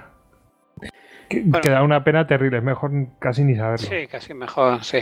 Bueno, la, la ofensiva al estilo Blitzkrieg de, ISIS no se va a detener en Mosul. El, objetivo era tomar toda la región suní. Por la experiencia de Siria se habían dado cuenta de que las operaciones Blitzkrieg generan un pánico psicológico en las Fuerzas Armadas iraquíes que las hace salir corriendo. Entonces pronto salieron las fuerzas del ISIS de Mosul en dirección sur y ocupan la base de, de y los campos petrolíferos de Ninive. Como esperaban, las fuerzas iraquíes huyen de sus puestos, así que la línea de avance quedó despejada hasta Tikrit. Y allí el ejército del ISIS se dividió en dos agrupaciones de combate, casi que podríamos hablar de dos grupos, que tomaron distintos objetivos, como son los campos petrolíferos o la refinería de petróleo de Baiji, que estaba protegida por la Fuerza de Protección de Campos Petrolíferos, que era todavía más tigre de papel que el propio ejército iraquí, que rápidamente huyó o pidió pasarse al ISIS. Pese al rápido envío de Bagdad de dos brigadas y una compañía de fuerzas especiales, la refinería cayó en un día. Esto bastó para que los líderes tribales de la zona, que son suníes, se unieran al ISIS, aunque sin anunciarlo públicamente. Se produjo un acuerdo a tres bandas con, entre esta población suní, eh, las fuerzas del ISIS y esta fuerza de socorro que había sido enviada desde Bagdad y que había quedado ocupada. Y eh, según este acuerdo, pues los trabajadores suníes podían seguir trabajando en las instalaciones y se, a, a los iraquíes, al ejército iraquí, se le ofrecía un corredor libre para que se retiraran. Y entonces el ISIS pues ya tenía sus campos petrolíferos y su refinería. Todos contentos menos los chiíes que, que estuvieron trabajando ahí. Sí, claro, este- esta fuerza de socorro se salva. Los que quedaran allí y los pillaran, pues no creo yo que tuvieran tanta suerte. Una segunda columna del ISIS, de unas 10 o 20 camionetas, continuó la marcha sobre Tikrit. Grupos terroristas encubiertos del ISIS y de otros y otros grupos, grupúsculos terroristas suníes que todavía pululaban por allí, salieron de su escondite y comenzaron a atacar a la policía en el centro de la ciudad, como si fuera una, una quinta brigada, o sea, una quinta columna. En las afueras, esto, y esto ya es para nota, en las afueras de Tikrit estaba la antigua base Speicher, que era la base que ocupaba ahora la duodécima división iraquí. Pues resulta que el Estado Mayor de la división interpreta que esos 10 o 20 vehículos eran solo la avanzadilla del grueso de las fuerzas del ISIS. Así que, ¿qué hacen? Pues abandonan la posición y dejan la ciudad en manos de los terroristas. La duodécima división estaba equipada con carros de combate, con vehículos blindados y con artillería. Todo material norteamericano. De haber resistido, aunque solo fuera un poquito, hubieran borrado de la faz de la tierra a las 10 o 20 Toyotas del ISIS, pero vamos. Sí, vamos, es que, es que, Es que es flipante. Sí, es que es absolutamente flipante. O sea, que estamos hablando de una división que tiene regimientos blindados. Sí, sí, que se ponen ahí unos cuantos eh, unos cuantos blindados Claro, es y se ponen mo- morados, vamos. Sí. En fin. Sí, bueno, sí, sí, si, lo, si los veo Tocario, le voy a dar unas collejas que. Sí, sí. Es que claro, eh, a ver, está. Es que ni siquiera un RPG creo yo que puede que sea capaz de perforar el blindaje de un M1 Abrams, que es lo más que tenía esta gente, que eran los, los RPG. Una, una ametralladora del calibre 50 por descontado que no. Y como no sea que un coche suicida se estrellara, pero bueno, mm, según he leído, eh, solo iba un grupo de, de- de camionetas, tampoco llevaban coches suicidas ni llevaban nada. No, no, Vamos, aunque, bastante, bastante inexplicable, la verdad. y aunque, aunque, lo- aunque venga un coche suicida, si estás en campo abierto, es que no. Ni de coña, sí, lo puede, lo puede inutilizar desde a distancia, sí, sí. Suponiendo que la tripulación esté entrenada para hacerlo. Claro, esa, también- esa es, esa es la cuestión. Que es- esa es otra cuestión, claro. Bueno, pues resulta que otra, otra Toyota Task Force, o sea, otra agrupación de combate Toyota, había sido eh, enviada a la ciudad petrolífera de Kirkuk, en la frontera kurda. Pero los Peshmerga, que son estos grupos a los que ha aludido Javier antes, estos grupos paramilitares, pues fueron más rápidos y llegaron antes a la ciudad y estos sí pelearon y lograron, lograron evitar que, que entraran en Kirkuk. El siguiente objetivo, que era Bakuba, un enclave en el que tradicionalmente había habido una gran presencia de miembros de Al Qaeda de Irak, es, de- es decir, de gente que era más proclive a Al Qaeda central que, a- que al ISIS. Esta fuerza de Toyota eh, sale hacia el suroeste desde Tikrit hasta Bakuba, mientras los suníes de Al Qaeda de Irak comienzan eh, de nuevo a atacar a la policía y al ejército en el centro de la ciudad. Otra vez una copia de- del plan de ataque. El ISIS trata de rodear la ciudad por el sur para cortar las comunicaciones, pero las fuerzas se tropiezan con los Peshmerga y la- las células terroristas del centro de la ciudad no pueden hacerse con el control del núcleo urbano y las milicias chiíes rearmadas de Yahish al-Mahdi, de los que hablamos al principio del programa, pues ahora sí, junto con el ejército iraquí, eh, luchan, se plantan y esta vez sí detienen el avance del ISIS en Bakubá. Después de haber visto esta ofensiva eh, en forma de guerra relámpago, pues cabe preguntarse, ¿cómo es posible, y ya lo hemos comentado, cómo es posible que 30.000 hombres entrenados por los norteamericanos arrojaran literalmente la arma y se dejaran asesinar por apenas mil combatientes del ISIS, dejándole además equipo por valor de 2.000 millones de dólares? Bueno, pues eh, la respuesta yo creo que es a la falta de entrenamiento, el miedo Sí. que, que provocan sus campañas mediáticas y el impacto de ese tipo de guerra tipo Blitzkrieg, que bueno, que es altamente móvil y que es capaz de, de desestabilizar psicológicamente a fuerzas que están en posiciones estáticas. Porque yo la verdad es que no le veo otra explicación. Y, y fa- falta de liderazgo. en fin, Falta de un- liderazgo. sí, sí. sí, que un montón de cosas. Recordemos, los Peshmerga eh, son eh, kurdos, vamos. o sea, Son kurdos. Eso es. Eh, pero fijaos que a falta de algún ejército que les plante cara, lo que son las guerrillas de, lo- de los, pues eso, pues eh, kurdos, chiíes, etcétera, pues eh, plantan cara porque saben lo que les toca. Claro. Exactamente, pero Tremendo.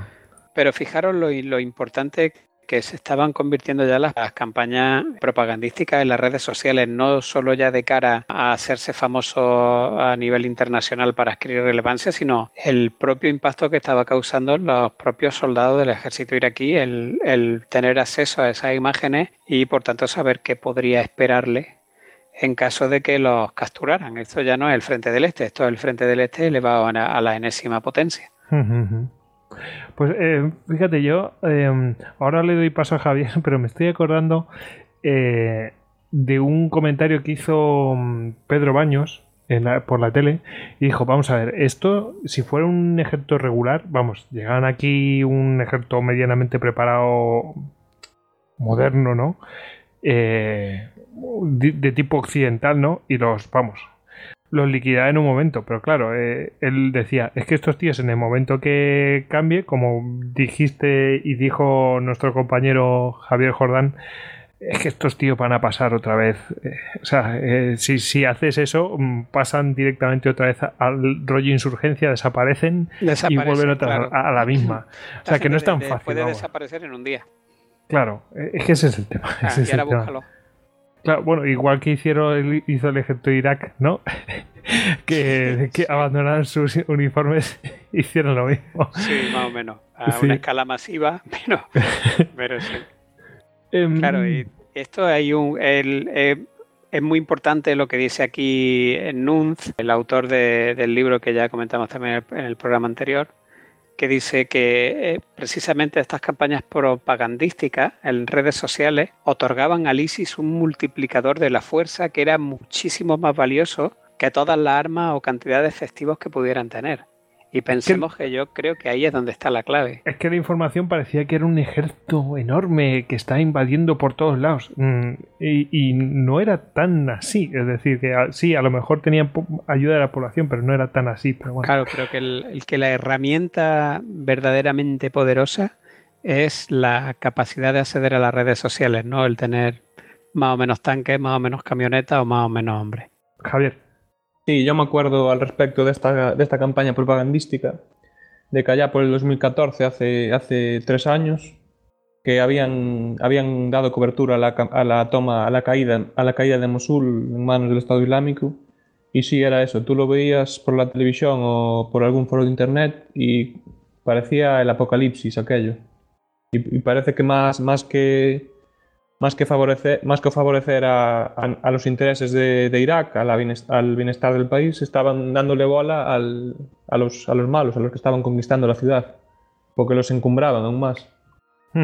Sí, Claro. sí, yo, y, y hubo gente que sí que dijo, oye, esto no puede ser, no, no, no podemos estar anunciando este tipo de cosas, sí. Es que era increíble. Bueno, es que, es que utilizan, eh, en es- aprovecharon la campaña mediática para exhibir a esos miles de prisioneros, pero es que llegaron a enseñar cientos de carros de combate y vehículos blindados. Los, Que habían Humvees, los intervenido. famosos Humvees, Claro, los Humvee, los, los T-72 soviéticos, una BMP cantidad, sí, y sí, toda la panoplia esa. sí, sí. Yo, me- eh, aquí en Occidente, de- cuando empezaron a ver los atentados y todo esto, mm, especialmente los de París, yo creo que empezaron a quitar imágenes y a no dan- darles tanto bombo a los éxitos que hacía esta gente, sobre todo cuando empezaron con las ejecuciones masivas también allí, Sí. ese tipo de cosas. Aquí en Occidente ya empezamos a decir, oye, oye, mirad lo que está pasando y, y no hay que darles pábulo y todo esto.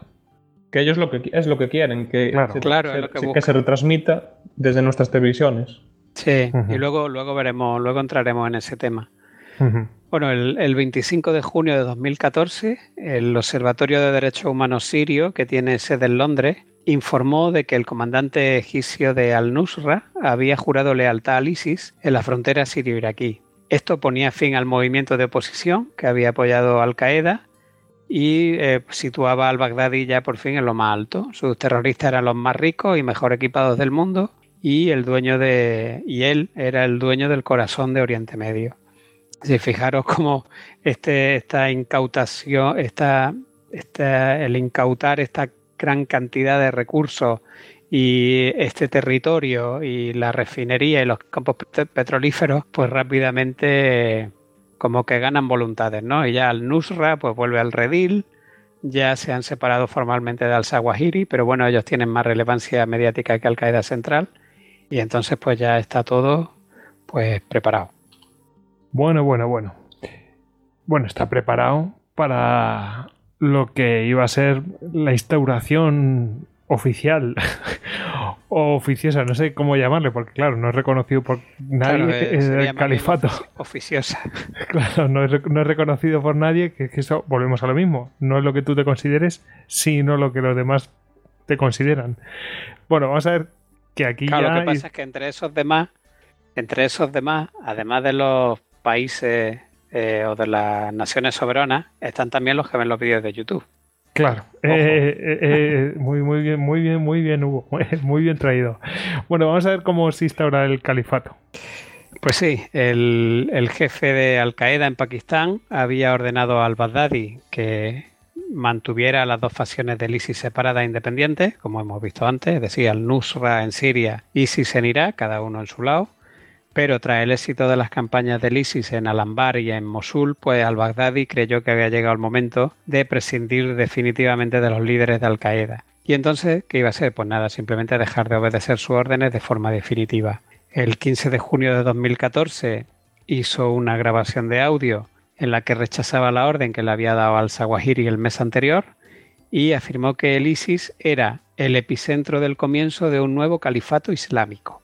En, un último acto de desafío hizo algo que ninguno de sus predecesores había, había osado eh, ni, ni siquiera se lo había pasado por la mente. Y es que el primer día del mes sagrado del Ramadán del año islámico de 1435, es decir, el domingo 29 de junio de 2014, pues Abu Bakr al-Baghdadi hizo un comunicado a través de su portavoz. Declaró que la organización llamada ISIS quedaba disuelta y, por tanto, fuera del catálogo de franquicia de grupos terroristas de Al-Qaeda. Declaró que el ISIS ya no era un grupo de combatientes iraquíes y extranjeros, sino que a partir de ahora sería el primer califato islámico desde el 3 de marzo de 1924. El comunicado demandaba que todos los musulmanes debían referirse a él como el Estado Islámico. Además, al-Baghdadi añadió que al ser el único Estado-nación islámico legítimo del mundo, él se convertiría en el califa de todo el Islam y adoptó el nombre de Califa Ibrahim y ordenó que todos los musulmanes del mundo se plegaran a su autoridad. Uno de sus primeros llamamientos fue dirigido a todos los grupos terroristas de Al-Qaeda de todas las regiones para que abandonaran la fidelidad eh, a sus dirigentes de Pakistán y se unieran al califa.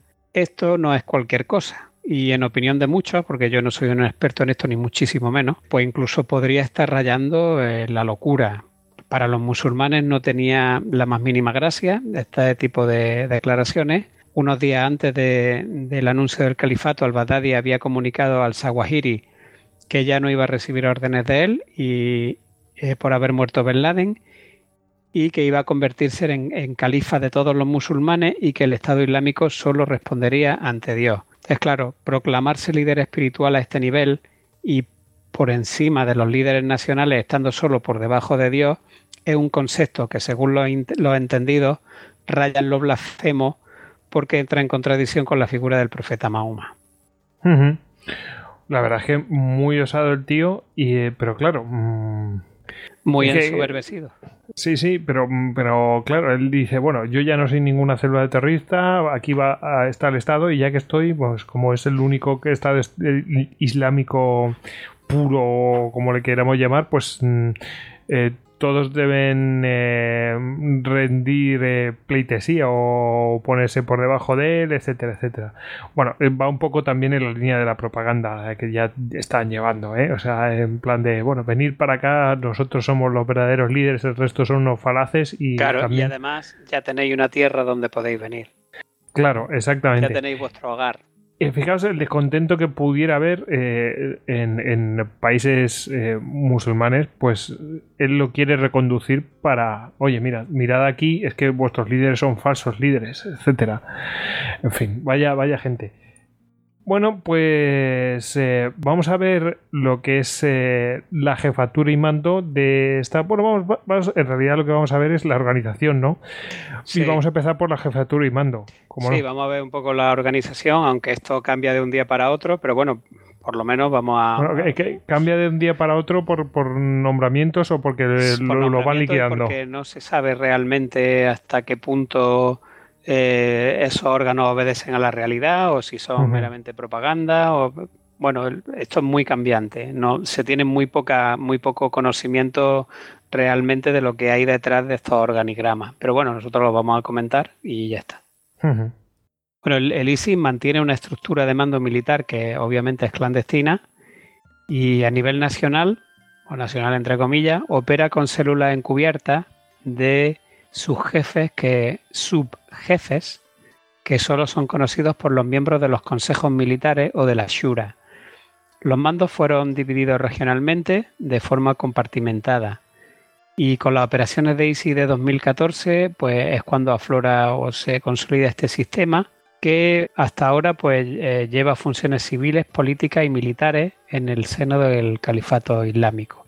Entonces está la, jefatura y mando, pues eh, hay mandos de combate regionales, es decir, las gobernaciones de Siria e Irak bajo control del ISI están divididas en 16 wilayat o regiones y estas regiones están dirigidas por un príncipe o amir al-mujahidin, que es príncipe de los creyentes. Cada uno de estos emires tiene subemires, que son los comandantes de las zonas de combate en estas subregiones, poblaciones y ciudades que ya son más específicas. Y esto podría haber cambiado, como hemos dicho, pues desde la en reformas que se pudieran haber introducido a partir de 2014. Luego están los batallones, que es eh, la subunidad de operaciones del ISIS, el batallón o Kativa, Katiev en plural, y con, como en toda fuerza irregular, pues realmente el tamaño de cada batallón varía. Varía además de manera increíble. Pues un batallón puede tener cinco hombres o puede tener 500. Es una cosa un poco extraña. qué raro, ¿no? Son independientes. Se espera que lleven a cabo sus propias acciones operacionales, logísticas y administrativas. Es decir, el batallón, el CATIVA, pues realmente es una denominación para una fuerza operativa, pero supongo que ajustándose a su territorio, al lugar asignado, pues tendrá una, serie de efectivos o otro. Las dos posiciones principales son la del califa, del Estado Islámico, y Amir Mujahidin, al-Mujahidin, que es príncipe de los guerreros santos, que es Abu Bakr al-Baghdadi, como hemos dicho. Ahora mismo eh, se sabe poco de él, hay informes que han citado su muerte en noviembre de 2014, pero luego hay comunicados en 2015 y 2016 que parece que son supuestamente suyos, pero la verdad es que hasta donde sabemos, si eso podemos llamar al Pentágono y que nos digan algo, pero no se sabe si este hombre está vivo o muerto. A ver si van a estar haciendo como el, como el Cid, ¿no? Ahí está muerto, pero bueno, lo hacemos que siga vivo para mantener, ¿verdad? Hombre, es, mm, hay que decir un poco que este hombre eh, no sé si le gusta el protagonismo, pero, pero sí que era un poco de, hacer más comunicados. No sé, es raro que solamente haya dos comunicados, una cosa así, no sé. Las cosas lo que hemos dicho, que no vete, Vete a saber. Y luego había un segundo, que un segundo que era Nayeb al-Amir al-Mujahidin, es decir, el segundo del califa, que era Abu Abdelrahman al-Bilabi, que como hemos visto falleció en junio de 2014 y ahora pues ya no sé si a quien o yo no he logrado encontrar en ese puesto del organigrama quién pudiera estar ocupándolo hoy en día. Luego tenemos una organización religiosa y política. Está el Consejo Asesor del Estado de Irak, que es el eh, Shura al-Daulat al-Irak. Este órgano es casi idéntico al modelo ya establecido por Osama bin Laden en Afganistán, Pakistán y utilizado por Al Qaeda en todas sus iteraciones, es decir, en AKI, IEI, ISI, etcétera. Está compuesto por entre 3 y 7 miembros, dependiendo de las circunstancias, de la contrainteligencia y de la capacidad de supervivencia de sus miembros, y asesora y dirige las líneas maestras de la organización en materia política. Al-Baghdadi, por miedo a la infiltración de los servicios secretos extranjeros, eh, parece que se ha asegurado de que solo estuviera formado por yihadistas iraquíes. En 2014 eran tres, ahora ya cualquiera sabe. Abu Bakr Umar al-Qatani, que era un antiguo combatiente de Al-Qaeda de Irak, eh, que había estado con al-Nusra en Siria. Abdi al-Muisini, que era un clérigo de Arabia Saudí que estaba en Siria y que llevaba varios feeds en Twitter y era el representante y el que llevaba a cabo las negociaciones del ISIS. Y Abu Muhammad al-Nani, que era el portavoz del ISIS ante los medios. Luego tenemos un consejo militar, después de la muerte de Sulaimán, el médico este que vimos en, Siria, el ISI ha preferido que el mando máximo de todas sus fuerzas resida en más de una persona por motivo de seguridad y generalmente está formado por los más, que nada para que, para que no les peguen un golpe y este tipo de cosas. Entonces lo que ha preferido que en vez de un jefe haya un consejo que está formado por los comandantes regionales.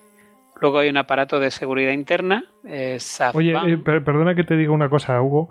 Me recuerdo un montonazo al reparto de poder militar que hay, por ejemplo, en Cuba, que hay una división regional, efectivamente, y, y los, los que están, eh, creo que son los que están en los extremos de la isla, no tienen contacto entre ellos. Es decir, no, no vayan a coordinarse, ¿no? Eh, sí, sí, por lo menos una vez mm, leí eso y vamos, me ha recordado un montonazo a esto. A, bueno, sí, eh, vamos a hacer como una especie de, de jefes regionales y tal y que mantengan un equilibrio de poder. Sí, bueno, también podría ir por ese lado. Mientras se pelean, no, no buscan ser califa. Claro, pero así nadie se, disuade, ¿no? Se, se disuade y dice, no, nadie tiene el poder suficiente como para intentar un golpe de mano, vamos. Sí, sí. O sea que todo el mundo se está quietecito. Exactamente. Bueno, pues en el aparato de seguridad interna estaba en 2014 Safvan Rifai, que era un antiguo militar del ejército de Saddam Hussein, Eh, la seguridad interna eh, tiene dos objetivos en, en, toda esta organización, que es mantener la lealtad al precio que haga falta y detectar y eliminar infiltraciones. Y en esto de mantener la lealtad vale todo. O sea, los graban, los persiguen, los vigilan, pero ya te os estoy diciendo a miembros de la propia cúpula del ISIS o del califato islámico. Y si, le, si alguno pues de repente se vuelve incómodo, pues desaparece tranquilamente. Y es curioso que el, que el aparato de seguridad está al mando, precisamente, o estaba al mando en 2014, al mando de un miembro del ejército. Es decir, no es que yo esto lo haya visto en algún lado, pero llego a la conclusión de que siguen utilizando a personal formado del antiguo FRL, todo aquel que montó todo el plan de insurgencia contra contra Estados Unidos en la década anterior. Gente que pues, sabe, vamos, que era de que, antes trabajaba para Saddam Hussein. La agencia de inteligencia de Saddam, de la Guardia Nacional, pues ahora empieza a verlos por aquí, ¿no? ¿Por qué? Pues porque es gente formada y gente experta en, estos asuntos. Es que, me, o sea, fíjate, yo me extrañaba que pudieran hacer ese tipo de, de, operativa eh, sin tener una formación específica de eso, que efectivamente tú lo acabas de aclarar porque gente especializada. Javier. Eh, la, sí. Sí, yo tengo, yo, yo apunto aquí dos nombres que también me sonaban de, la época de Saddam Hussein. Uno es un tal Al-Ambari, que es el general de división de Saddam y que, es, y que acabó siendo gobernador de los territorios sirios que estaban bajo el control del, Estado Islámico. Y otro es un tal Al-Turmani, perdonad mi árabe que no es muy bueno, que, que es teniente, coronel de, de, de Saddam de la Guardia Republicana, o sea, de una unidad que es de élite y que acabó siendo un, un, colaborador del Estado Islámico. Claro. Y, debe haber muchos más. Sí, estos conocidos. Tú imagínate lo que tal puede haber.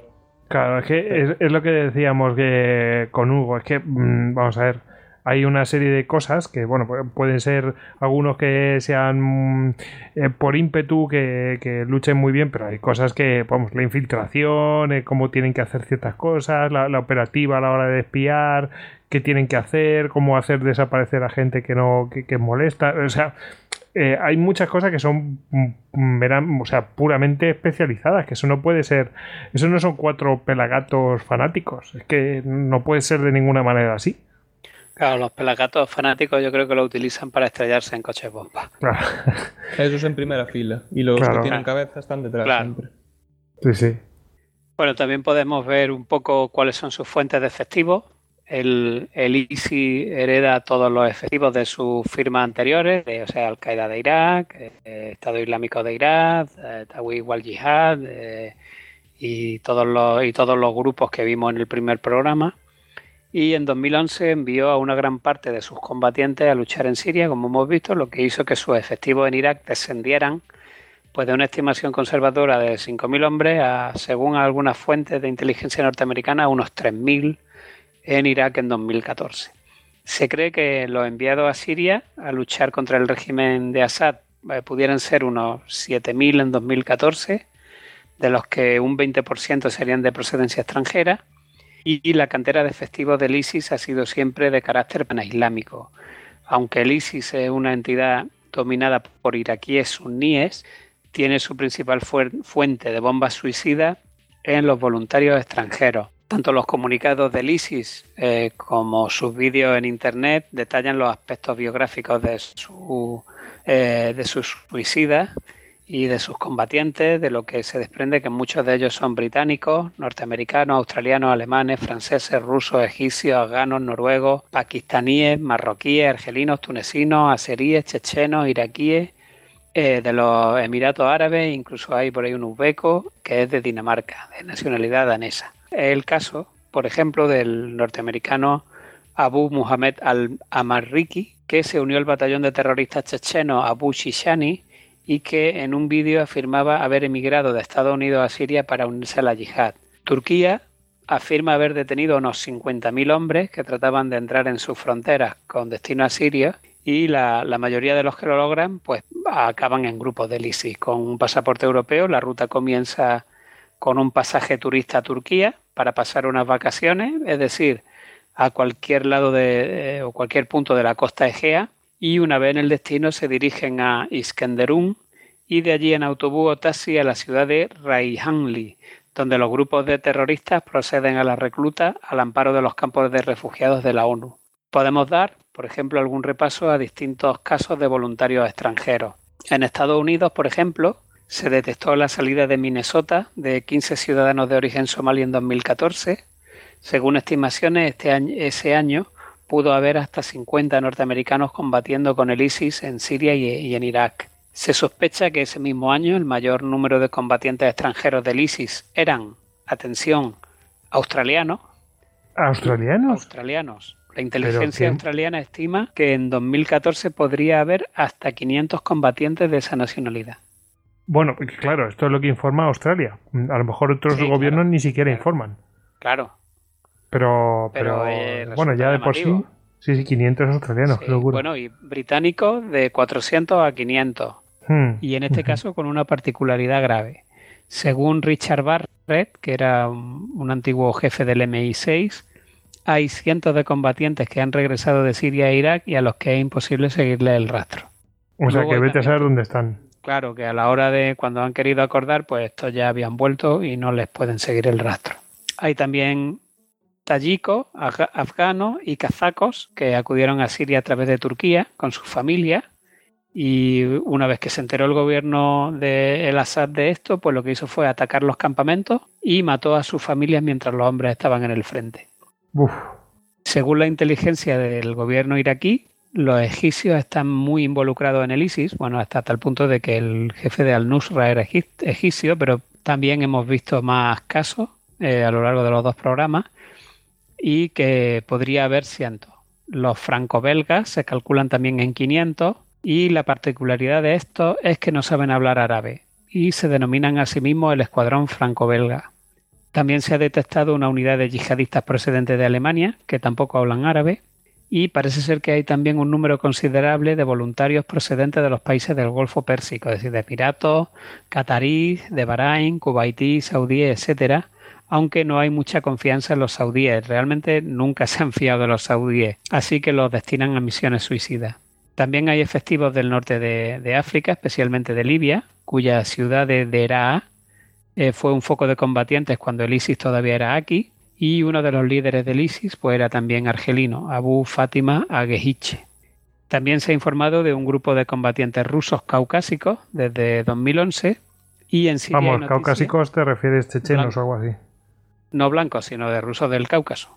Y en Siria hay noticias también de la muerte de un grupo de, de 12 azeríes entre 2003 y 2014. También se han detectado escandinavos, según eh, un experto, Magnus Ransdorp, podría haber en Siria hasta 75 suecos y también se, sabe de la existencia de un noruego muerto en Siria en 2014. Y según el gobierno de Túnez, también se han detenido a, han detenido a más de 6.000 hombres que pretendían ir a Siria y a Irak y parece que hay unidades de tunecinos que se podrían encontrar entre las tropas más leales. Javier, Sí, respecto a esto de los, de los combatientes extranjeros, eh, me acuerdo que leyendo un libro de un, las memorias de un soldado que estuvo en Afganistán, el, famoso francotirador este que, os comenté eh, antes, en una misión encontraron en una casa un grupo de un montón de pasaportes de un grupo que habían abatido minutos antes de, Chechenia. Os hablo ya de 2006 cuando esto de lo que estamos hablando aún quedaba, aún quedaba mucho para cojarse.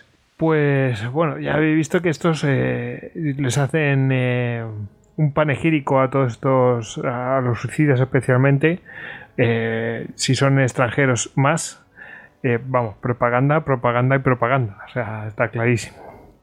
Y para conseguir más recluta, etcétera, etcétera, en fin.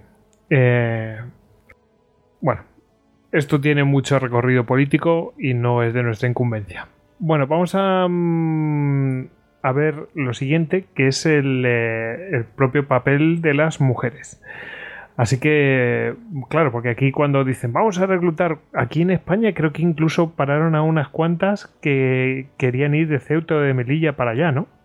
Sí, sí, esto es un tema poco conocido y que la verdad es bastante escalofriante. Bueno, las mujeres han sido relegadas generalmente a tareas del hogar y a cuidar de la familia, lo que, lo que supone un cambio respecto a la costumbre que había en Al Qaeda de Irak, que la empleaba pues principalmente como fuente de recolección de datos de inteligencia o como bombas suicidas. Hay mujeres destacadas en Siria que ayudan a los combatientes a conseguir comida o que les cocinan y les prestan auxilio sanitario y algunos grupos como Ashar al-Sham pues siguen utilizándolas para recuperar inteligencia y asegurar las comunicaciones. lo que es más eh, intrigante de todo es la llamada yihad al-Nika, que significa la yihad sexual, y esto sí que es una cosa poco conocida. La verdad es que nunca antes, una práctica nunca antes vista en el Islam.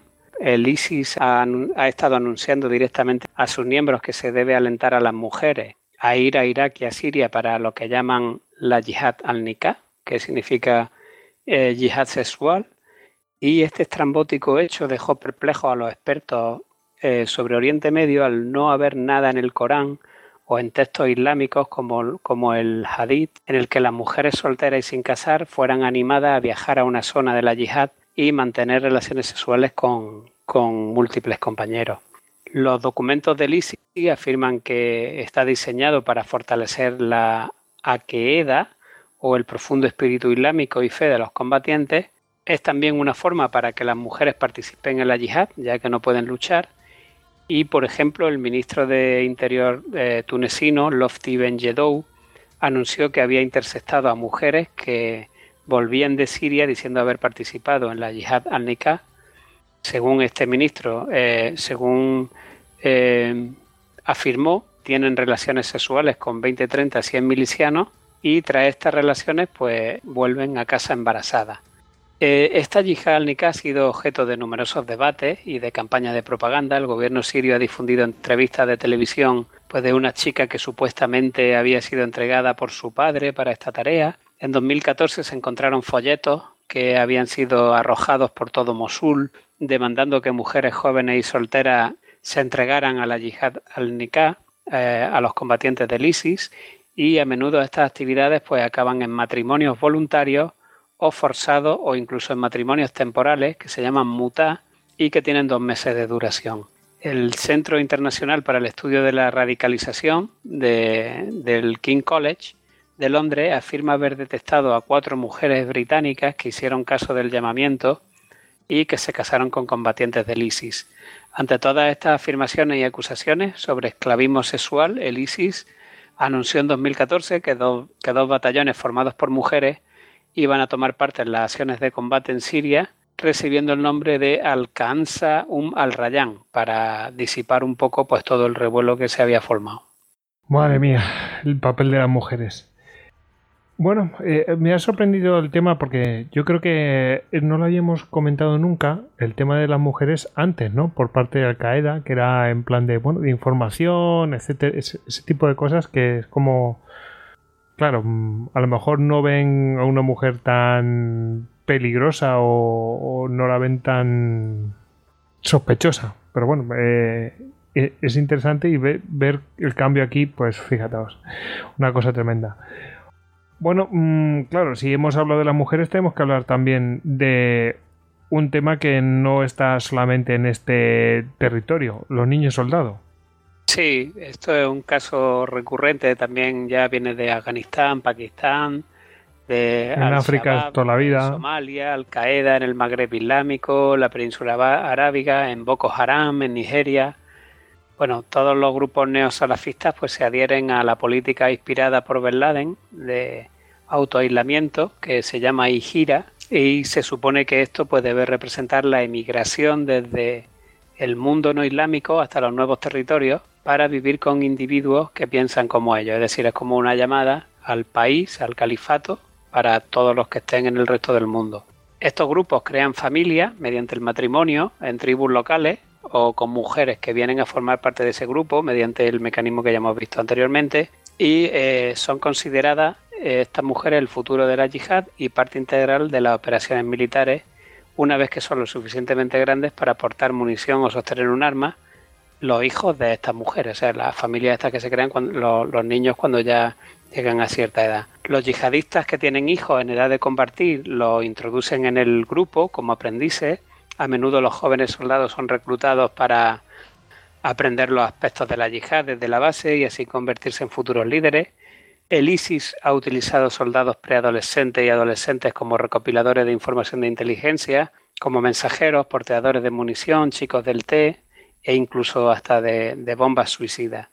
Durante la invasión de Mosul se vieron combatientes del ISIS llevando a su hijo al combate con edades de hasta 5 años o a niños soldados de, de 10 años que presenciaron la ejecución de cientos de soldados del ejército iraquí que se perpetraron una vez que se tomaron las bases de las que ya hemos hablado anteriormente. Y luego los terroristas utilizan su imagen en las redes sociales y en Internet, sabedores del efecto dramático que esto provoca en los jóvenes que están viendo esos vídeos con la intención de incrementar el reclutamiento, es decir, de crear ese, ese impulso de, acudir al llamamiento al ver que la guerra la están llevando a cabo niños. Javier. Sí, eh, hace dos días creo que fue, en la televisión salía en, en la sección de, de, noticias internacionales, salía un niño que llevaba adosado un cinturón de explosivos en la zona de Mosul. Lo habían cogido unos soldados iraquíes, se acercaron a él y bueno, le, afortunadamente le, no le pasó nada al chaval. Un niño que debía rondar los siete años. Sí, he visto, he visto las imágenes, sí. Eh, que, desobedeció, ¿no? Desobedeció y fue, y, fue, oye, que tengo una bomba o algo así. Fue el niño. Yo creo que ni sabía lo que era. Porque... Sí, yo creo, por la imagen el niño no sabía lo que tenía puesto. Sí, porque tenía una cara de, pues de, indiferencia, ¿no? Sí. sí, a lo mejor no está asustado, vamos. Madre mía, vaya historia. Bueno, mm, lo hemos mencionado varias veces y es parte fundamental, pero bueno, yo creo que mm, vamos a podemos ver mm, qué papel tiene la herramienta de la propaganda y las redes sociales como, como armas, ¿no? Eh, asimétricas. Sí, sí, está claro. Los, adelantos tecnológicos han cambiado la forma en que, en que el ISIS emplea Internet en comparación con, con sus predecesores de Al Qaeda de Irak. Ahora eh, el ISIS se centra en una nueva generación de seguidores interconectados mediante sencillas herramientas de comunicación como pueden ser Twitter, YouTube o Facebook. El terrorista de hoy en día solo necesita un teléfono móvil con capacidad para navegar por Internet para acceder a una difusión plenamente global. Las oficinas con ordenadores de torre y cámaras digitales y todo aquello, eso es ya vestigios del pasado y cualquier terrorista en, el lugar más remoto puede convertirse en un nudo vital de comunicaciones, en un centro de difusión de más media o incluso en un recolector de información de inteligencia y todo ello solamente con un móvil. Para contenidos propagandísticos más sofisticados, apenas se necesita algo más, es decir, un, un ordenador portátil, un software pirateado o cualquiera, y para tutoriales pues ya está YouTube. Incluso llegaron a tener una aplicación para Android listada en el Google Store, de la que no vamos a decir su nombre. Eh, con ella el ISIS podía valerse de los usuarios que, se descargaban la aplicación para difundir su mensaje en Twitter. Finalmente esta aplicación o sea, que, directamente de baja de la tienda. Que lo que hacía que se instalaba la aplicación en, Twitter directamente eh, como que retuiteaba la información de... El ISIS tuiteaba, pero se tuiteaba a través de las cuentas de estos usuarios. Luego, cuando el ISIS inició su ofensiva de Irak en 2014, pues desde la vanguardia se efectuó una campaña propagandística con cientos de tweets, de fotos y hasta una especie de película que se llamó Clanging of the Swords 4 y la cosa llegó a tal punto que las televisiones comenzaron a tirar de esos vídeos por ser el único material ampliamente disponible y por otro lado de lo más brutal también, para, por contener pues todo tipo de asesinatos y de, hechos absolutamente repugnantes. Y bueno, últimamente estos altavoces han sido eliminados de algunos lugares como Twitter, donde estos perfiles han sido baneados. Sin embargo, eh, los seguidores siguen prestando apoyo a la red y se ha convertido en, un juego del gato y el ratón al crearse constantemente nuevos perfiles que son baneados una vez que son detectados han aprendido también a, evadir un poco este baneo, ¿no? Ellos conocen las tendencias y, utilizan los hashtags para contar una realidad inexistente, pero que cala con mucha fuerza entre la población musulmana, por ejemplo, dando la impresión de que todo el mundo vive en una Arcadia feliz, en las zonas conquistadas por el ISIS, la información llega sin ningún tipo de filtro y, prácticamente en progresión geométrica. Y también son, son, conscientes de la dificultad que supone borrar un hashtag. Para tú puedes borrar un tuyo, puedes banear una cuenta, pero borrar un hashtag es más complicado.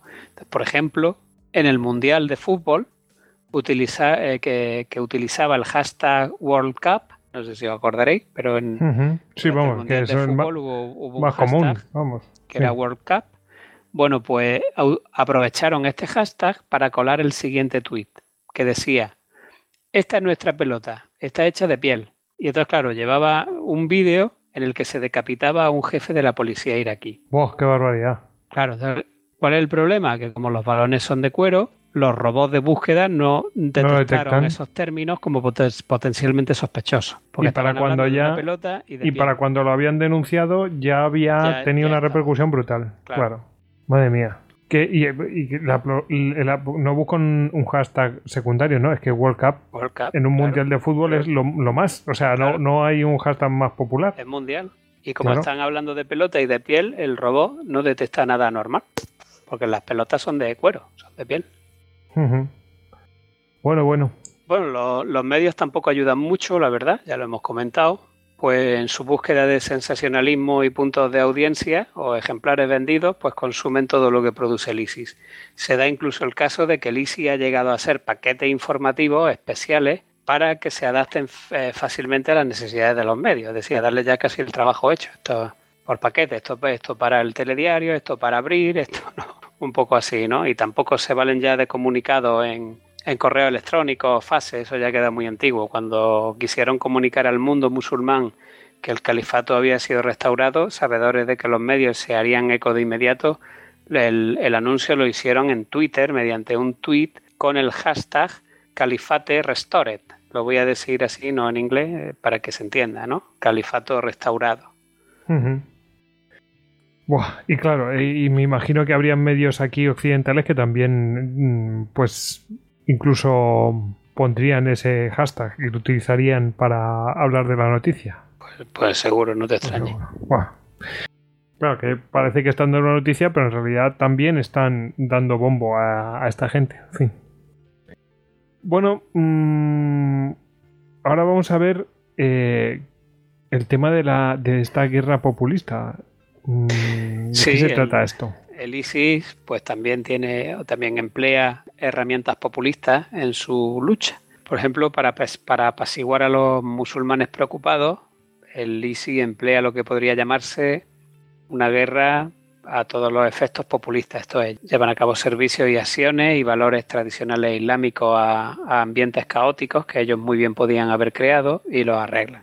Esta modalidad fue empleada por primera vez eh, por Hezbollah en el Líbano y la emplearon también los talibanes en Afganistán. El ISIS lo ha llevado a cabo en Siria y en Irak y algunos de sus componentes pues pueden ser, por ejemplo, eh, la eliminación de, de, que alguien pueda obtener un beneficio económico con el comercio, acompañan estas medidas con, con la instauración de redes de suministro de pan gratuito, y de forma ocasional ejecutan a quien esté sacando un beneficio de estos programas y todo esto va impregnado de retórica islamista, de estas acciones tienen efectos positivos en gente sencilla que solo quiere vivir en paz, es decir, esto ya está inventado.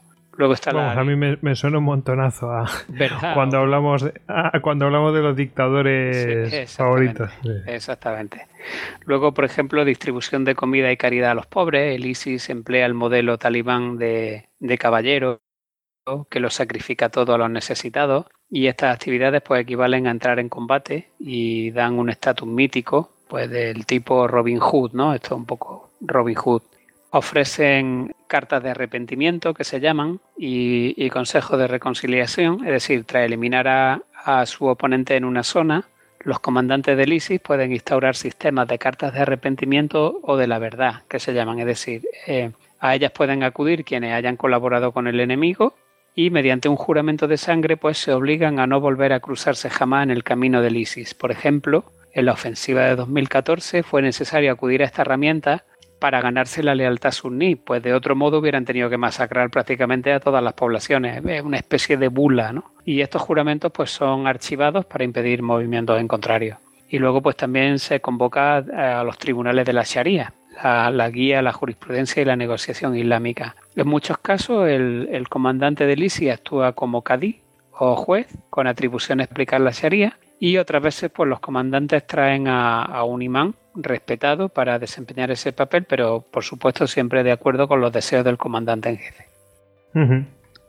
Bueno, vamos a ver el tema de los castigos. Esto también han hecho propaganda con ello. Sí, claro. Castigos pues se encuentran en las leyes de la Sharia, con la literalidad con la que están escritos en el, en el Sagrado Corán y pues se estipulan los límites aceptables e inaceptables eh, de los crímenes más graves. Hay tres categorías principales de castigos. Están las penas capitales, tales como la decapitación por espada, como pena de asesinato, y la crucifixión para los tipos de homicidio más, con más agravantes. El ISI ha perpetrado campañas de asesinatos mediante la decapitación, la crucifixión, la asfixia y el disparo en la cabeza de los cautivos en Irak y Siria. Y la crucifixión es una técnica de ejecución muy popular entre los comandantes del ISIS con aquellos combatientes propios, enemigos o civiles que les disgustan. Luego está el adulterio, que es penado en la Sharia con la lapidación hasta la muerte, pero en la doctrina neosalafista también se acepta el empleo de armas de fuego. Luego estaría el robo, que se pena con la amputación. Los grupos de derechos humanos han acusado al ISIS de interpretar prácticamente cualquier conducta que contravenga la Sharia con la aplicación de la pena capital. Está, por ejemplo, el caso de una mujer cristiana en Siria que fue ejecutada por beber cerveza, pese a que su religión se lo permite y el Islam lo tolera. Esto fue un caso, vamos, bueno, todos son dramáticos, pero este también. Y luego el, ISIS también incentiva de forma agresiva eh, entre sus combatientes la política del, kafir, del takfir, que ya hemos hablado antes, y ellos, es decir, ellos, sus comandantes pueden declarar infiel a cualquier musulmán que se les oponga y tratarlo entonces de acuerdo con las leyes de la Sharia. Esto implica que cualquiera puede hacer las veces de juez, jurado y verdugo contra cualquiera con, pues contra el que sienta algún tipo de aversión. Sí, sí, sí, la, la, justificación de esta conducta la basan en la interpretación literal de una shura, que es, que es la shura al-Maida, Corán 5.33, de matar a cualquiera que interfiera en su camino. Realmente la shura dice... Eso es súper interpretable de todo. claro. El, literal del Corán dice, eh, en efecto, la pena para aquel que libra la guerra contra Alá y su mensajero y se afane en la tierra a encausar corrupción no debe ser sino ejecutado o crucificado o que sus manos y pies sean cortados de lado opuesto o que sean exilados de la tierra. Bueno, eso es lo que dice el Corán, pero claro, es que esto ya el, el, la, interpretación salafista del takfir es ya la, es lo máximo, es el totalitarismo puro, porque en cualquier momento te señalan y ya está, es suficiente. Y, chimpún, pues claro, ellos se arrogan que ellos son los que representan a la y, y, tú estás corrompiendo aquello y ala. Claro, y te llevo por delante. Sí, sí, sí.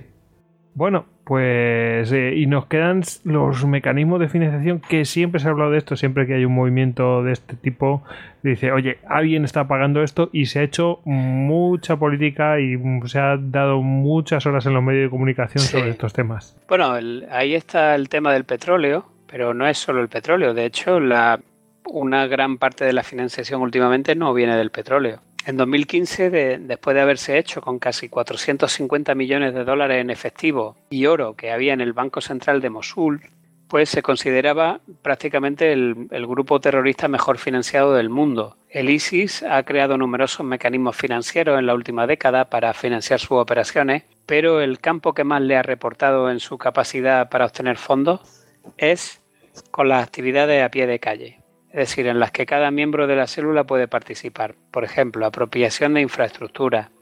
Al-Baghdadi consideraba que todas las infraestructuras presentes en las regiones petrolíferas de Siria e Irak, bajo el control suní, eran propiedad del ISIS y una futura fuente de beneficios por petróleo. La operación de eh, León de Dios Bilawi tenía la meta de tomar toda la grande infraestructura en el Irak suní, incluyendo la, refinería de petróleo de, de el campo petrolífero de Cuyará y la presa de Hadita, como hemos visto antes.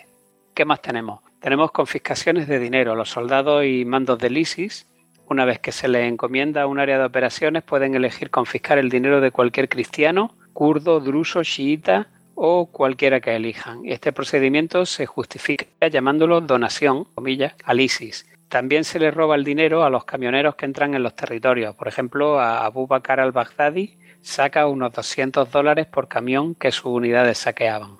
Luego tenemos eh, la extorsión, es una actividad criminal rutinaria que ya eh, ejercía Al Qaeda de Irak.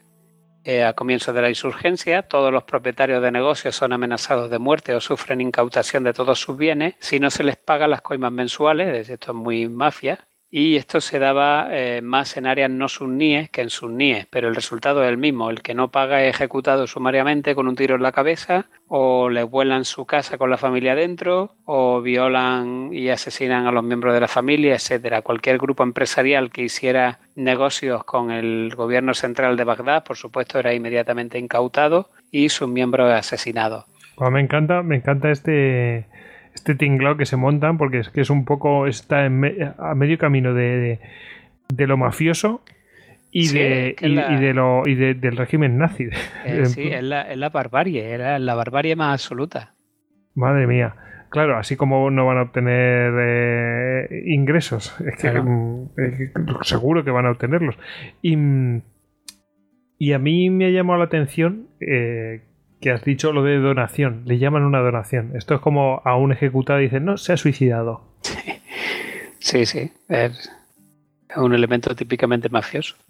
Y luego están por otro lado también los impuestos islámicos, los jizya, sobre no musulmanes. El Corán especifica que los no musulmanes que viven en la comunidad están exentos del servicio militar y del pago de la caridad obligatoria, que es la zakat, y se les permite pues, profesar su religión sin temor. Eso es lo que dice el Corán. Luego había un impuesto para no musulmanes, la, que es jizya, y eh, fue esencialmente eliminado en el siglo XX, pero el ISIS lo vio una manera de generar ingresos en Siria y en Irak, en las comunidades cristianas kurdas, drusas y chiitas, bajo su control para, para financiar las operaciones terroristas.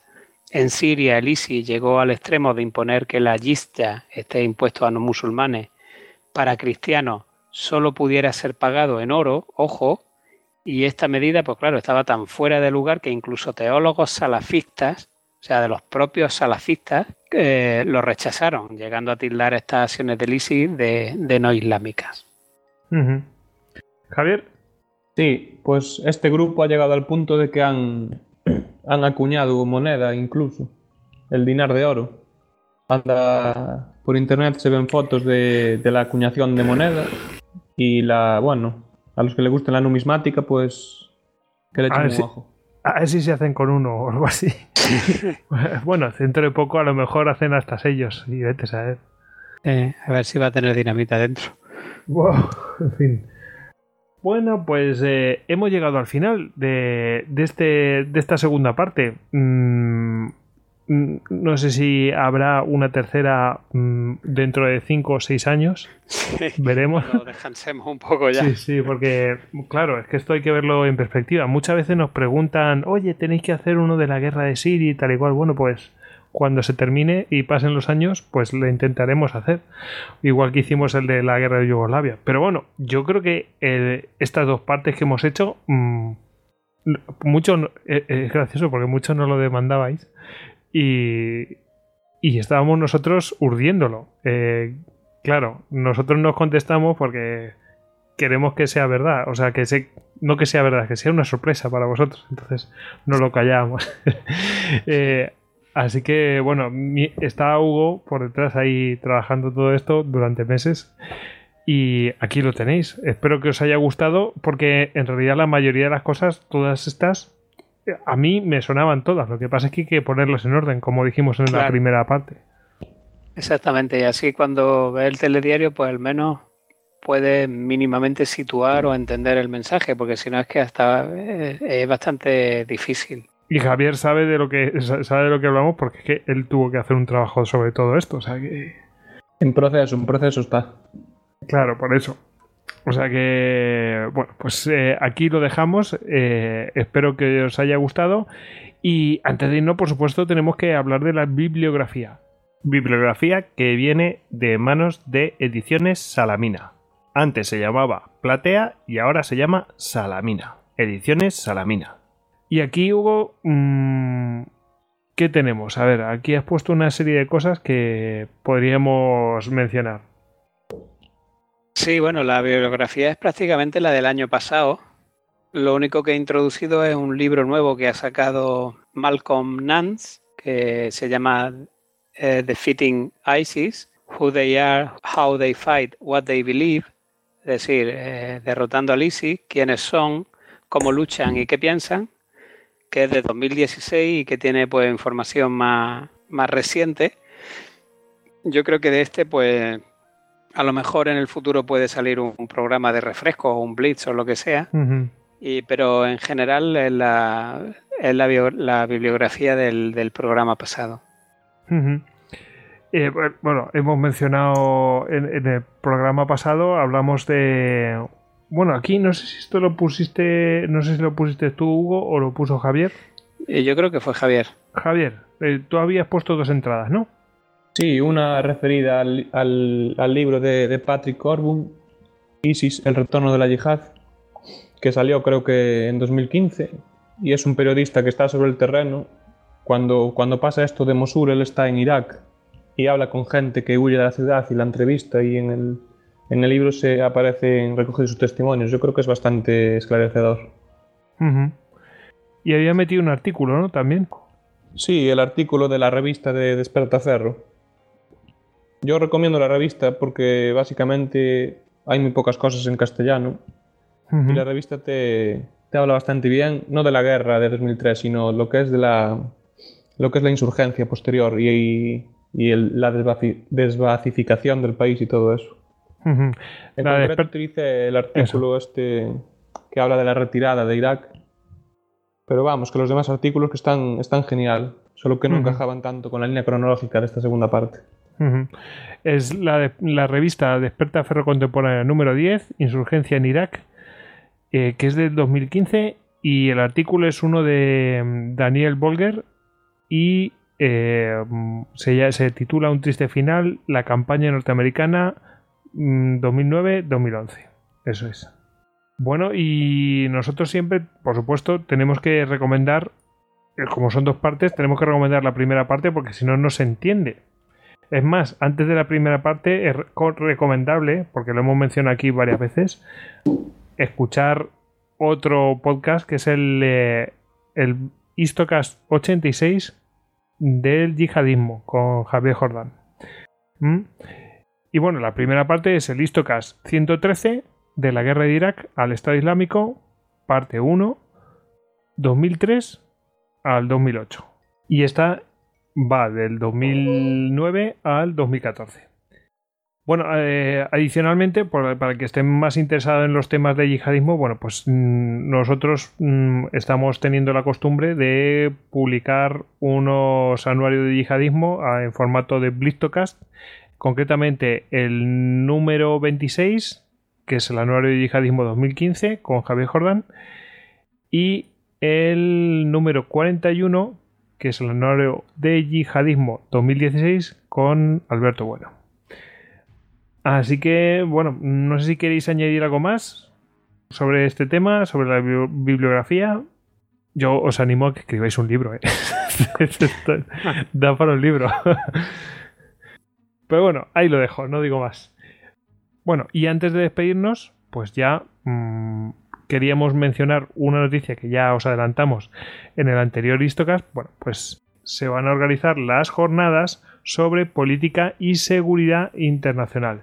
En este caso, este año, pues se van a tratar sobre estudios estratégicos e historia militar, una mirada al pasado para entender el presente.